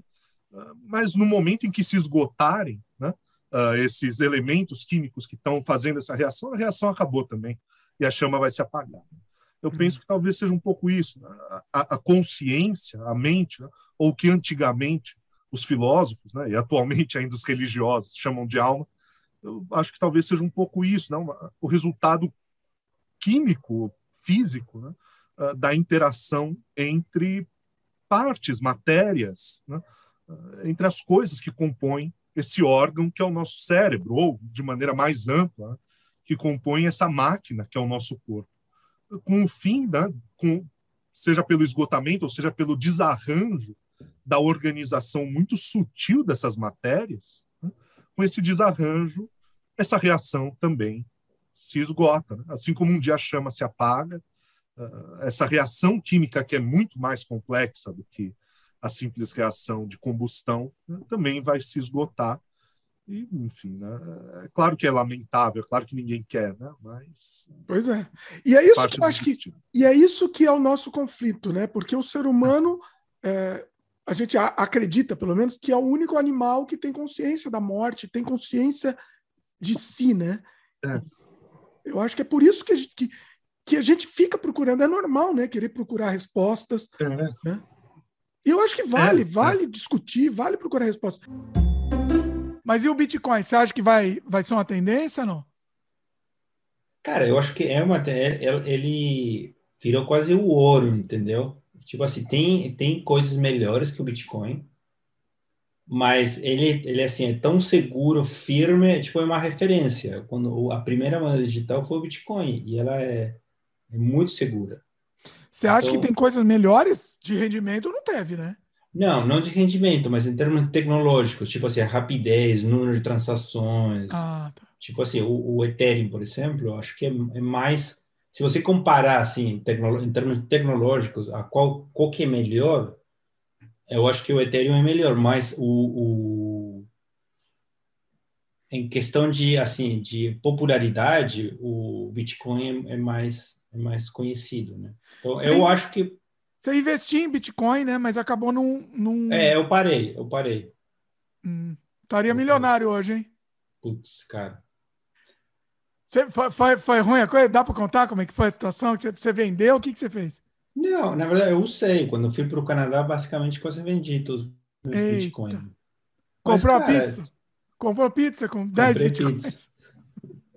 Mas, cara, é, é- não dá para pensar esse- nesse negócio, Não dá. entendeu? Porque, tipo, pensa, pensa o seguinte: o que que você, com ah, mil dólares atrás, era muito mais, talvez é o contrário, né? mil dólares atrás era muito mais dinheiro que hoje, né? Tipo, mil dólares você comprava um monte de coisa. Era o contrário. Era o contrário, mas se você, você pode pensar assim, porra, eu poderia ter comprado ouro, sei lá, 10 anos atrás e agora seria podre e rico, né? Sim. Não sei, não dá para pensar dessa forma Não com dá. nada. É, é o que foi, é o que foi. Exatamente. É, não dá para você ficar tem sofrendo. tempo presente. Então, Você, é, é, o, você perde dinheiro se você vendeu por mais barato do que você pagou. É, Aí você sim. perdeu. Não, é isso eu não, Não. fiz. Eu- Eu não fiquei fazendo trading, que é tipo, a pessoa compra e vende. Quando eu comprei, eu comprava, na verdade, sabe por que eu comprei? Pela questão da portabilidade. Cara, é muito fácil você transferir dinheiro, você levar dinheiro de um lugar para outro. Então, eu- quando me- meu objetivo era ir para o Canadá, eu comprava, comprava Bitcoin, porque eu sabia que chegava aqui no Canadá, vendia os Bitcoin, pegava dólar, acabou. Não tinha transação no banco, não tinha tipo assim, putz, e se o banco, não sei o que, demorar para. Não. Você vai lá e vende os Bitcoin.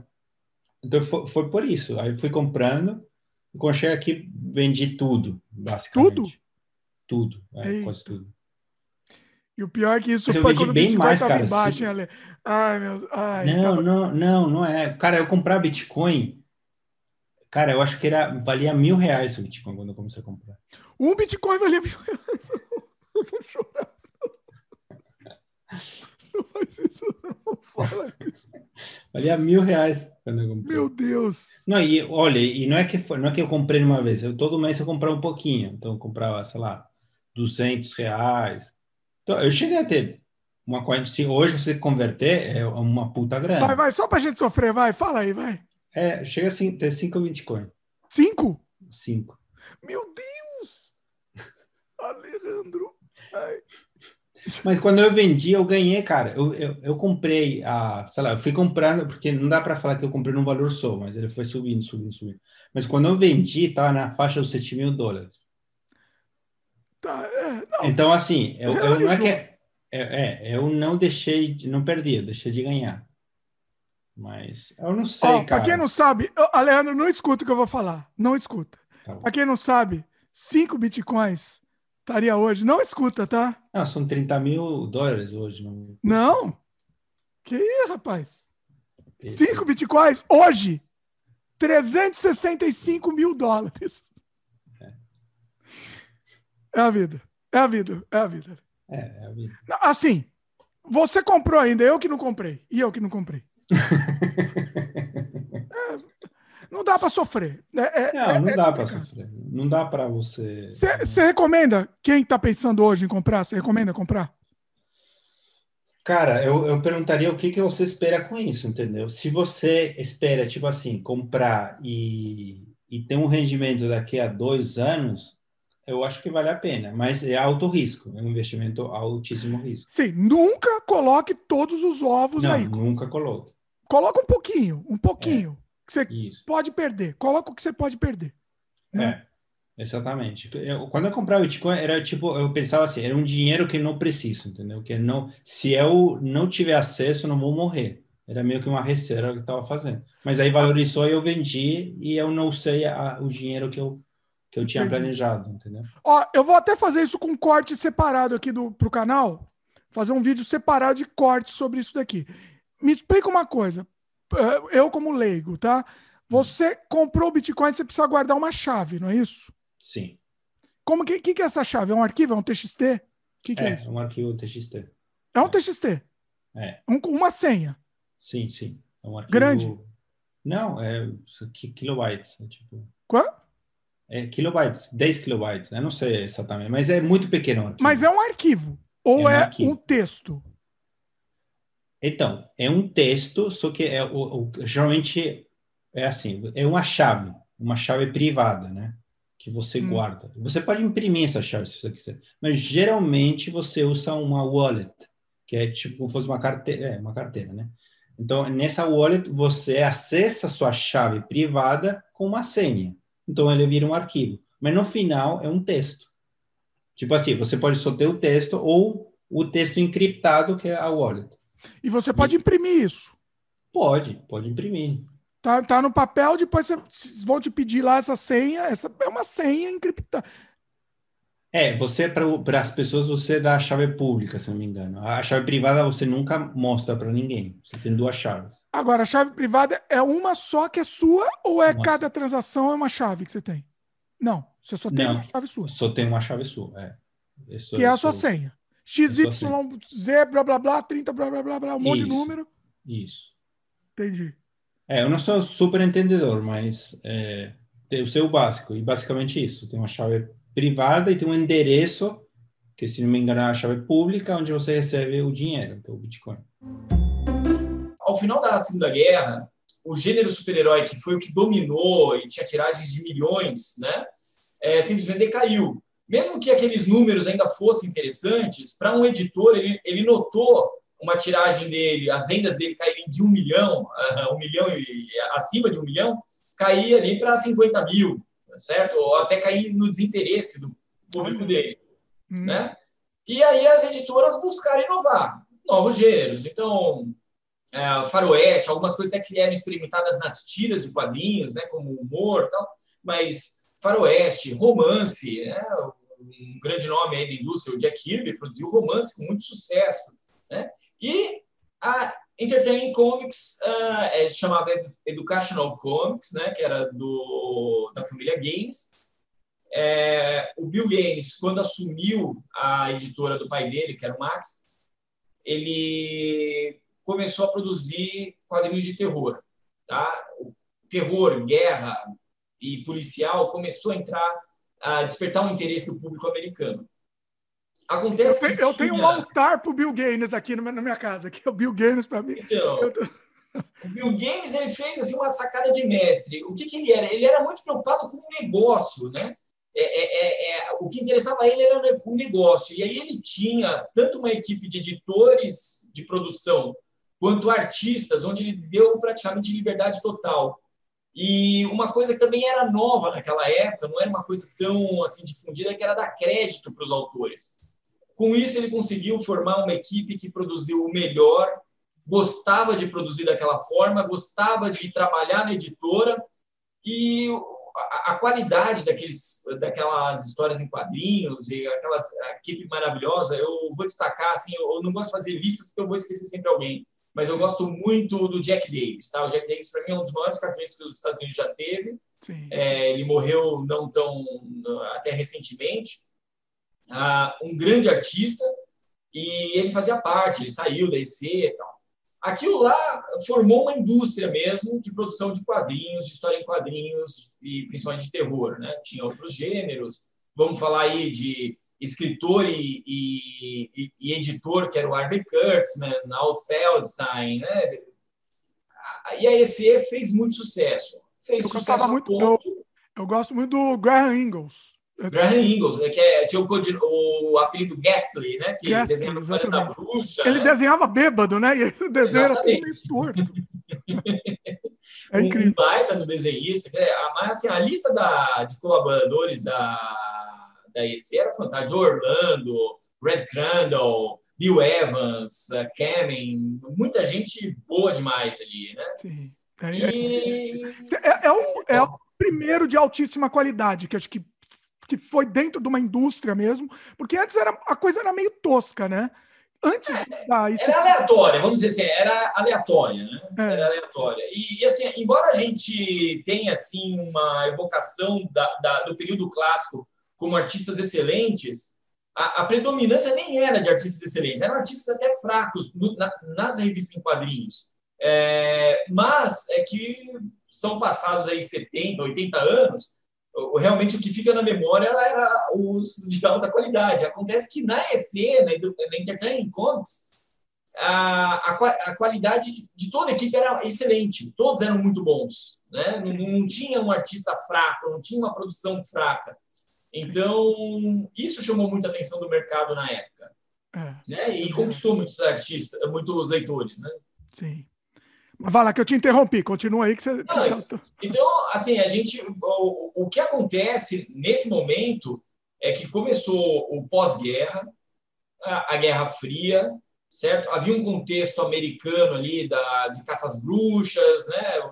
Ah, Não só, obviamente, que os quadrinhos não eram o principal eh, alvo disso aí, né? Mas eh, justamente partidos políticos, né? Entidades políticas, associações partidárias é, e a indústria da cultura.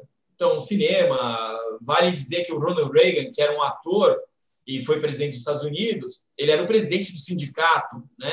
Ele colaborou muito com a caça às bruxas na época, ele acusou muitos, é, digamos assim, colegas, né? Ele entregou muita gente. Então, havia um clima de perseguição naquela época. Dizia, Ah, dizia, inclusive, que os quadrinhos, os quadrinhos eram responsáveis pela delinquência juvenil, né? Falavam isso. Exato. Foi publicado um livro de um psiquiatra alemão já naturalizado, radicado nos Estados Unidos, que é o Frederick Werton. Ele escreveu o livro A Sedução do Inocente, né?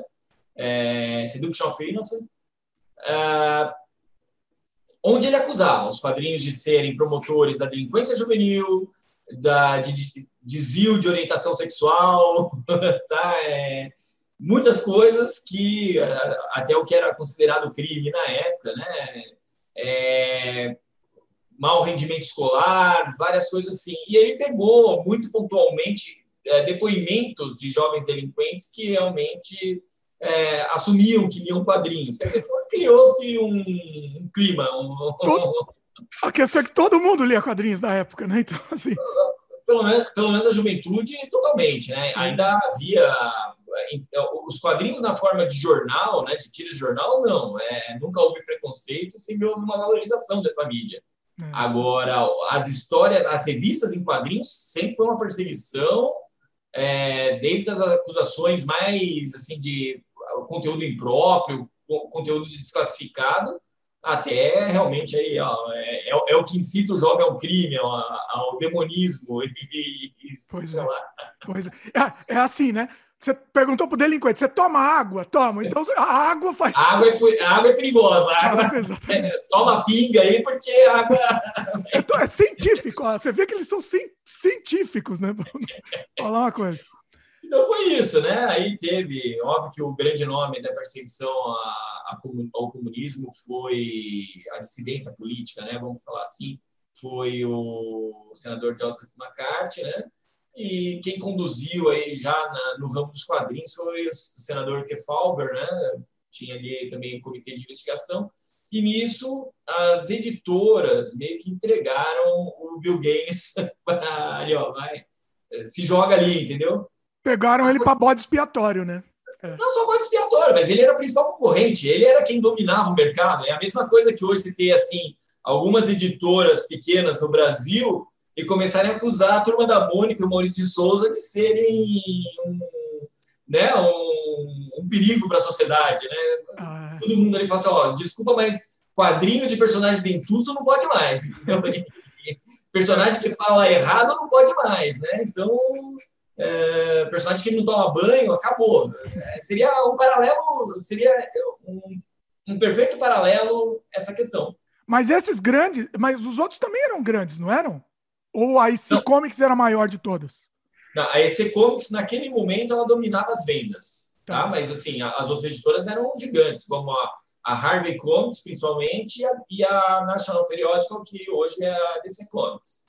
Né? Essa aí seriam... A, a Marvel ainda estava numa fase embrionária, tinha lá seu produto, tal, tinha suas vendas, mas não era uma, a editora que ela é hoje. Né? Não- é- era um embrião ainda da editora, da- do império que eles se tornaram. Mas, digamos assim, a, a Harvey Comics e a DC seriam as principais e eu não, não estou certo se a Art Comics também já estava nessa, nessa fase aí, já estava ativa nesse período aí, tá? Aí eles criaram não o vou tal do. Para destruir o, o- a EC, eles criaram o tal do código. Como é que era? Código de ética. É, o, é, Comic Code Authority, né? O código de ética dos quadrinhos aí, que realmente foi famigerado. Para quem se interessar, é possível pedir a cópia pela internet, eles mandam por correio para você o código, né? É, Ele já está em desuso, mas, a- inclusive, ele cita ali, sabe, algumas coisas é, absurdas, né? Pontuais, realmente muito focadas, muito no alvo ali, miradas, né? E principalmente para os quadrinhos DC, o que que era? Ele citava títulos, então, por exemplo, não poderia ter terror, horror, ah, não poderia ter imagem de vampiro, não poderia ter sangue na capa. É, vamos dizer assim, hoje a nossa juventude é muito mais protegida do que era há 30 anos, 40 anos atrás, né? Mas esses quadrinhos, eles eram, de certa forma, seriam, hoje mesmo, seriam julgados inapropriados para a infância. Tá? Então tinha lá a cabeça sendo cortada na hora, é, tinha violência, que, digamos assim, é um critério das- dos- do consumidor é, ter isso ou não dentro da sua casa. Né? Mas óbvio que o governo queria também interferir no hábito de consumo. Isso aí. O objetivo, na verdade, era outro, né? Sempre tem uma desculpa de moral aí na história, mas o objetivo por trás era outro, né? Exato. Eu, eu, eu- vamos lá, do que eu estudo um pouco de quadrinhos pelo mundo, aí, você mora em, eh, no Canadá, parece que no Canadá quadrinhos policiais são proibidos, né? Inclusive quando é impresso para editoras dos Estados Unidos, parece que não, eh, não pode sair da gráfica sem estar lacrado numa caixa e, só, e a caixa ser aberta só nos Estados Unidos, né? Tem alguma coisa assim. Aí, Olha só, isso eu, não eu vou procurar agora aqui, eu vou procurar isso, se tem. é, eu, eu, se eu me mudasse para o Canadá, eu não poderia levar toda a minha coleção, eu poderia ser preso. Olha só, eu não sabia, vou, vou pesquisar. Agora eu vou, você é. me deixou com a pulga. Parece que tem uma restrição desse tipo aí. Então, assim, foi um golpe muito forte e pontual para para Entertainment Comics.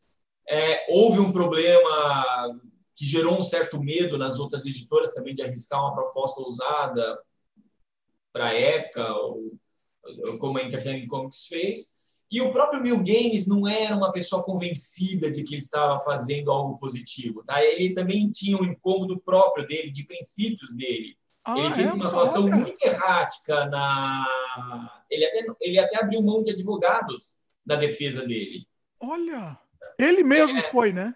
Ele mesmo foi, foi sozinho, sabe? E, e tinha perguntas assim: ah, tá bom, qual é o limite pra, da, da sua moral para publicar os seus quadrinhos, aí para permitir esses quadrinhos? Ele fala, ah, é, eu faço isso por dinheiro. Ah, então, quer dizer, se eu te pagar mais, você permite mais coisas, sabe? Coisas assim. Olha, ele foi sincero demais, né? Ele foi sincero, né? E realmente a editora é, perdeu seus grandes títulos e, e ela só não faliu de vez, né? Ela só não fechou as portas de vez, vamos dizer assim, porque ela não tinha motivo para falir também. Tinha o motivo era para fechar as operações. Ela tinha a revista Mad, que também era um formato comic book, e aí ele, os editores, eh, transformaram num magazine que aí não seria sujeito ao código de ética. Então, é, pessoal, pe- pessoal entender, né? Não poderia chamar de comic book. Ele não seria um gibi, né? Não seria um gibi, não era colorido. É, então, assim, sendo uma revista, magazine, né, num formato de imprensa, sem ser colorida, já descaracterizava aquilo que era direcionado para crianças. E às vezes ele poderia ter, ter fugido do código de ética se de repente ele tivesse um maior número de páginas, ou se a revista, mesmo no formato comic book, com aqueles quadrinhos, não fosse colorida, né? Mas, é, é, é, é, como eu comentei, ele mesmo não estava convencido de que ele é, deveria defender com garra ali o negócio dele. né? Isso é interessante, assim, isso eu não sabia, isso eu não sabia, ó, essa informação. é- E uma coisa também curiosa, né? Antes da- das revistas de terror, eu acho que você até comentou, mas tinha umas revistas. eh, A, a editora era do pai do, do Bill Gaines, né? E Isso. umas revistas, histórias da Bíblia, umas coisas assim. Exato. Enquanto era Educational Comics, né, é, é interessante dizer, né, o Max Games, a ele é acreditado o fato de ter inventado o gibi, né? Ele dizem que ele pegou um, um caderno de jornal com tiras, dobrou e bolou o gibi. Esse é, é verdade ou não uma lenda? Vamos ficar com a lenda, que a lenda sempre é interessante. né? Sempre é interessante. E, e ele tinha essa editora, Educational Comics, que tinha contos da Bíblia, acho que humor infantil também tinha, fábulas, né? Era isso aí o negócio dele, né? E realmente, quando o Bill Games assume, ele, ele transforma, transforma aí, o negócio, né? Vamos falar o negócio num líder de mercado. Sim. Eu faço filme desde que era criança. Francine é minha cobaia. A minha primeira atriz. A, a Fran é a minha primeira é, screen queen. Entendeu? Porque não foi um filme só, tinham séries e filmes. Aproveitar que a gente estava falando de séries e filmes. Fizemos séries, fizeram filmes, e isso por É a, quase. Grace, é, é a Grace Kelly do. do, do... Não, vai, eu prefiro uma Elizabeth Taylor, pelo menos. Vai. Não, mas aí é do, do diretor lá. É Do Hitchcock, né? A Grace Kelly do Ah, Hitchcock. tá, é, tá, é verdade. É a minha, a minha Jamie Lee Curtis, vai. Porque era a minha Screen Queen, então eu não tinha mais a ver. A gente só fazia slash, né? Slash é Só muito- fazia slash, era só slash. Era uma criatividade, assim, não tinha ideia. Então vamos fazer, vai um, um Jason lá matando. Não, e seria- era assim, tipo, ó, vamos começar a gravar. Qual história? Então, não sei. Ah, então tá, mas tipo, cria. Aí assim, então tá, agora cria um nome. Mas que nome? A gente nem sabe a história. Tipo, era muito surreal. Era muito surreal. Vai qualquer coisa, aí tá, vai, tá, vai. Não, mas é muito engraçado isso, porque é o filme que eu sempre achei que foi o mais sensacional que eu fiz, eu me sentindo a Grace Kelly. Tipo, uou, é meu filme cartaz, assim. É- é- era um que o Dimitri falou pra mim que era o pior de todos. Qual que era? Ah, eu o do sei. barco, o do barco. O do barco. Não, ó, não, o do barco foi legal né? por causa dos efeitos. Foi, foi legal. Detalhe, o processo era muito envolvente, entre aspas, né?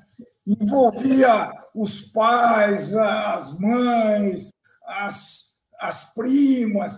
Para vocês terem uma ideia, tinha gente que queria participava, porque não dava para negar a participação, era muito é, impositivo, né? Para não dizer Não, o positivo é um e mito. aí, porque a gente pode algumas vezes eu ouvia a, a menininha, não, mas eu quero morrer logo, menina. Eu quero morrer logo. Todo mundo. O elenco inteiro, no final do filme, queria morrer, porque no meio do filme você já falava, me mata, meu amor. Mas você é mocinha, você não pode morrer, mas me mata. Muda a história depois. Parte 2 vai ser Se diferente. morrer todo mundo, como é que eu faço? Eu deixava o mais animado vivendo, filho. É, é, o que conseguiu ficar com o psicológico intacto.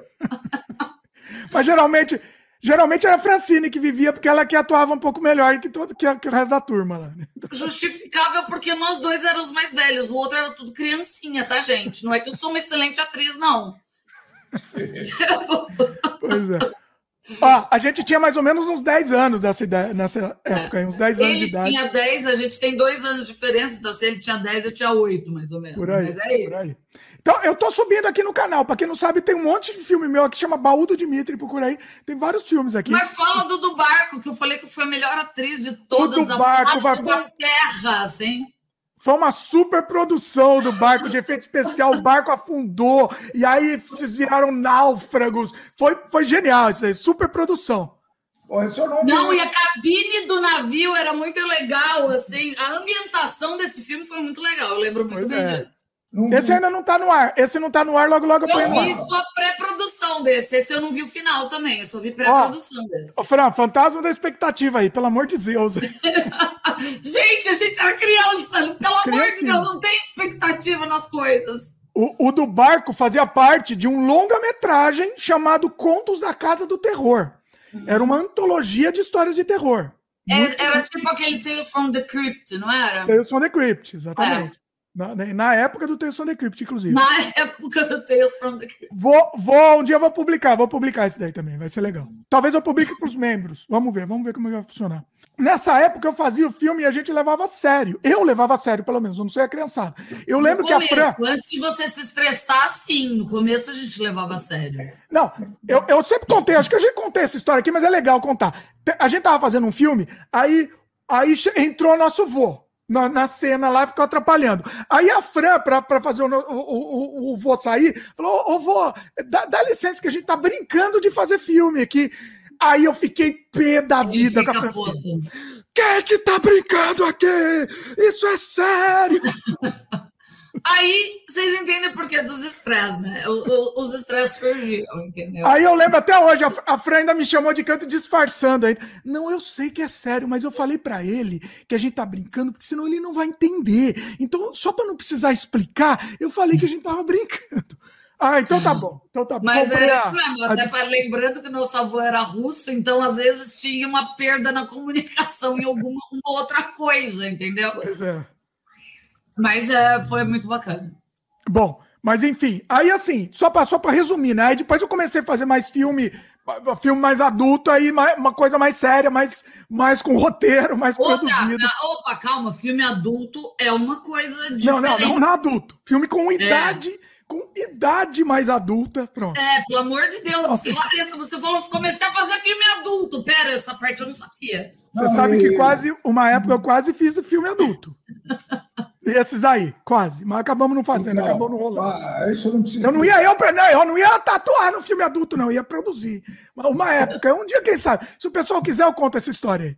Um dia, Mas o, o que era impressionante na época, ele falou, né? 10 anos, e as artistas, a mais velha tinha 8 anos. O resto tinha 6, 5, enfim. E aí o, o recurso era impressionante, né? O recurso era uma câmera amadora de VHS, né? A primeira. Era, na VHS. VHS que eu comprei. Ele me encheu tanto a, a, a, paciência que eu comprei uma câmera usada e tal, né? Que a, na época era muito caro isso daí, né? E, e aí foi aí que ele começou o negócio.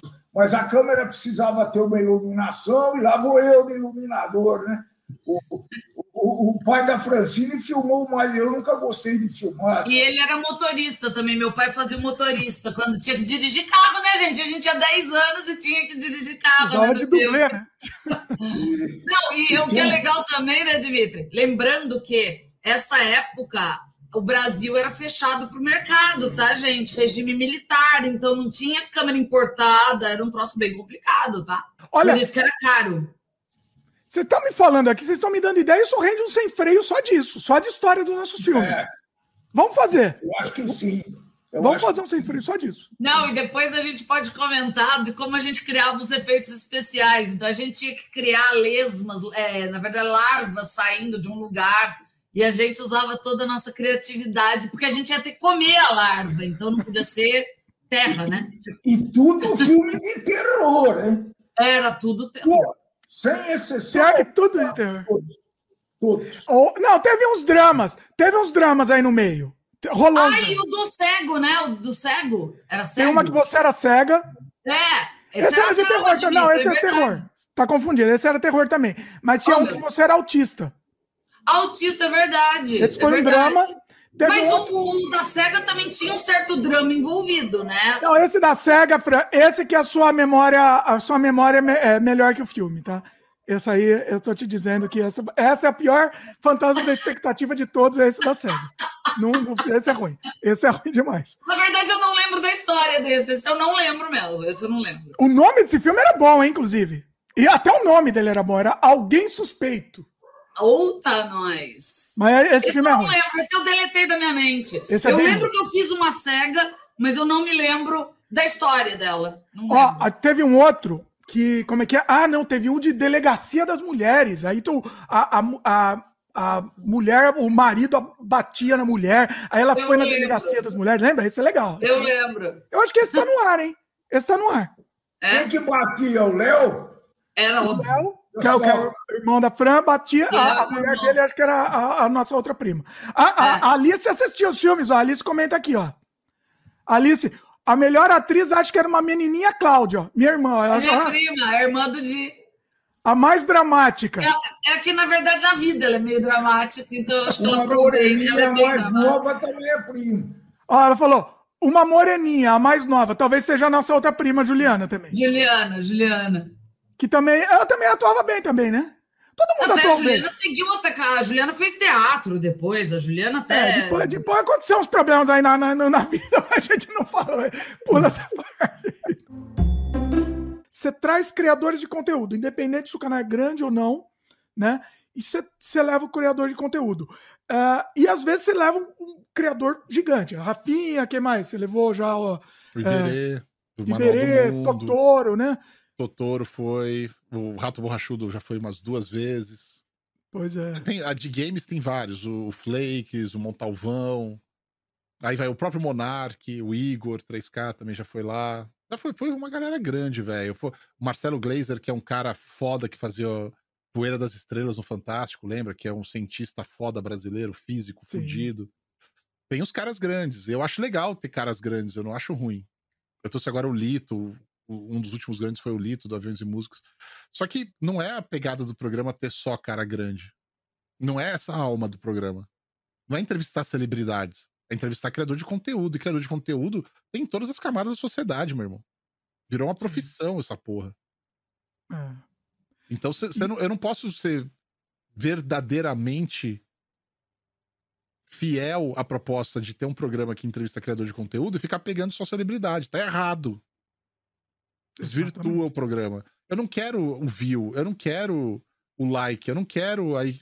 É legal quando vem seguidores e conhecem o canal, tá ligado? Mas não é legal quando vem seguidores que são ocos, cara. O cara segue porque tá ali assistindo aquele cara e depois nunca mais assiste o canal. Eu não quero isso. Sim. A maior, o maior medo que eu tenho é de eu trazer um cara desse famoso, o cara falar alguma coisa, aquilo viralizar pro lado errado, trazer uma mob de gente gigante pro meu canal que não me conhece, não conhece o canal, não conhece os programas que tem no canal. E aí o cara chegou ali e ele não tem nada a ver com o canal. E aí isso pode mudar o canal, transformar ele e, e- e ir para um caminho que eu não quero. Eu não quero isso. Eu quero o nicho. Ele vai crescer no- na velocidade dele. Eu não tenho ambição dele se tornar um canal de milhões de pessoas seguindo. De ter 100 mil pessoas assistindo ao vivo. Não é esse. Ele não foi feito pra isso, cara, o programa. Nem o canal. É outra coisa. É pra um público que quer aquele tipo de conteúdo. Então, eu faço conteúdo para quem quer se instruir sobre conteúdo de criação de conteúdo. Olha só, cria- se instruir de, cria- de conteúdo e criação de conteúdo. Usar, o- escutar o depoimento de vários criadores de conteúdo diferentes, de áreas diferentes. Então, vem gente de ciências, vem gente que tem só podcast, vem gente que escreveu livro, vem gente que estava na TV. Poxa, cara, foi tudo quanto é gente que tem site, gente que gente que não tem site, mas, meu, tem só a conta do Twitter e no Twitter ele cria conteúdo. Eu tenho todo esse tipo de gente, gente da área de finanças. Eu trouxe gente de tudo quanto é lugar, espaço, que é uma coisa que eu gosto. E até mais fácil para você se surpreender, né? Porque assim, se, se for seguir essa linha que todos os podcasts estão seguindo, o que tá me irritando muito são os mesmos convidados em todos, né? É, é o trenzinho, né? O cara entra no Trenzinho. trenzinho dos podcasts. Eu quero fugir disso, mano. Eu, eu sempre eu falei isso. Acho que não sei se quando você foi, a gente chegou a. A, gente chegou a falar isso. um pouco disso. É. É. Porque, assim, pra mim, cara, eu tenho como referência, até nesse ponto, como norte, né? Como uma estrela que me guia, o sentimento que eu tinha quando assistia o programa do Jô Soares no SBT ainda. Sim. Nem era na Globo, no SBT.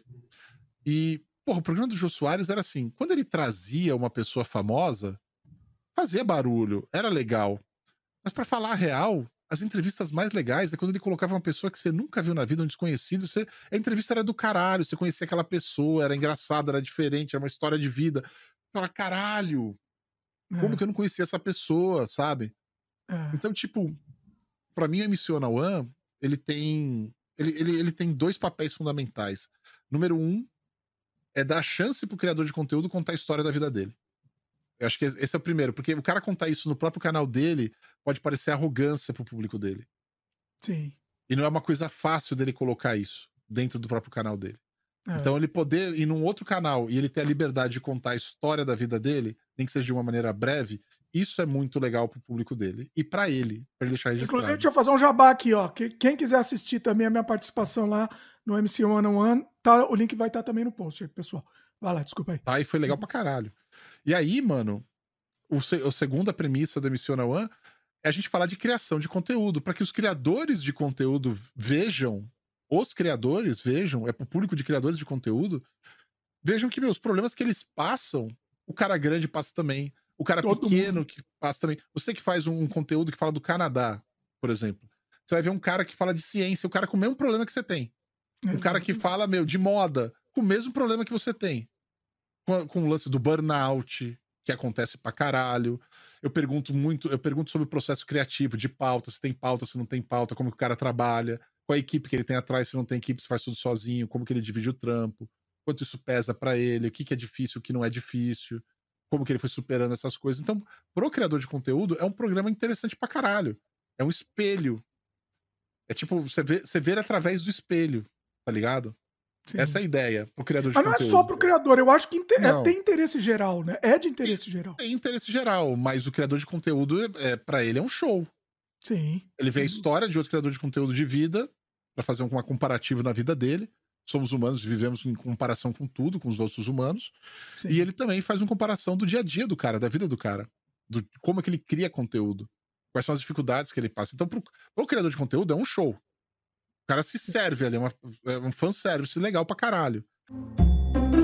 Eu tenho um filme que se chama. Esse, esse filme é um pseudo-documentário. Ele se chama Quando os Deuses Choraram sobre a Ilha.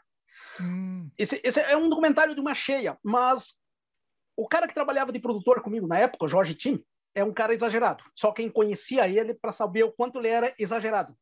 Ele me ligou numa tarde dizendo: Ah, eu tô aqui numa vila, teve uma cheia, tá todo mundo desabrigado, tudo destruído. Vem aqui, vamos fazer um documentário.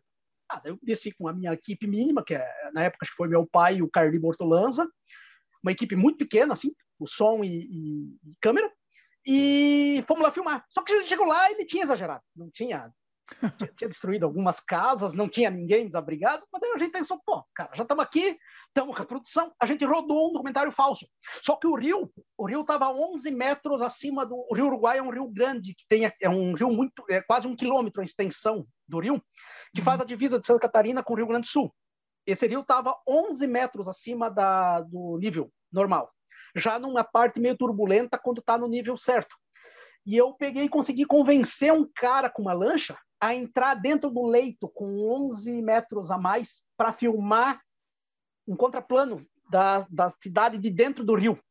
Ah. Cara, quando eu tava filmando isso, a lancha do cara era bem boa, assim, ela subia as corredeiras mesmo, ela tinha muita potência, só que, cara, passava árvores inteiras, assim, pelo lado da gente. Ai. coisa, desviava árvores assim que vinha arrancada, que, com turbulência, assim, tipo, dava ondas, cara, dava. Era, era um negócio absurdo, assim. Qualquer ah. dessas árvores que tivesse pego na lancha só tinha virado e acabava com todo mundo. A gente teve, inclusive, uma dificuldade para conseguir depois voltar do, do, do, desse, do leito acima. A gente não conseguia depois entrar de volta para a parte mais calma porque uh, não sei se tu já viu rios quando estão acima do nível. Uh, para te entrar e sair deles não é tão simples. Sim. É. Não é só pegar isso aí, porque forma quase uma estradinha, assim, tipo, uh, forma, um, forma um fluxo. E esse fluxo vai ter um, um momento que está muito forte e um momento que está calmo. Para entrar dentro do, do, do, leito, né? E ca- isso a gente teve uma puta. Para entrar foi fácil, mas para sair a gente até achou que não ia sair. A câmera pegou num. A câmera não, desculpa. a lancha pegou num bambuzal e trancou o motor, com a gente meio que indo para. Você registrou essa, essa dificuldade? Está tá- registrado? Não, não, não. Aí não, porque eu tive. Eu fiz tudo isso sem proteção. Eu não tinha nem. como é que é nome? É, colete. Eu tava, eu tava de pé fazendo isso. Só que quando entrou ali, eu, eu também tava com uma câmera de 10 quilos. Era aquelas câmeras VHS Antigona. Ah, isso filmado em VHS sem qualidade. O cara é burro que é uma desgraça, né? E essa câmera era muito pesada. Quando a gente trancou nesse, nesse negócio, eu realmente tive que sentar e coisa, porque era muito fácil cair ali. Ah, tá. Ah, então, tipo, mesmo sendo sem noção, cara, às vezes tem que. Então, te- teve uma série de coisas assim. Teve um, Tem noção, é, tem um outro- limite, né? De sem noção. tem um outro, tem um outro filme meu chamado também experimental, é, Super Chacrinha e seu amigo Ultra Cheat em Crise versus Deus e o Diabo na Terra de Glauber Rocha. Esse filme eu gravei boas partes da, da, da trama numa cidade que estava sendo destruída para a construção de uma hidrelétrica. E tinha alguns prédios de madeira de três, quatro andares que a gente subiu e foi filmar dentro. Teve um em especial, que era todo de madeira, quando a gente estava no terceiro andar do prédio, começou a tremer tudo, cara. De a gente achar que a coisa ia cair, desgringolar toda. Que daí a gente não rodou, a gente não rodou cenas nesse, nesse, nesse ambiente, porque realmente começou a tremer tudo, assim. Foi quase tu pedindo para um prédio inteirinho cair contigo dentro, assim. Nossa! Era uns negócios meio absurdos, assim, que a gente acabava fazendo. A gente Nem, conseguia... nem o making mesma- off você gravou assim naquela hora. não, existe o filme, dá para ter uma ideia das, das construções. Por exemplo, no filme tem uma cena, a gente encontrou um, um hospital é, desmanchado pela metade. Então, o segundo piso era dois andares. O segundo piso virou uma espécie de laje. Essa laje af- afundava quando a gente subia, assim, começava a afundar, cara. E isso, tá no- isso tem cena no filme. Eu não sei se hoje ah, se consegue analisar o chão dando umas afundadinhas, porque é qualidade VHS, né? Então, entendeu? Tu não tem uma, uma, uma qualidade boa para te ver esse tipo de detalhe, que tudo vira um tudo vira uma um desbotado uniforme sem definição. Tu não tem né? definição. É, tu não tem nem, de- nem definição se eu der um close só no teu rosto. Tu não consegue ter de- definição. Então, é, mas esse tipo de coisa assim, eu fiz muito. Assim, tipo, eu sempre trabalhei ah, ah, na câmera. Por exemplo, nesse mesmo filme, eu lembro que teve uma cena. Eu estava fazendo uma. Eu fiz. Eu queria fazer toda uma viagem por dentro de uma cidade com a câmera em cima, a câmera na câmera subjetiva, câmera em cima do carro, eu segurando a câmera ali. Só que eu não tinha nada para me amarrar, então eu me segurava no na- naquela partezinha que fica o paralama com uma mão e com a outra mão eu segurava a câmera, dava alguém dava o rec para mim e o carro saía. E uma velocidade bacana. Eu caí cinco, seis vezes Nossa. filmando isso. Tipo assim, caía, daí ca- caía nesse esquema de cair com a tu, tu se quebra tudo, mas a câmera a câmera, a câmera nunca importa é a aconteceu. câmera. é, a câmera nunca aconteceu nada. E só que daí o motorista do, do, do veículo, essa cena também não está no filme porque eu, eu filmei cinco, seis vezes, mas não ficou satisfatória, não ficou boa. Porque o motorista, depois de eu cair tantas vezes, o motorista não deixou. Não, não, não, não, não vou mais filmar. Chega, não- tira isso aí do filme. E daí sim, daí eu acabei não. Daí eu pensei, não, amanhã, quando ele estiver mais calmo, eu, eu filmo de novo. Mas no outro dia a gente acabou mudando de locação e não acabou voltando para o lugar que eu queria fazer. Precisava ser naquele lugar por causa de, uma, de um monte de ruas.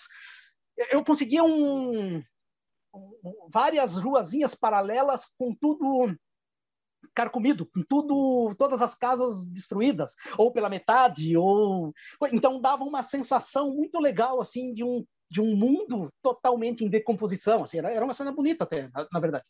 Que, e, e essa cena assim podia tranquilamente sair do filme. Não, ela não era, ela era só ia ser bonita se conseguisse, se tivesse filmado direitinho, né? Ah, por exemplo, ó, sei lá, um equipamento que me permitia amarrar a câmera direitinho e daí fazer um traveling direito, mas não tinha, né? Era cara amarrado. E isso, isso eu fiz muito na minha vida, assim, tipo, se pendurar em coisa e já fiz grua com caçamba. Eu tenho uma cena no, no Raiva que tá a seis ou sete metros de altura, assim. Eu filmo por cima de uma árvore, com os atores vindo lá ao fundo, assim, com um negócio bonitão. Isso não é uma grua, isso é uma caçamba levantada comigo me segurando na caçamba com a câmera assim, ó, se, segurando a, a quase da cãibra, porque tu, todo o peso que tu, tu fixa, o, o, o, teu standcam vira o teu braço. Então, Nossa. tipo, tu fixa ali e tenta não tremer. E daí tu, teu músculo. Isso, e isso segurando a 6 metros de altura numa caçamba. Torce pra tremer e torce para dar certo. E deu, deu certo. Tá, tá, tá, no, tá, tá, no, filme e disfarça como grua. Todo mundo acha que é uma grua, mas não é uma grua. É eu pendurado numa caçamba. Como que é, costuma ser seu processo criativo? É, bom, uh, o, no cinema, é, por exemplo, Sintonia, a gente recebe o roteiro dois meses antes, né? E eu recebo o roteiro, no dia que eu recebo o roteiro, eu já começo a trabalhar. Uhum. Né? Eu gosto muito de trabalhar né? o texto e, e, Então, eu pego o roteiro, eu, eu começo já no mesmo dia a, a, a trabalhar o texto, né? entender o texto. No, no, Sintonia, eu tenho uma, uma assessoria evangélica, porque eu não, não, apesar de já ter feito três pastores. Ah, é? Né? Olha aí! É, é. O meu hum. primeiro pastor foi em 2018, no Insustentáveis, uma série que foi filmada uh, em Chapada dos Guimarães. Né? E eu, eu, eu moro, moro tô, tô indo embora agora, mas eu morei em Chapada de 2017 a 2021, né? Tô indo embora agora. E, e aí chegaram para filmar aqui e eu metido fui lá falar com o diretor e falar rapaz como é que tu vai vir filmar aqui na minha cidade e, e eu não tô nesse elenco né aí ele me chamou para um jantar com a equipe lá não sei o que conversei conversei conversei e não tinha papel que já estava fechado elenco tudo mas aí tinha um pequeno papel que era um pastor Hum. E aí eu peguei esse pequeno papel e fui transformando né, as falas e, e fazendo sugestões e, e, e, aí virou o pastor Romeu, né, o nome do pastor, virou um pastor bacana, assim, deu deu deu deu jogo, né, deu jogo legal assim. E aí para fazer o pastor Romeu eu fui em várias igrejas, sabe, uh, aqui na, na, na cidade e em outras igrejas, em outros lugares, né e muitos vídeos, né? Então uh, eu fui pegando detalhes e, e, então eu acho que o meu trabalho passa muito por isso, né? Observação e, e, pesquisa, né? Que é uma parte muito boa e o texto, né? O texto quando bem escrito ele te dá todas as pistas e todas as uh, o que você precisa, as respostas estão ali, né? E uhum. intuição, claro, bastante. E daí aquele outro pastor que eu era pai do Gustavo Machado também foi uma coisa assim, uh, era um aí, por exemplo, esse Insustentáveis eu não tinha nem igreja, né? não aparecia igreja na série. Uhum. Depois na na, no, na Batalha de Shangri-La, que é um filme uh, também é feito aqui em, em Cuiabá, né? já tinha uma pequena igreja, né? E abre o filme também com uma, uma sugestão minha, né? Uh, cantando uma música que uma amiga minha me, me trouxe, né? Uh, e aí eu ensaiei toda a figuração. Então a câmera vai chegando perto da igreja e está todo mundo cantando lá dentro. Né? Isso não estava escrito. Foi uma sugestão minha que o diretor. E aí o que acontece? Todo mundo cantando dentro da igreja, né? Então, sei lá, tinha uh, 40 figurantes sentados na igreja, só que a equipe toda aprendeu a música, então o diretor cantava, o diretor de fotografia cantava, o cara do som, o produtor, todo mundo cantando junto, né? Para dar o mais voz. Dá mais força. É, então é muito legal. Isso, é coisa... isso, a gente não vê, por isso o making off é tão importante. Né? É. O... Então esse foi, o pastor Paulo foi meu segundo pastor e aí chegou o, o, o Leopoldo, que é o pastor de sintonia, e, e, também foi, foi, foi bem interessante, porque me ligaram, a, a Letose, que é uma super produtora de casting, me ligou e falou: Ah, Luciano, eu tenho um trabalho aqui para você, e a Lê, tudo que ela me chama, eu pego. Né? Ela é certeira, assim, né? Então ela me chamou e falou: Olha, tem um pastor aqui, o que, que você acha? Eu falei: Ah, acabei de fazer dois pastores, né? Então, mas o que, que você quer, Lê? Ah, eu quero um. um então, é, muito, é muito. Esse primeiro teste é muito pouca coisa, né? Eu quero um pastor que seja apaixonado pela, pela igreja, né? E é um pastor de uma igreja muito rica, né? E ele tem uma uma sedução, né? Tem a coisa. Não, eu falei, beleza, tudo bem. E, e aí então me manda o texto. Ela falou: não, eles querem ver o que, que você cria. Olha. Só que aí eu cantei, eu preguei, eu, eu, eu, eu fiz de tudo, né? Nesse vídeo. Foi no improviso. Foi, é, claro, eu, eu, eu, me preparei, né? Eu já sabia, eu, eu, escrevi um roteiro para mim, né, do teste e, uhum. e, realizei, né? Daí eu filmei no meio do mato, que eu moro no meio do mato.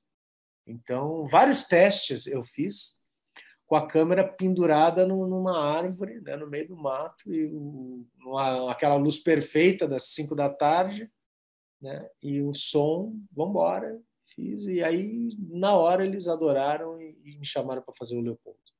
Sabe o que, que eu acho? É, o, o, o Leopoldo, sabe o que eu acho interessante? Eu não sei se foi é, deliberadamente pensado, mas assim, ele fugiu do clichê dos pastores que a gente conhece, né? É, Esses incisivos, raivosos, assim, né? A gente fala pastor, a gente lembra, sei lá, do, do Silas Malafaia, né? Meu amigo, minha amiga, sei lá o quê, né? E, e você, é, é, você fez um pastor mais suave, né? É, foi proposital, assim? Como é que foi? Como é que foi isso? Eu acho que foi essa coisa do sedutor que, que eles me falaram, né? Hum. É, primeiro, em primeiro lugar, eu, eu, sei muito bem o que eu estou falando, né? Eu, eu, estudo muito e tem essa assessoria evangélica que a gente pega palavra por palavra, né? Hum. E mexe, corrige e eu coloco na minha boca também, sabe? Eu não falo uma coisa que, que, que eu coloco na minha boca, eu deixo confortável, né? E tem a, a, Rita, que é a personagem da Bruna Mascarenhas, que, que é um, para mim, é um, uma grande. Uh, ela vem como uma filha, né? Ela vem, eu venho acompanhando é, a, a, a, criação dessa dessa pessoa dentro da igreja, né? E eu venho acompanhando, então eu vejo o crescimento, né? E o potencial que tem essa menina, né? Então, é realmente não, não tem, não é afetado em nenhum momento, né? Hum. Ele ele é ele é pai, ele é pastor, ele é empresário, né? E, e, e ele ele sabe o que ele está fazendo. Ele tem um, eu acho que eu consegui um tom que é muita gente me pergunta se eu sou pastor, desde de, de, de pessoas da igreja mesmo e pessoas da Netflix também falam, pô, mas eu jurava que... Você... Onde é que vocês arrumaram esse pastor? Sabe? Eu, eu ouvi isso na, na primeira, na, no lançamento da primeira temporada, né? E não, cara... É um é bom sinal, né? É um bom sinal. Isso. É um ótimo sinal, né? Pois é. então, é. eu acho que eu criei essa... essa... E, claro, a direção precisa do, do, do Johnny Araújo, né? O Condzilla dirigiu a primeira temporada também, me dirigiu em várias cenas de igreja, e o Condzilla é da igreja, né? Então... Hum a Daniela Carvalho também, agora na segunda temporada, uma diretora incrível, né? For, foram os diretores que eu trabalhei.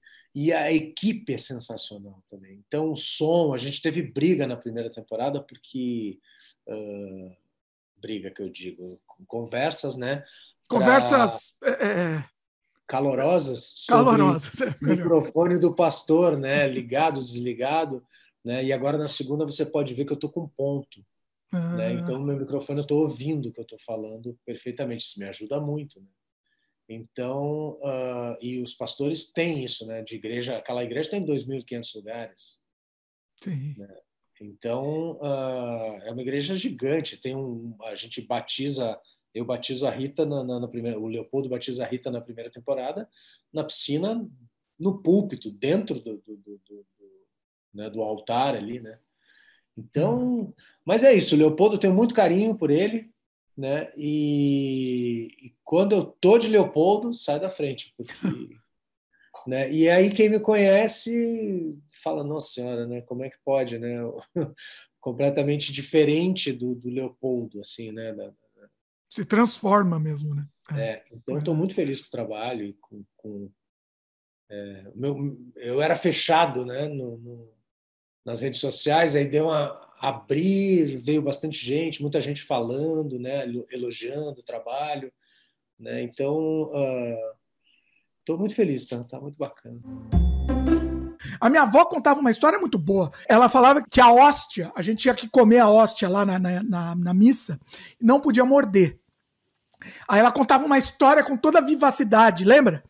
Que teve um cara muito mal, ele era muito mal e não acreditava na, no, da religião, lá no da religião católica, e ele não ia para a igreja, e aí a filhinha dele era muito, muito católica e ia para a igreja sempre. Aí ele obrigou a filhinha dele, ó, pega lá quando o padre te der a hóstia, você vai esconder ela você vai esconder ela e vai trazer aqui para mim. Eu vou te provar que isso é tudo mentira.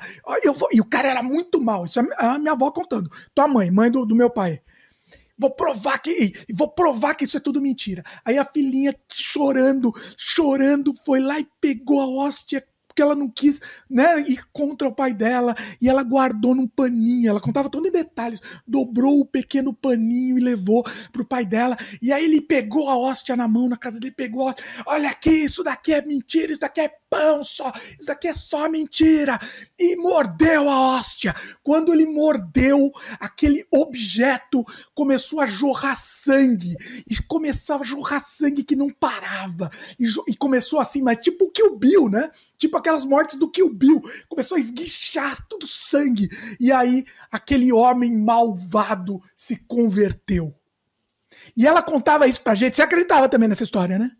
É, eu, eu não, ela não me contou com, com requintes de, de crueldade assim, não, mas eu conhecia essa história assim. É boa essa história, vai. Já que para mim a gente viu muito, porra,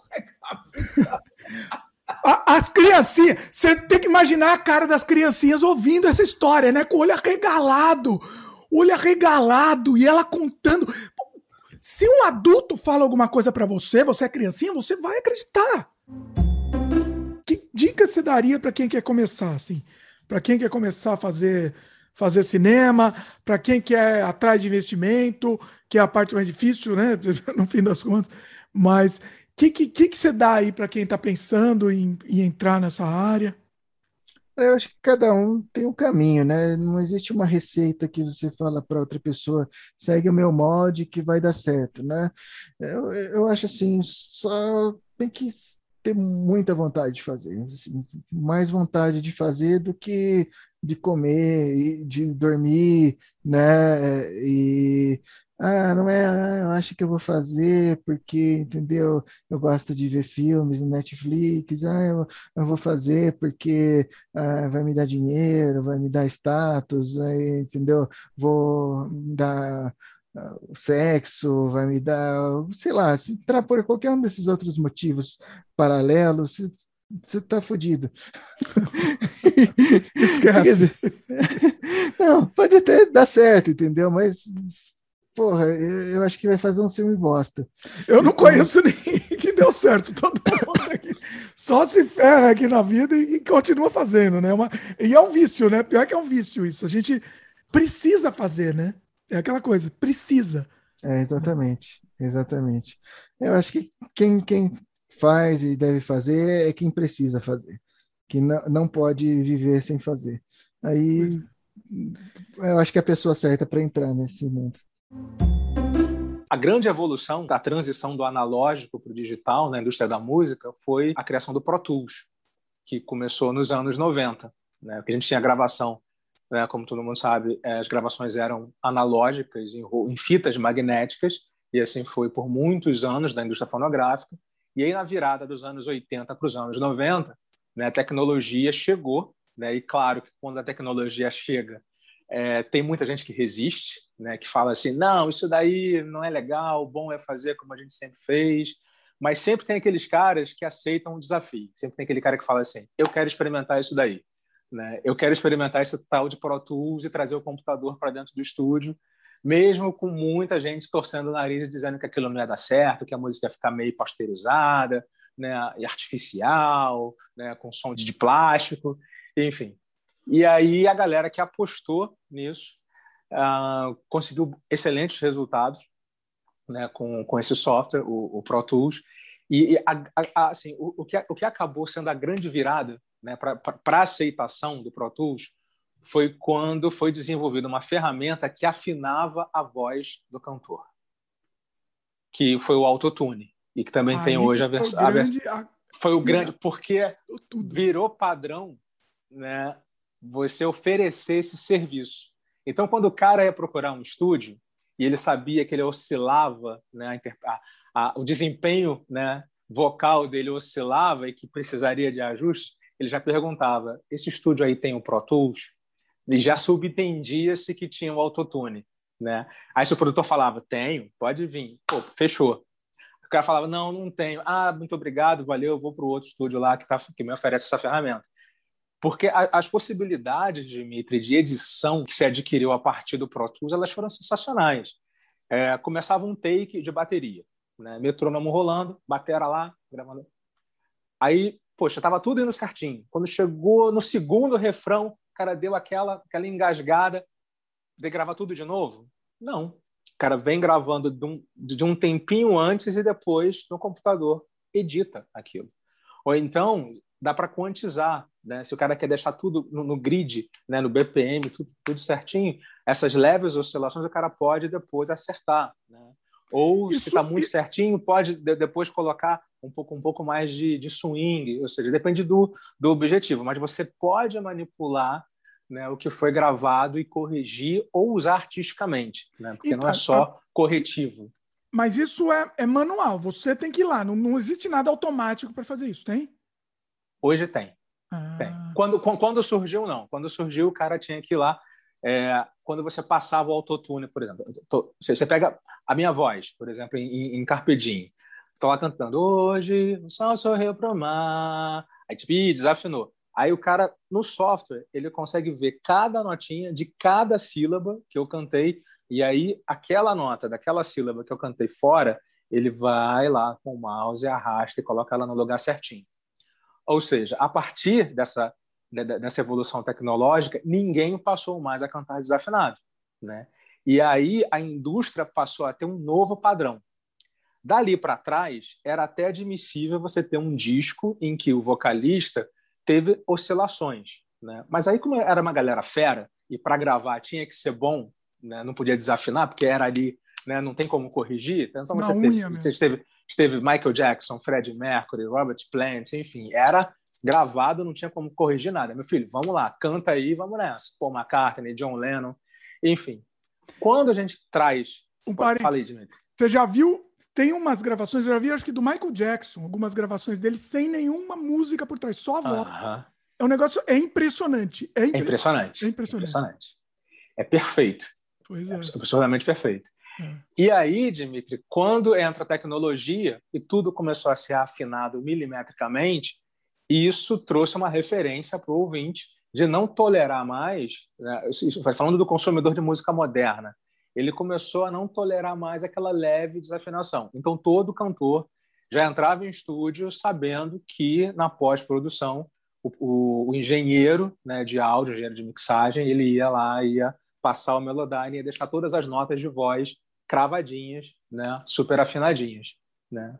Então é, é, essa tecnologia sempre me fascinou. Mas e aí eu comecei. Agora, sim. Uma pergunta, uma pergunta polêmica. Você não acha que isso de repente tirou um pouco um pouco o brilho do, do cantor mesmo, do cantor afinado, porque ninguém, eu posso cantar, eu, eu com essa a minha voz linda que eu tenho aqui, a minha afinação espetacular, eu posso cantar, não posso? Pode. Perfeitamente, né? Pode. Então, você não acha que isso tirou um pouco? O que, que você acha? Dimitri, tem, assim, tem, tem várias abordagens para a gente é, debater nesse assunto. Claro, você acaba. A tecnologia ela tem essa característica inclusiva. Né? Quando. E aí, é, fazendo um link lá com aquela pergunta que você me fez. Quando eu estava lá em estúdio e quis aprender mais, e eu me propus a estudar produção musical, num contexto de home studio, ou seja, hoje é barato você comprar equipamentos né, portáteis e você ter um estúdio em casa.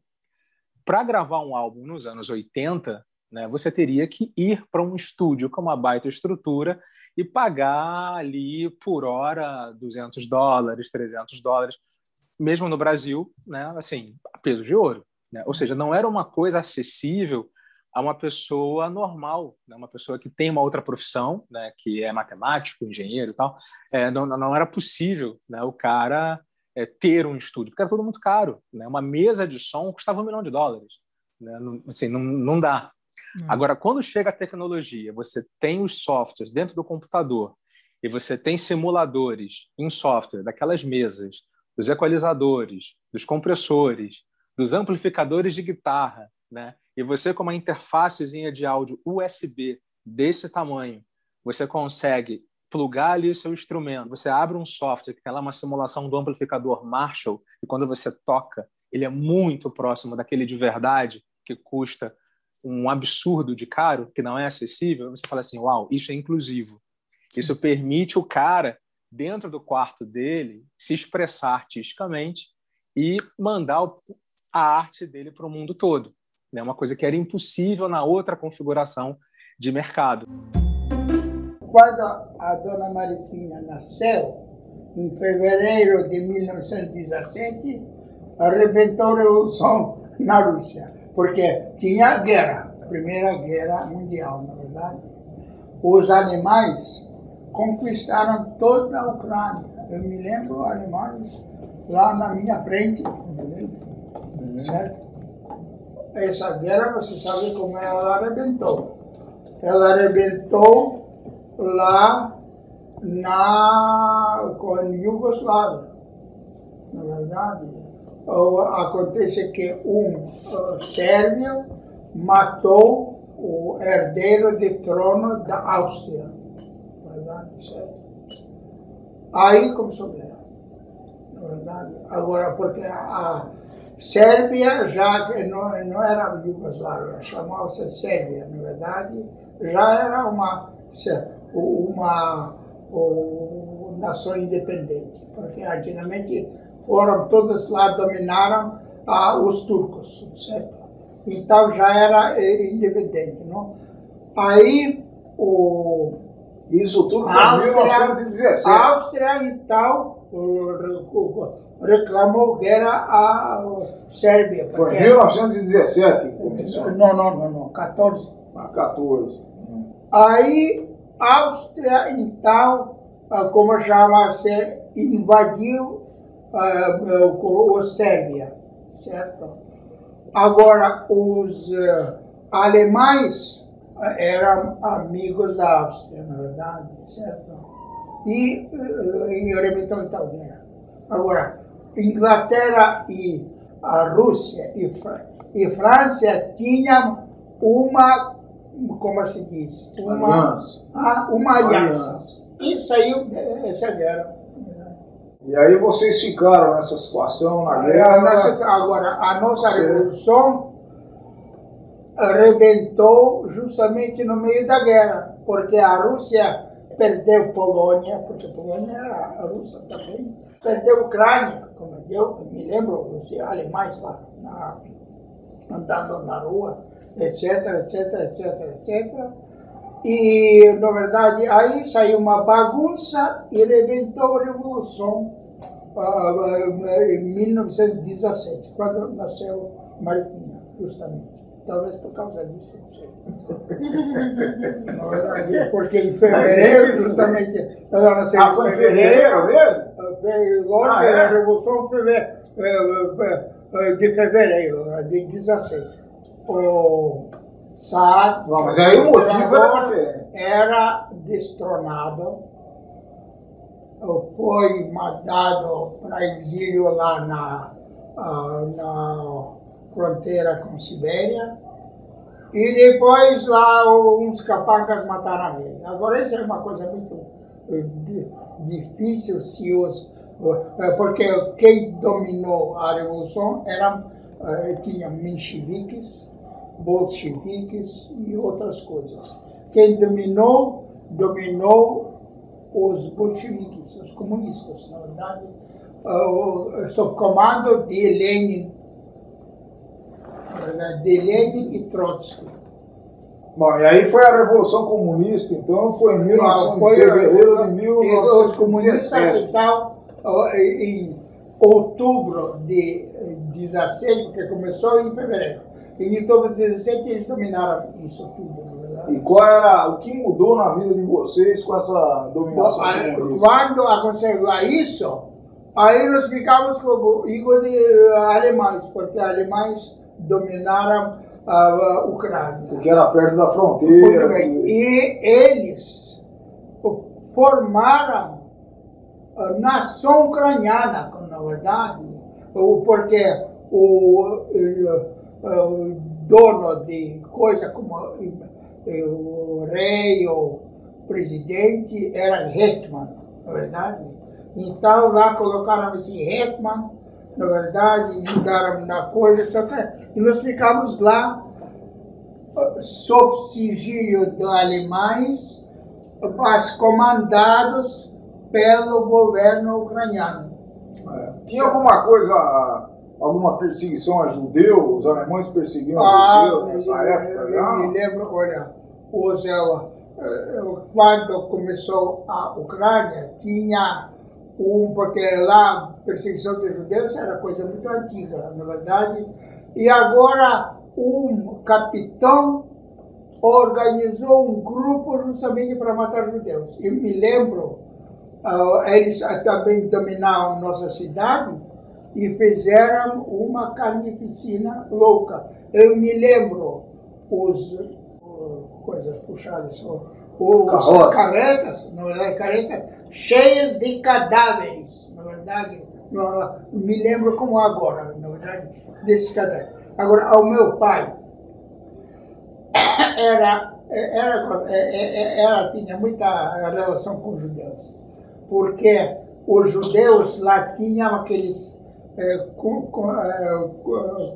consulatas, aqueles, como chama-se, negócio de comércios. Ah, é isso mesmo, mesmo. E ele, me lembro, lá na nossa em casa, em nossa casa tinha os porões, então ele deixou lá morar, quer dizer, esconder esses, uma porção de judeus. Mas não demorou muito aquilo, e, e, e aqueles, aquela, aquela máfia, como Deus que matava judeus, foi embora lá etc. Agora, depois o que aconteceu? Aí os comunistas dominavam, na verdade, dominavam. O meu pai tinha que fugir, porque meu pai, quando ficou, ficou rico e importante, ele entrou na política, na verdade. Quer dizer, política financeira, assim, que, que nem caiado lá, mais ou menos desse jeito. Ah, associação de classe. É que nem a Antônia de Moraes, etc, etc. E, então, é, ele, é, ele saiu, certo? E os comunistas, então, pegaram a nossa casa, Agora, a minha mãe foi, foi para a cadeia. Eu não sei como nós comemos lá, não sei quem pagou isso. Não, não, Mas você lembra de quando eu Não, não me isso? lembro como. Poxa, o pai não tinha, já era fora. A mãe foi presa, certo? E nós ficamos lá. Ele provavelmente foi preso também. Não sei. Olha, era dominado por comunistas. Acontece que depois arrebentou a anti-revolução na verdade, chamava-se Exército Branco. Eles, então, com, comandados por general Dinique, na verdade, começaram a expulsar os comunistas do Sul, na verdade, e também expulsaram eles da cidade. E nós ficamos lá sobre sigilo, sobre coisas da Exército Branco, anti-revolucionário. Aí uh, uh, eles uh, devolveram a fazenda, etc, etc. Agora, quem ajudou esse antirrevolucionário? Eram franceses, alemães e americanos, certo? Mas, depois, os ingleses tinham uma o governo mais democrático, na verdade. Aí ele cortou ajuda. E franceses também, certo? Americanos não sei. Na verdade, acontece o seguinte. Então, eles não tinham ajuda, não tinham armas, etc, etc, porque eles foram lá bem para cima, Mas perto, esse- perto de Moscou. E, e os comunistas estavam dominando a Rússia, estavam É expandindo a dominação. Isso, Só que na região. Aí depois é esse que pegaram Ucrânia e Sul, na verdade, e expulsaram comunistas. Mas depois, quando os franceses, ingleses e americanos cortaram a ajuda, chegou no nosso caso também, que nós não podíamos ficar lá, senão ficar, ficaríamos fuzilados. Então, no fomos lá até Odessa e eh, embarcaram os ingleses que nos ah, embarcaram eh, para a Turquia, na verdade. E sabe que nós, como nós viajamos, lá tinha um navio eh, petrolífero, certo? Mas não tinha máquinas. Então, nós entramos naquele navio e, e já disparamos, disparamos. Os ingleses ofereceram um cruzador, na verdade. E ele rebocou esse navio pelo Mar Negro até Constantinopla, entendeu? Na verdade, quer dizer, foram arrastados com coisa, na verdade. E não, não tinha o, o tempestade. Agora, toda a família foi nessa, nessa Eh, viagem. Toda a família foi, quer dizer, pai não. Pai Ah, não foi. fora, não, não. Pai era fora. Agora, e vocês conseguiram levar alguma coisa, dinheiro, comida, nada, nada. Só um documento. E roupa do corpo. É isso, a roupa do E a, idade- a sua idade nessa época era a idade? Eh, Essa era 13 13 anos. anos. 13 anos. 13 anos. Mas o destino estava definido quando vocês saíram nessa viagem para a Turquia. Não, não, não tinha definido nada, nada, nada. E como é que era? Vocês eh, estavam com medo, preocupados? O que, que vocês conversavam? tinha, tinha comida, tinha comida. Os pessoal que nos levou encomendou Mas e o que, que vocês conversavam lá, os irmãos? Cara, vocês estavam preocupados? Não, tal? agora espera. Ah, Não foram toda a família. Porque o Paulino, na verdade, ele era no Exército Branco, na verdade, e naquela ocasião, não sei onde ele foi. Foi lá do, do, Tango, como chama. Alexandre também. Quer dizer, ele eh, só foi eu e irmã. E, e, e, A Helena e a- e, e Natália. E a mãe? Isso é minha mãe. Não, a Helena era, casou com um oficial também do Exército Branco. Então não foi conosco. Ela foi para a Bulgária, separada. Agora, A família, a, a Natália foi conosco. Dizer, foram duas. A, Nat- Foi o senhor e a Natália. Agora, a Na- Natália também casou com um oficial da uh, Exército Branco. E ele foi morto na, no combate. E a, a Helena aconteceu a mesma coisa. Então ela foi depois sozinha na, na Bulgária. A os, o, o governo búlgaro ajudava lá, ele dava pra- ele dava para ele comida, etc. Agora, muito bem. Quando nós, agora nós então fomos lá, ah, passamos aquele estreito que separa Ásia e Europa, Mar Mármore, certo? E na Mar Mármore tinha uma porção de ilha. Tinha a primeira que era, como chama-se, ocupada pelos americanos. Tinha Antigona, ocupada pelos italianos. Tinha Halki, ocupada pelos franceses. E tinha eh, Príncipe, ocupada pelos ingleses. Tinha essa porção de ilhas no Mar Mármore, perto da, como chama-se, Constantinopla. E lá que nós desembarcamos num mo- mo- mo- mosteiro, na verdade. Um mosteiro lá e ficamos lá. Eu e meu irmão, a gente entrou na adolescência, cara, né? Na adolescência, a gente entrou no modo de pichar muro, sabe? Tipo, de. Eita. de ficar pichando muro. A gente gostava desse negócio, gostava, ficou viciado no cheiro da latinha, né? De, na hora que você pichava, vinha aquele cheiro de tinta, assim, né? Tal. E a gente achava o máximo, né, cara? Ficar pichando. A gente andava de ônibus e comprava canetão, né, cara? A gente passava, é, colocava o nosso nome no, no, no, ônibus lá na janela, né, cara? Nem, hoje é cheio disso aí também, né? Você vê aqueles caras que sobem em prédio, né? Que, que picha alto. E a gente, sei lá, acho que uma besteira de vida, a gente começou a entrar nessa onda aí, sabe, cara? De ficar, de ficar fazendo isso.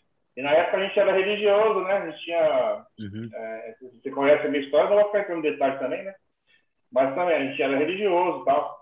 E não tinha nada a ver, né? Com, com, com, com a nossa coisa, né, cara? E aí um dia que a gente estava, sei lá, indo para a igreja, a gente resolveu levar as latinhas na malinha para a igreja, né? Aí. aí pichamos uns dois, três muros no, no, caminho da igreja, né, cara? Aí os caras do mal lá ficaram a gente, né? Eles colocaram, pegaram a gente na rua, né? E aí começaram a correr a gente e a gente correndo, né, cara? De terno e gravata, correndo no meio da rua, fugindo dos caras que queriam pegar a gente. Imagina, né, aquela cena, né? é coisa de cinema isso aí. Aí. Surreal. Corremos, corremos, e os caras estavam de bicicleta, né, cara? E aí correndo, correndo, correndo.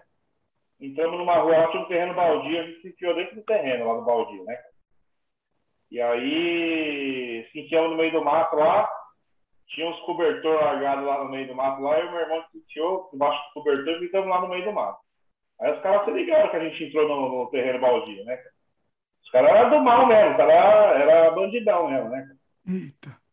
E aí a gente ficou lá escondido, os caras caçando a gente e o cara pisa bem em cima da minha mão, né, cara? Ai, caraca. Aí, eu, aí eu dei um berro, ai, cara. Aí o, aí o cara mandou a gente levantar, levantamos e tal. E aí, vocês fugiram por quê, né, cara? Aí ficaram andando com a gente falava na maldade, sabe?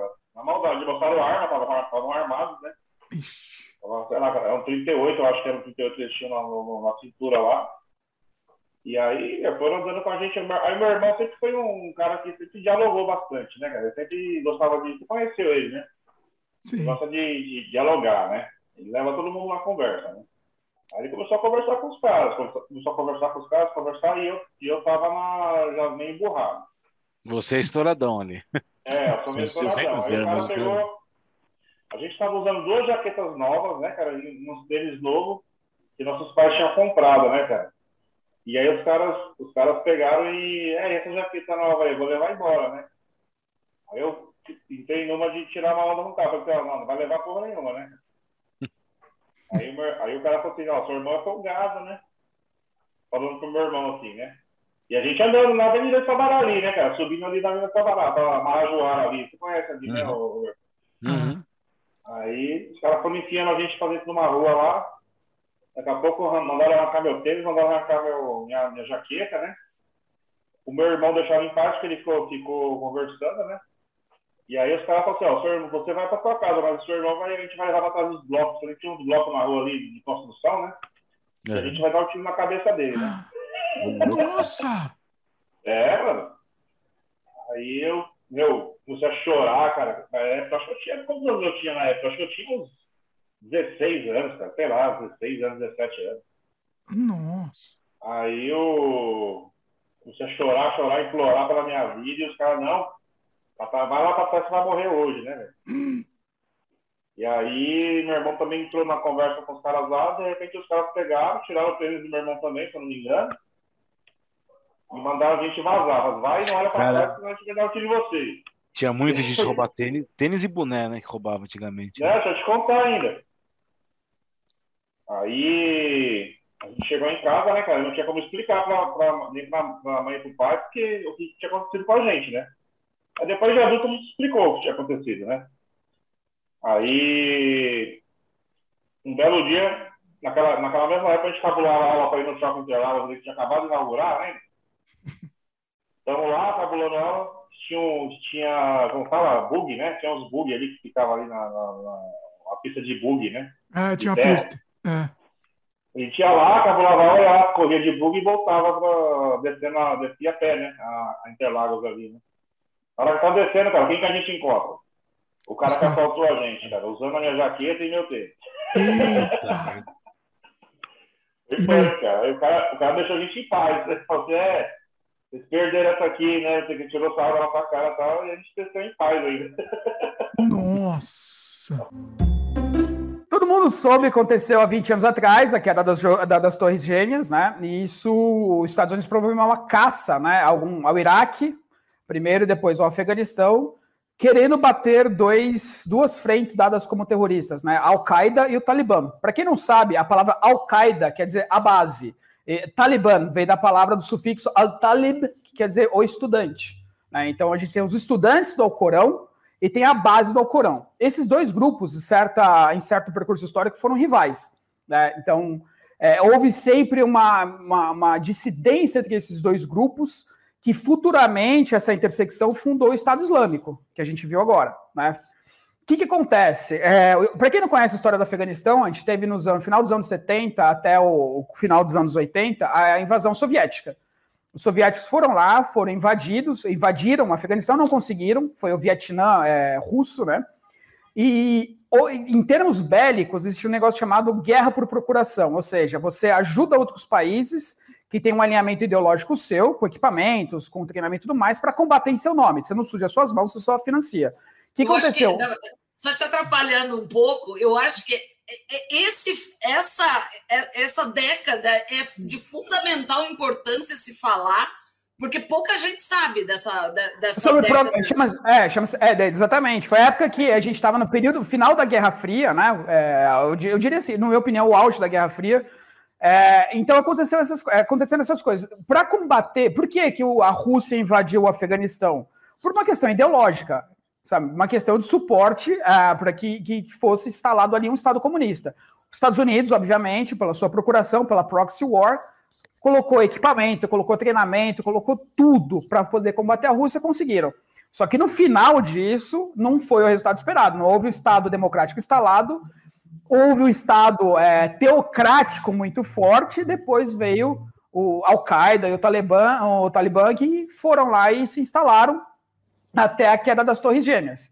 Que eu falo que foi o final né, do, do é, 9 do 11, né? No- é, 11 do 9 até 9 do 11. Para quem não sabe isso, é o gap que existe né, entre a a queda do Muro de Berlim até o começo, da, até a queda das Torres Gêmeas. Foi, acho que foi a época de ouro do, do, vamos dizer assim, sem a Guerra Fria e a época de ouro da geopolítica em si, né, onde tudo funcionou bem. Depois da queda das Torres Gêmeas, acabou mercantilismo, acabou absolutamente tudo. Foi, as portas foram erguidas.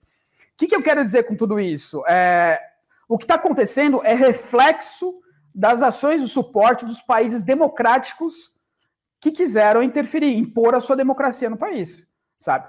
Isso é um reflexo, é ação e reação direta, sabe? Vai estar lá, entendeu? Quem causou tudo que está acontecendo é, foi os Estados Unidos, não, não tem o que falar, sabe? Como é que os Estados Unidos faz isso? Com a bandeira da liberdade, com a bandeira. Eles começam a vender armas. O Joe Biden, eu já falei para o Dimitri que isso, foi um dos maiores mercantes de armas que a história já tem. Ele só perde para o filho do François Mitterrand, sabe? O filho do, do, do François Mitterrand é outro mercante de armas, foi preso e tudo mais.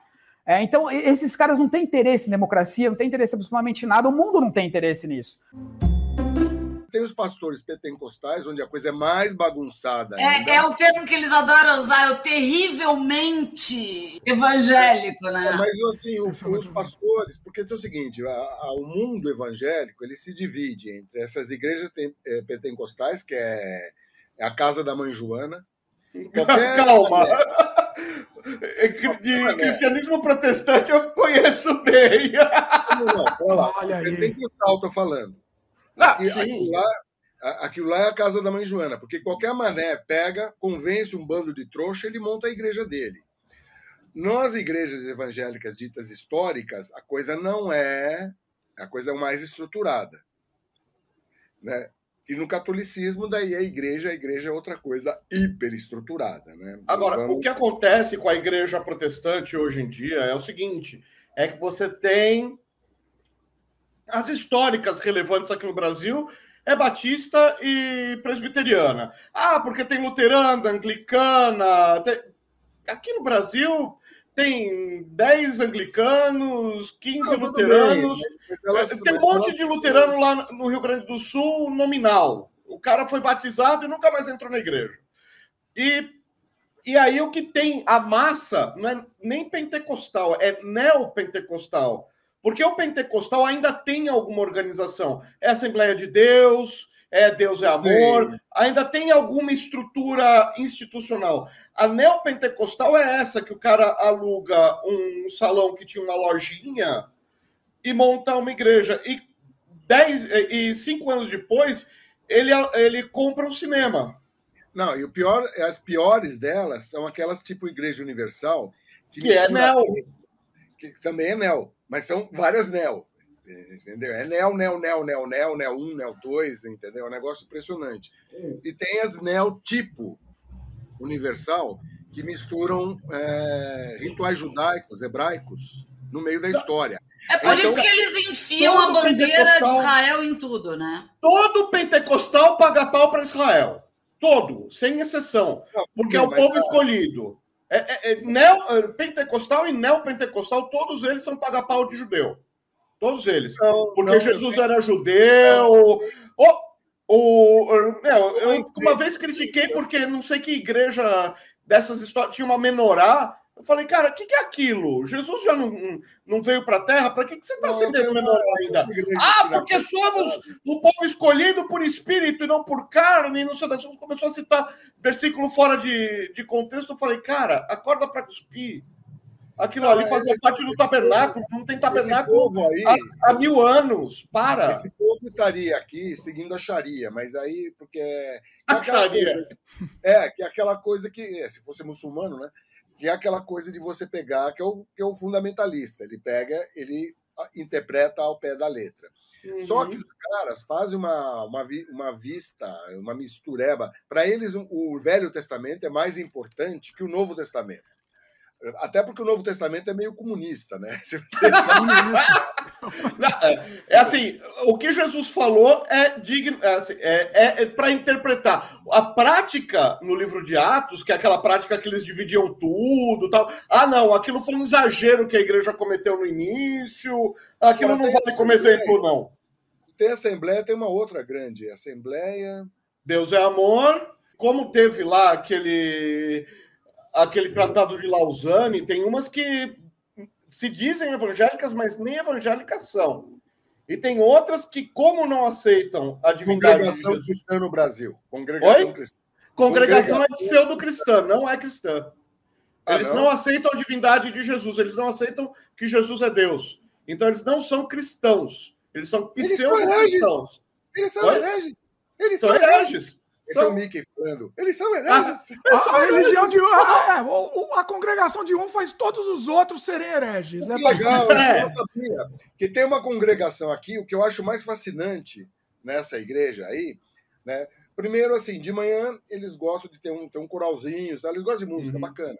tal. De noite, eles têm uma sessão bacana de, de exorcismo. Olha que desde que começou a pandemia, os, os demônios não aparecem aí, porque os demônios é, respeitam o distanciamento. distanciamento social. Olha, o demônio não quer pegar Covid.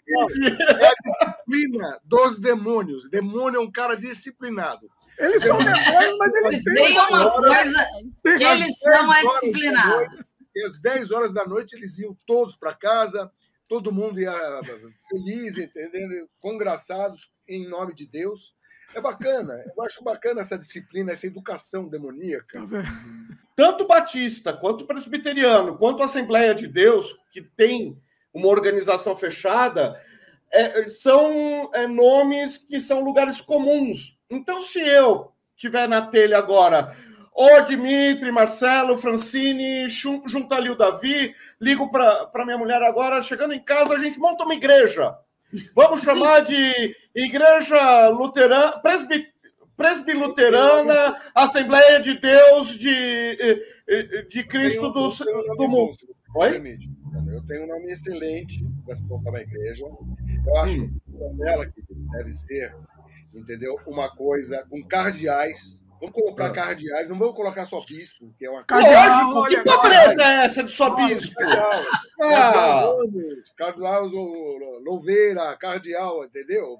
Mas eu quero usar aquele chapéu pontudo. Aquele... É, não, eu quero meu chapéu igual da Inquisição Espanhola, de aba. O bonito também. Bom, bonito. eu não vou ter papel na igreja, né? Porque eu sou mulher. Não, não, a nossa igreja é Nel. É Nel alguma coisa. Mulher pode tudo. Ah, mulher pode. Ah, então tá. Pode. Você não lembra da Bispa Sônia lá, que podia Ah, até é roubar? mesmo? Gente, pode até ficar milionário, eu quero. Eu não, é quero. não é uma igreja, mera igreja. Ela é um reino. Que é, entendeu? O reino universal da igreja de Deus. Olha aí. Boa! Boa! Olha, poderoso, hein? A grande De questão é que os nomes. Isso é são- igreja. Isso é um lugar sagrado. Os nomes são lugares comuns. Então, por exemplo, o Silas Malafaia, a igreja foi fundada pelo sogro dele. A igreja era a Igreja Assembleia de Deus da Penha. E era uma igreja Assembleia de Deus. O, Silas, o, o sogro morreu, o Silas Malafaia se fez dono e falou: não, acabou o babado, não vou pagar mais nada para ninguém, vou ficar com a igreja para mim. Se desvinculou da Assembleia e agora é a Assembleia de Deus Vitória em Cristo. É ele sozinho, ele não responde a ninguém. Olha aí! Ele Mas é antes igreja. ele respondia a quem? Olha, eu. A, eu tinha- a, a, a Conferência das Assembleias de Deus do Brasil. Ah. eu, eu tenho uma historinha interessante. Eu é, tinha, eu adorava, sempre gostei muito de ouvir rádio. Mas tinha uma época que o rádio estava chato, porque o rádio sabe, sabe aquela coisa de ligar a vitrola e ficava. Eu achava meio chato. Daí começaram. ah, Eu comecei a ouvir programas que eram religiosos. E tinha vários tipos. Assim, nos primórdios, antes da, da- da- desse boom das igrejas neopentecostais, Ah, tinha tá. programas mais interessantes, assim, porque eles eram meio primitivos, é o primitivismo evangélico. Tinha um cara que era o reverendo Francisco Silva. E era legal que ele era reverendo. E era tudo atuado. Reverendo é um pastor que está no pastorado há mais de 10 anos na igreja presbiteriana. Mas olha só, aí o cara pega, ele tá, o reverendo Francisco Silva, e ele tinha histórias, e que ele era o grande herói que salvava as pessoas do demônio. Então tem uma história lá que é legal, que aparece uma mulher. Eu amo a tem umidade desse povo. demônio, assim. Aí a mulher chega assim, de repente, o demônio aparece para ela e fala assim: a mulher tá lá no, no, no negócio tentando se livrar do demônio, o demônio fala: vai para o alpendre. Alpendre é legal, né? Vai pro alpendre. Ela chega na sacada, negócio, pule. Não, não vou pular. Pule. Não vou pular. Pule. Ah! Ela pulou, né? Aí co- é como se cortasse a cena, tem aquela passagenzinha de, de- de- aquela vinhetinha de áudio para fazer uma passagem de tempo. Aí aparecem as pessoas, meu Deus do céu, ela pulou. Quem pode salvar? Quem pode pegar? Só o reverendo Francisco Silva. Daí aparece um babam, bababam, bababam, aquela coisa dos Dez Mandamentos. Aparece o reverendo Francisco Silva e começa a tirar. Daí a vez do demônio ter essa coisa, sai desse corpo, não, sai desse corpo, não, sai desse corpo, oh! Mesma jogada, muito O bem. final boss, né? É, aí um dia, mas o interessante é que um dia eu estava procurando lá, porque eu adorava as histórias do reverendo Francisco Silva, do super-herói evangélico, e eis que esse não, quando não existe mais o reverendo Francisco Silva, mas existia Messias. Ah, ele virou mudou o nome Messias. dele para Messias. Nossa, cara. Daí ele mudou para o nome de reverendo Francisco Messias. Mas O deve Messias ser por causa de algum chegando. problema, é, algum problema com a lei, né? Deve ser. Como é Pra que é? colocar Messias. Não, ele, Não, tudo ele- bem, mas não, é um- não, não, não era Messias, era Messias. Ah. Ah! O YouTube cobra pra gente colocar vídeo pro mundo inteiro, numa plataforma que vai pro mundo inteiro? Cobra de você? Não cobra. Ele, Não cobra ele de mim cobra. também. Não, não- não Ele não cobra, ele cobra. cobra indiretamente, vamos dizer, né? Ele Cobra, ele, cobra. ele exige que a gente continue lá, mas. Não, ele não exige. Cobra, a gente faz Ele não a gente exige. A gente faz porque a gente quer. Ele não cobra, ele não fala pra você, tá aqui a conta, ó, de quantos, é. quanto que você usou de servidor e quanto que você usou de banda de internet aqui no Backbone. Mesmo porque se você tiver um canal pequeno, se você tiver um canal pequeno, ele tá tendo prejuízo com você. Com certeza. Bem pequeno. Aqueles canal que Com acabou de, de criar. né? Com certeza. Né? Não, tem, não tem visualização, né? Não tem gente Sim. assistindo, não tá trazendo gente de fora pra dentro do YouTube, não tem, não tem criação de polêmica de pessoas interessadas em vir pra dentro da plataforma. Sim. Só que assim, ele tem os gastos dele. Ele é uma empresa privada. Ele tem as regras dele. Sim. Por ser uma empresa privada e ter as regras dele, ele pode virar e falar assim: ó, não gostei disso aí que o Marcel falou, tá contra as minhas regras. E até tem um sistema para você apelar se essas coisas acontecem. Você pode apelar, acontece de vez em quando comigo. Eu vou lá, apelo, os caras tiram. Tá? Sim. E aí, quando você. Quando você pensa no que. No que aconteceu com eles, um cara foi lá e falou, teve a opinião dele de vacina. Sobre a vacina. Certo ou errado era a opinião do cara, ele estava entrevistando. Aí o questionamento do Monark é: por que, que eu tenho que ser penalizado se eu sou o cara que está entrevistando? Por que, que eu tenho que ficar uma semana sem postar? Até aí eu acho que é uma reclamação válida. Agora, ele transformar isso num palanque ideológico de que a internet está cada vez mais restritiva e que empresas estão restringindo, mano, simples, velho. Sai do YouTube. É, monta, monta a rede dele, né? Monta a sua. É. Ah, não, não dá. Ué, mas não dá por quê? Então vai para outra, faz só no Twitch. Faz na Trovo, faz na D-Live, faz na Buia. O que não falta é plataforma. Não, mas aí tem que sair do YouTube. Eu quero que o YouTube. Mas o YouTube é uma empresa, você não é obrigado a ficar lá. Ele não é um serviço público. Ele não, ele não tem obrigação de seguir mo coisas morais que talvez um serviço público precisaria seguir. Ele é uma empresa privada. E você tá lá e tá ganhando dinheiro com eles. Se você seguir as leis acha, dele. É. se você acha que a sua ideologia moral é mais importante do que o dinheiro que você ganha no YouTube, sai do YouTube. É, Pois é, Dá o troco. pois é. Tira seu conteúdo do YouTube. Agora, é, em cima disso tem a questão, né? De dar, dar circo para palhaço, vamos dizer assim, né? É. O que, que você acha disso? Você diz dar o palco, é isso pro cara? É, dar palco, é, desculpa, é, dar o palco lá pra, né? É, se é uma coisa que. Eu vou ser já tem sincero. se é uma- palco. Ele tem eu, palco porque tem o YouTube. Não, então, mas veja bem, no momento, é, é, eu, eu não vou chamar, sei lá, vou- vamos, vamos pro terraplanismo, que é a coisa mais jocosa aqui, que, né, que é a coisa mais óbvia. Eu não vou, eu, eu não tenho interesse em entrevistar um terraplanista. Não tenho. Entendeu? Eu tenho. Eu, assim, eu tenho, mas não, num- num- não no, num programa. Entendeu? Tá. Por quê?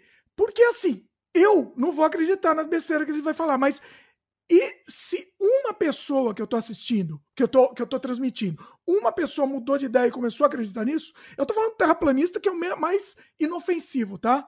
Eu não tô anti-vacina, enfim. Anti-vacina acho que é o mais, vamos dizer, no momento que a gente vive é o mais grave, né? Se uma pessoa mudou de ideia por causa da opinião dessa pessoa, e se é uma pessoa. Se você fala uma. Você sabe que você pode falar qualquer besteira do mundo com convicção. Qualquer coisa que você falar com convicção, alguém vai acreditar nisso que você falou. Então, assim, eu- não quero correr o risco de. Entendeu? De fazer alguém acreditar, acreditar numa coisa tão absurda quanto essa, vamos dizer. Entendeu? É, É, eu, eu adoraria, porque, infelizmente, como sendo um cara de marketing, a minha vida inteira, boa parte do meu estudo foi estudar o que é o brasileiro. Como o brasileiro pensa e como ele se comporta, o que ele acha legal, o que ele acha ruim, o que entra na cabeça dele, o que precisa de poucas palavras para passar uma mensagem. Né? Esse é o trabalho do cara que trabalha com comunicação, trabalha com marketing. Você Você precisa. vai, você vai entender a, a- a psique dessa pessoa. É, a alma do âmago do cara, né? Exatamente. Então, por exemplo, no mundo inteiro eu acho válido, e acho válido porque tem canais que fazem isso e tem que fazer mesmo, que é o canal que faz o seguinte: olha, ciência é questionar. O cara que está questionando se o mundo é redondo, é válido ele, o questionamento. Se o mundo é redondo ou não. Tá aqui as provas científicas que ele é. Tá cheio. Lotado. Lotado. Para tudo. Pra tal da gravidade, o o como que funciona, a parte da, da, da órbita, espaço, os outros astros, tudo. Tudo. Tem uma explicação é, científica. dentro da lógica dele, ele sempre tem explicação para tudo. Aí ele vai, ele vai criar a lógica dele. Então ele precisa provar a lógica dele. E todos os pontos que eles falam já foi provado por A mais B, que é uma tremenda de uma besteira, que não Sim. é assim que funciona, e já foram, o que a gente fala em inglês, debunked, né? Já foram destronados, né? Sim.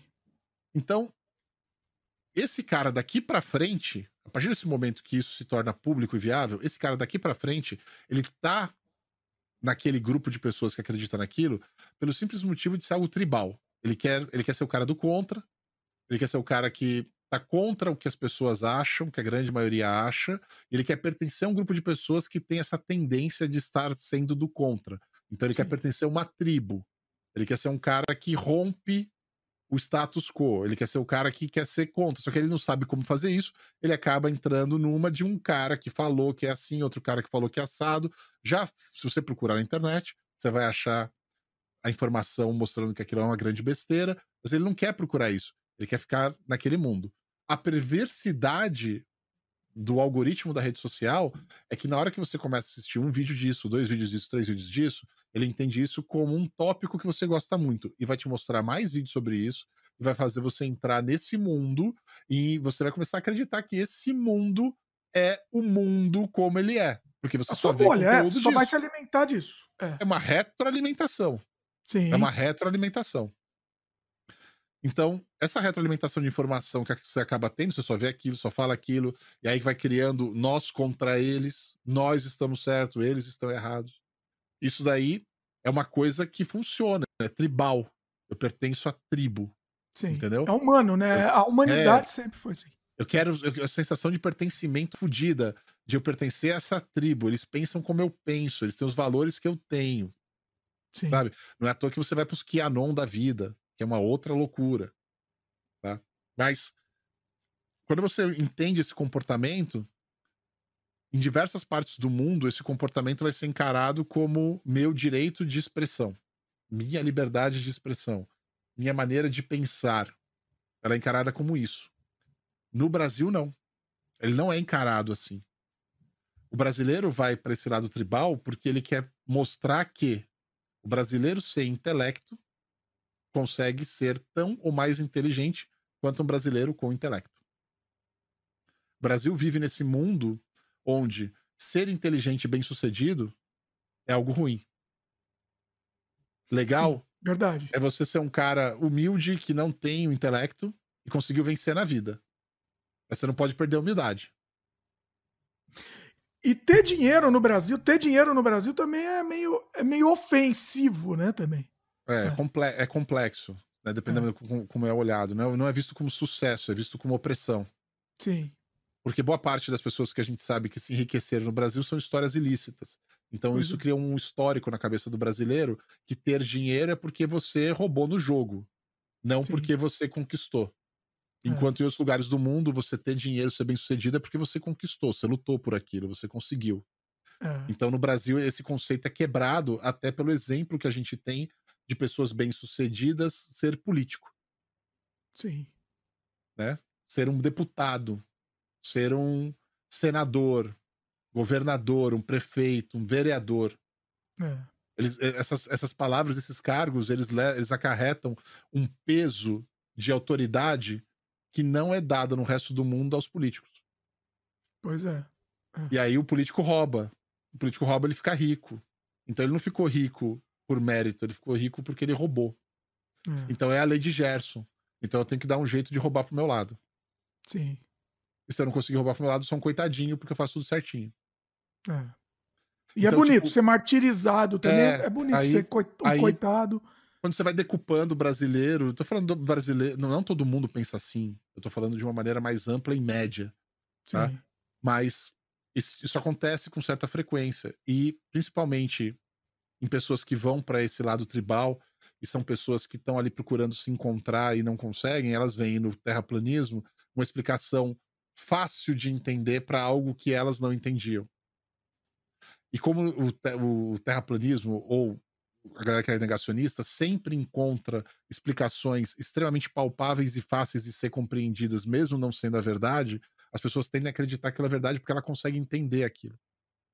Então, por mais que você tente mostrar que existe a ciência, que a ciência já resolveu esse problema, já mostrou por que, que não é daquele jeito que está sendo dito pelo terraplanista, é de outro jeito, e por isso que a Terra é redonda no final, o cara não vai conseguir acompanhar todo o raciocínio que tem em volta para chegar lá. Nem Ele conseguir, nem mais tem esse coisas. interesse em acompanhar, né? É, são duas coisas diferentes, mas sim. É. É verdade. Ah, só que o que acaba acontecendo, qual é que é? Como é que você contra-argumenta? Você não contra-argumenta. Não tem contra-argumentação. Não adianta. Porque para não você contra-argumentar, você vai ter que descer no mesmo nível dos caras para explicar o negócio que é científico de uma forma não científica. E quando você faz isso, um cara que é da academia, um cara que é estudado, que é letrado e que sabe o que é, ele vai explicar do jeito que ele aprendeu. E quando ele explica do jeito que ele aprendeu, ele cria uma barreira de distância entre ele e a pessoa que acredita naquilo, porque ela foi explicada de um jeito fácil, de um jeito banal até. Sim. De tão fácil que é. Então, quando você conhece o brasileiro e você entende como ele funciona, você não pode adotar esse caminho. Esse caminho não vai funcionar. Esse é o caminho que funciona no resto do mundo, para países mais desenvolvidos. Nem, nem todo lugar do mundo, mas são países mais desenvolvidos. Agora, para o Brasil, eu adotei outro caminho. O caminho que eu acho que o brasileiro vai entender. Hum. Eu transformo o terraplanista, o cara que senta no meio da classe. Eu sou o cara do fundão. Eu, terra redonda, sou o cara do fundão. Então eu sou o terraplanista. Eu faço piada dele, eu ridicularizo ele, eu transformo ele num meme. E quando você faz isso para o brasileiro, isso é considerado uma degradação social daquela categoria. E ninguém quer fazer parte de uma tribo que é zoada. Ninguém quer fazer parte de uma tribo que não ganha no jogo, que não consegue zoar mais o outro. Então você tem que descer no nível do brasileiro e entender que o brasileiro, na grande maioria, por falta, infelizmente, de uma educação mais forte, acaba caindo nessas armadilhas mentais que existem. E para você tirar ele de lá, não é dando para ele mais informação agora, porque ele não quer escutar de você informação. Não adianta. É você tirar ele de lá primeiro, você tem que pegar e, e se colocar no nível do mesmo cara que colocou ele nessa situação. Desbancar aquele cara, cara, né? Ridicularizar o cara. Sim. E aí, ridicularizando o cara, você, dá, você abre na cabeça do brasileiro a portinha, a janela, para aí sim ele entender que não era isso, que isso era errado. É uma maneira muito bizarra. Sim, não faz sentido, faz assim, sentido, mas é assim que funciona com o brasileiro, cara. É. Então, quando eu falo que o, quando tá no meu canal aparece um terraplanista, eu falo assim: aí lá vem mais um cabeça chata terraplanista do caralho. Pois é. Aí o cara, não, porque tem, tem não sei o que, você tem que provar que a Terra é redonda. Eu falo, não, você que tem que provar que a Terra é plana, velho. Eu não tenho que provar nada, eu tenho um monte de prova. Eu tô lotado de. Homem já foi na Lua, tirou foto da Terra redonda. E aí, mano, tem um monte de Mas... foguete indo pro espaço. Eu já fui lá assistir o foguete indo pro espaço. Não bateu no domo, não voltou. E aí? Mas você já entrevistou algum terraplanista? Não, mas sou louco para isso. Louco. louco. Mas, mas Não, é zoado do começo ao fim. É interessante, eles, são corajosos, né? Eles são corajosos. É que a gente tá falando de terraplanismo, veja bem. Terraplanismo a gente tá usando até essa, essa, esse caso específico, porque é uma coisa mais a mais ridícula de todas, vamos dizer assim. Da, atual, né? Da, da, da loucura atual. Mas, sei lá, o antivacina é, é uma coisa mais perigosa, né? Se a gente pensar. É mais perigoso né? É, é, vai gerar, vai gerar problema. O terraplanista não, ele é só idiota basicamente, né? É, mas socialmente falando, filosoficamente falando, eu acho que você, se você tem um programa de entrevista, você entrevista alguém e alguém fala que não acredita em vacina, é a opinião daquela pessoa, não a opinião do canal. Manja. Nesse é. ponto, acho que o Monark tá certo. Isso é um programa de entrevistas. E é, eles têm. A gente, a gente mora num país que a, existe liberdade de expressão. Então, se a pessoa quer falar uma coisa que é uma besteira, ela tem o direito de falar ela vai sofrer a consequência daquilo. Agora, o canal sofrer a consequência daquilo, que é o cara que está entrevistando, acho errado. Nesse é. ponto, eu concordo com o Monark. O que eu acho errado que o Monark está fazendo é transformando isso numa grande celeuma ideológica, onde ele coloca eles, os pequenos, contra o YouTube, o gigante. Sim. E não é assim que funciona. Não é ele. Se eles são alguém hoje, grande parte é por causa do YouTube. Eles só existem e têm essa liberdade para fazer esse programa por causa do YouTube. Se ele está em desacordo com as regras do YouTube ou a maneira, não importa qual, financeira, política, social, que o YouTube se comporta na ferramenta dele, eu acho que a coisa mais certa, já que a ideologia dele caminha nessa direção, é ele simplesmente sair do YouTube. Peraí, o YouTube tem essa regra, eu não concordo. Ela é uma empresa, ela faz o que ela quer. Tchau, YouTube. Sim. Agora, se ele não sai, se ele não sair, é porque essa ideologia não é tão forte para ele. O dinheiro fala mais alto. Porque ele ganha dinheiro com o YouTube. Sim, pois é. Então, no final, ele tá só. No final, talvez ele nem perceba isso, que eu conheço o Monarca, ele é um cara legal pra caralho. Talvez ele nem tá, tá percebendo isso, mas no final, o que ele tá fazendo É só uma grande burburinho para ficar em evidência. E tirando proveito disso. Se essa estratégia, perfeito, tá funcionando. Funciona, Agora, a gente tá tiver um falando, estamos falando dele É. aqui, né? Pois é. Se ele tiver um fundo ideológico aí real, ele deveria sair do YouTube. Se ele não sair do YouTube, é porque ele concorda com o YouTube. Eu era muito consumista quando criança, né? Não era meu dinheiro, era dinheiro, do, dos outros, dinheiro do rapaz. Eu era Ah, é. muito consumista. Muito. Primeiro, não existia internet. Né? Não, é, é, é, pera um pouquinho. Consumista no sentido de, de comprar o que você gosta, né? De, Vamos- ter eu vou te defender agora contra você. Olha mesmo. aí. Não, Acho- tô falando a verdade. Olha que coisa incrível. Lá. pensando nisso agora. Você comprava coisa que você gostava muito. Sim. Eu pergunto, isso que você comprava te ajudou a chegar hoje? Não é grande coisa, mas chegar onde você chegou hoje? Não é lá essas coisas. Mas exatamente, me construiu. Isso, tudo disso que eu comprei me construiu. Né? Não é que você comprava tênis de grife. Não. Então. Eu nunca É, comprei só falar roupa na minha vida, eu nunca quis comprar você não era roupa. consumista. É, não é consumista a palavra, né? É, eu gastava meu dinheiro com, com livro, HQ, é, brinquedo, brinquedo também. É, Fita, fita. que- que- jogo, jogo, DVD, exatamente. Revista. Jogo que mais gastei mais dinheiro foi jogo e DVD, era isso provavelmente. É. Fita, VHS, né? Não DVD, VHS. Agora você vê, você vê como é que é impressionante, né? Eu acho que você se qualificou e você chegou a ganhar dinheiro por causa disso.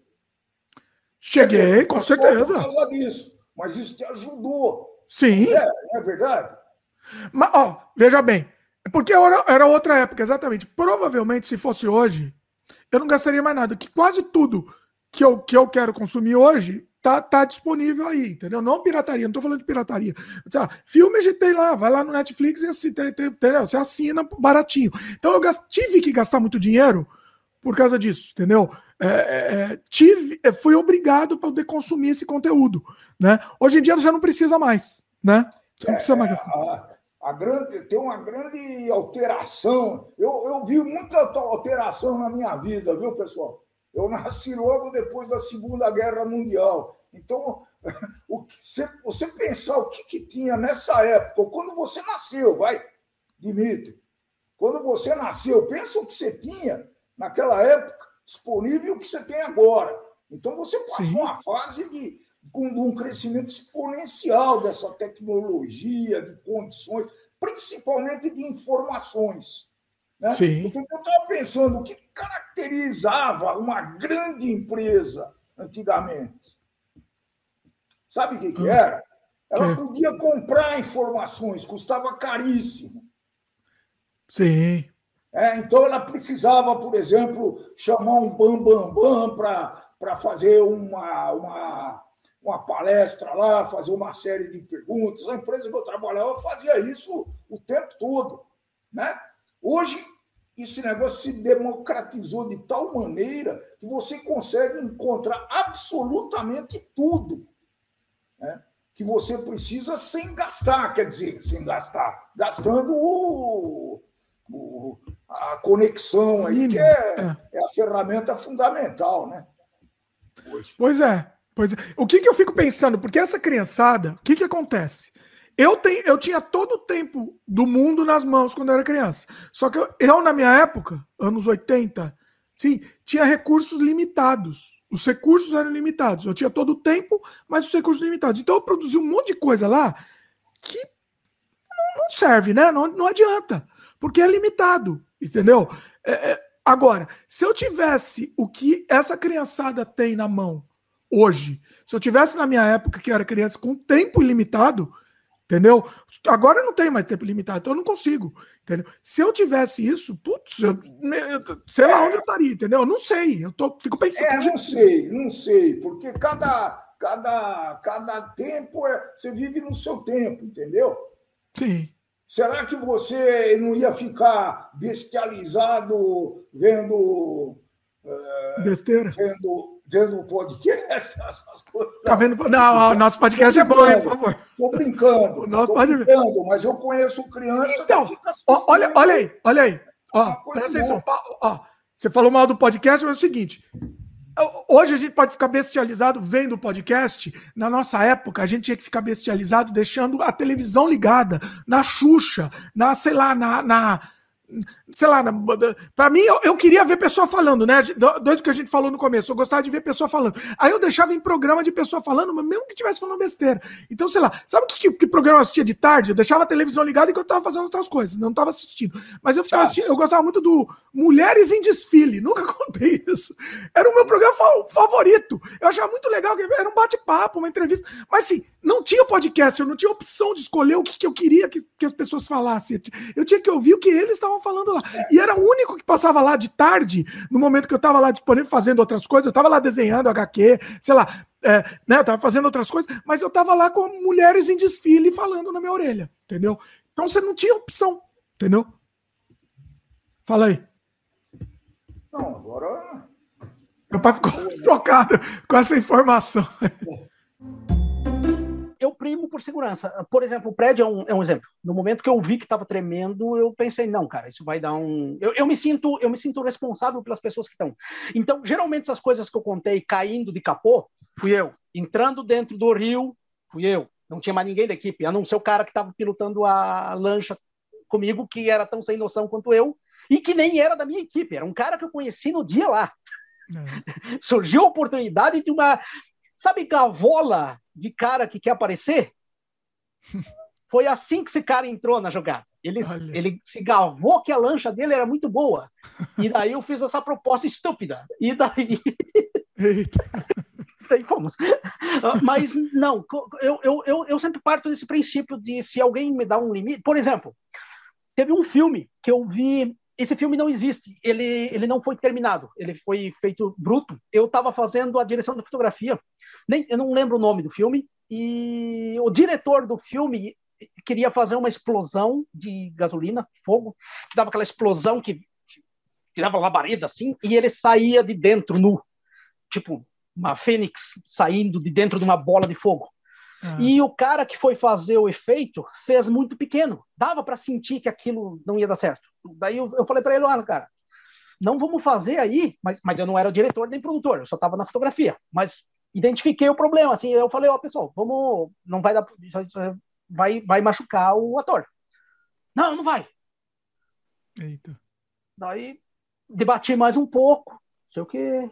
Daí, não, vamos rodar como eu não era exatamente o responsável, eu estava na, na, na, parte da fotografia, né? Daí eu só pedi, eu posso afastar a câmera e fazer o mesmo ângulo, mas eu só vou. Vai, vai estar tá tudo igual do jeito que tu pediu, mas eu vou estar tá um, dois metros mais longe. e tem um zoomzinho lá, acertei do jeito que ele queria, tá? E beleza. Claro, explodiu, cara. Queimou tudo, a virilha do cara, queimou o saco, queimou o pinto, porque o cara tá pelado. Explodiu Tipo, ah. pô, é gasolina explodindo, cara. É gasolina explodindo num meio metro quadrado. Bom, pessoal, esses foram os melhores momentos, né? A, a primeira parte dos melhores momentos.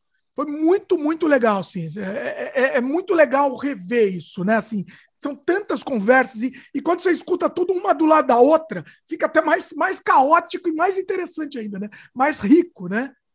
né? O que, que você acha? É, é, que tem, é que ele não tem solução de continuidade, mas é, é de propósito isso, né? Por isso que você está fazendo os cortes. Quem se interessa por um assunto específico, ele vai ter uma chamada lá no corte que deveria. É impressionante isso aí. Que deveria ter audiência, né? Pois é. é eu não entendo. Não deveria ter uma maior, porque aí você está sendo específico, né? E, é. não acontece. É. Né? É, o, o, corte, a importância é isso, né? A gente pegar um momento da conversa. Ela pode ter continuidade, mas o corte tenta pelo menos falar por si só. Isso é interessante. Aquele é. corte, ele está concluído, se concluiu naquele, naquele assunto, né? A princípio, pelo menos, né? Então, isso que é, é, é legal. Uh, o que, que a gente vai fazer? Ficou muito grande. A gente vai ter um outro episódio com uma parte 2 dos melhores momentos, tá? Então, assim, Semana que vem vai ter um outro sem freio com a parte 2. Até aproveita e dá, dá mais uma folga pra gente aqui também, né? Ó, tá chorando aqui criança, criança chora, é a vida sem freio, assim que funciona. E com a parte 2, os melhores momentos também. tem muita corte do parte 2. Eu vou ter que talvez deixar muita coisa de fora. Segue a gente lá no canal de cortes, que é um fracasso, mas segue a gente lá, continua seguindo. E a grande pergunta: vamos continuar ou não vamos com sem freio? Vamos fazer o seguinte: vamos responder de, na parte 2? Vamos responder na parte 2. Vou deixar isso É, no dá- ar. Dá um pouco de suspense. que é Suspense. Vamos, é vai ficar no ar isso. Semana que vem tem a parte 2 dos cortes. O comecinho vai ser curtinho, a gente não vai bater esse papo longo. No a outro podcast a gente dá a decisão. Então, assim, exatamente. Na parte 2 dos cortes, vamos ter a, a, a decisão aqui. Então, no próximo, sem freio. É isso? Pessoal que gostou, lembra de dar um like aí pra gente. Se inscreve no canal se ainda não é inscrito, clica no sininho de notificação e ajuda a gente, principalmente, pessoal, ajuda a gente divulgando, porque isso é o nosso filho, assim, que a gente tá, tá soltando aí para vocês, nosso, nosso, nosso filhinho querido que é o Sem Freio. Eu amo, amo, amo fazer o Sem Freio. E não sei se a gente vai continuar, semana que vem a gente descobre, mas é, ajuda a gente aí, divulga, pessoal. Esse programa especificamente de cortes, talvez esse a gente tenha falado muito no começo, né? Talvez o pró- da próxima semana seja melhor para você soltar para o pessoal que não conhece o sem freio ainda. De repente, semana que vem é um que vai funcionar melhor. O pessoal gostou, vai para esse. Aí, quando gostar do da semana que vem, escuta esse. Porque a gente falou muito, né? Falou muito no começo. Mas é isso. Valeu? Gra- Agradecer meu pai aí. Valeu, pessoal. Estaremos de volta. Semana Tchau, tchau. que vem, mais corte, mais, mais melhores momentos aqui do Sem Freio. Beleza? Valeu. Beleza. Até a próxima. Tchau, tchau.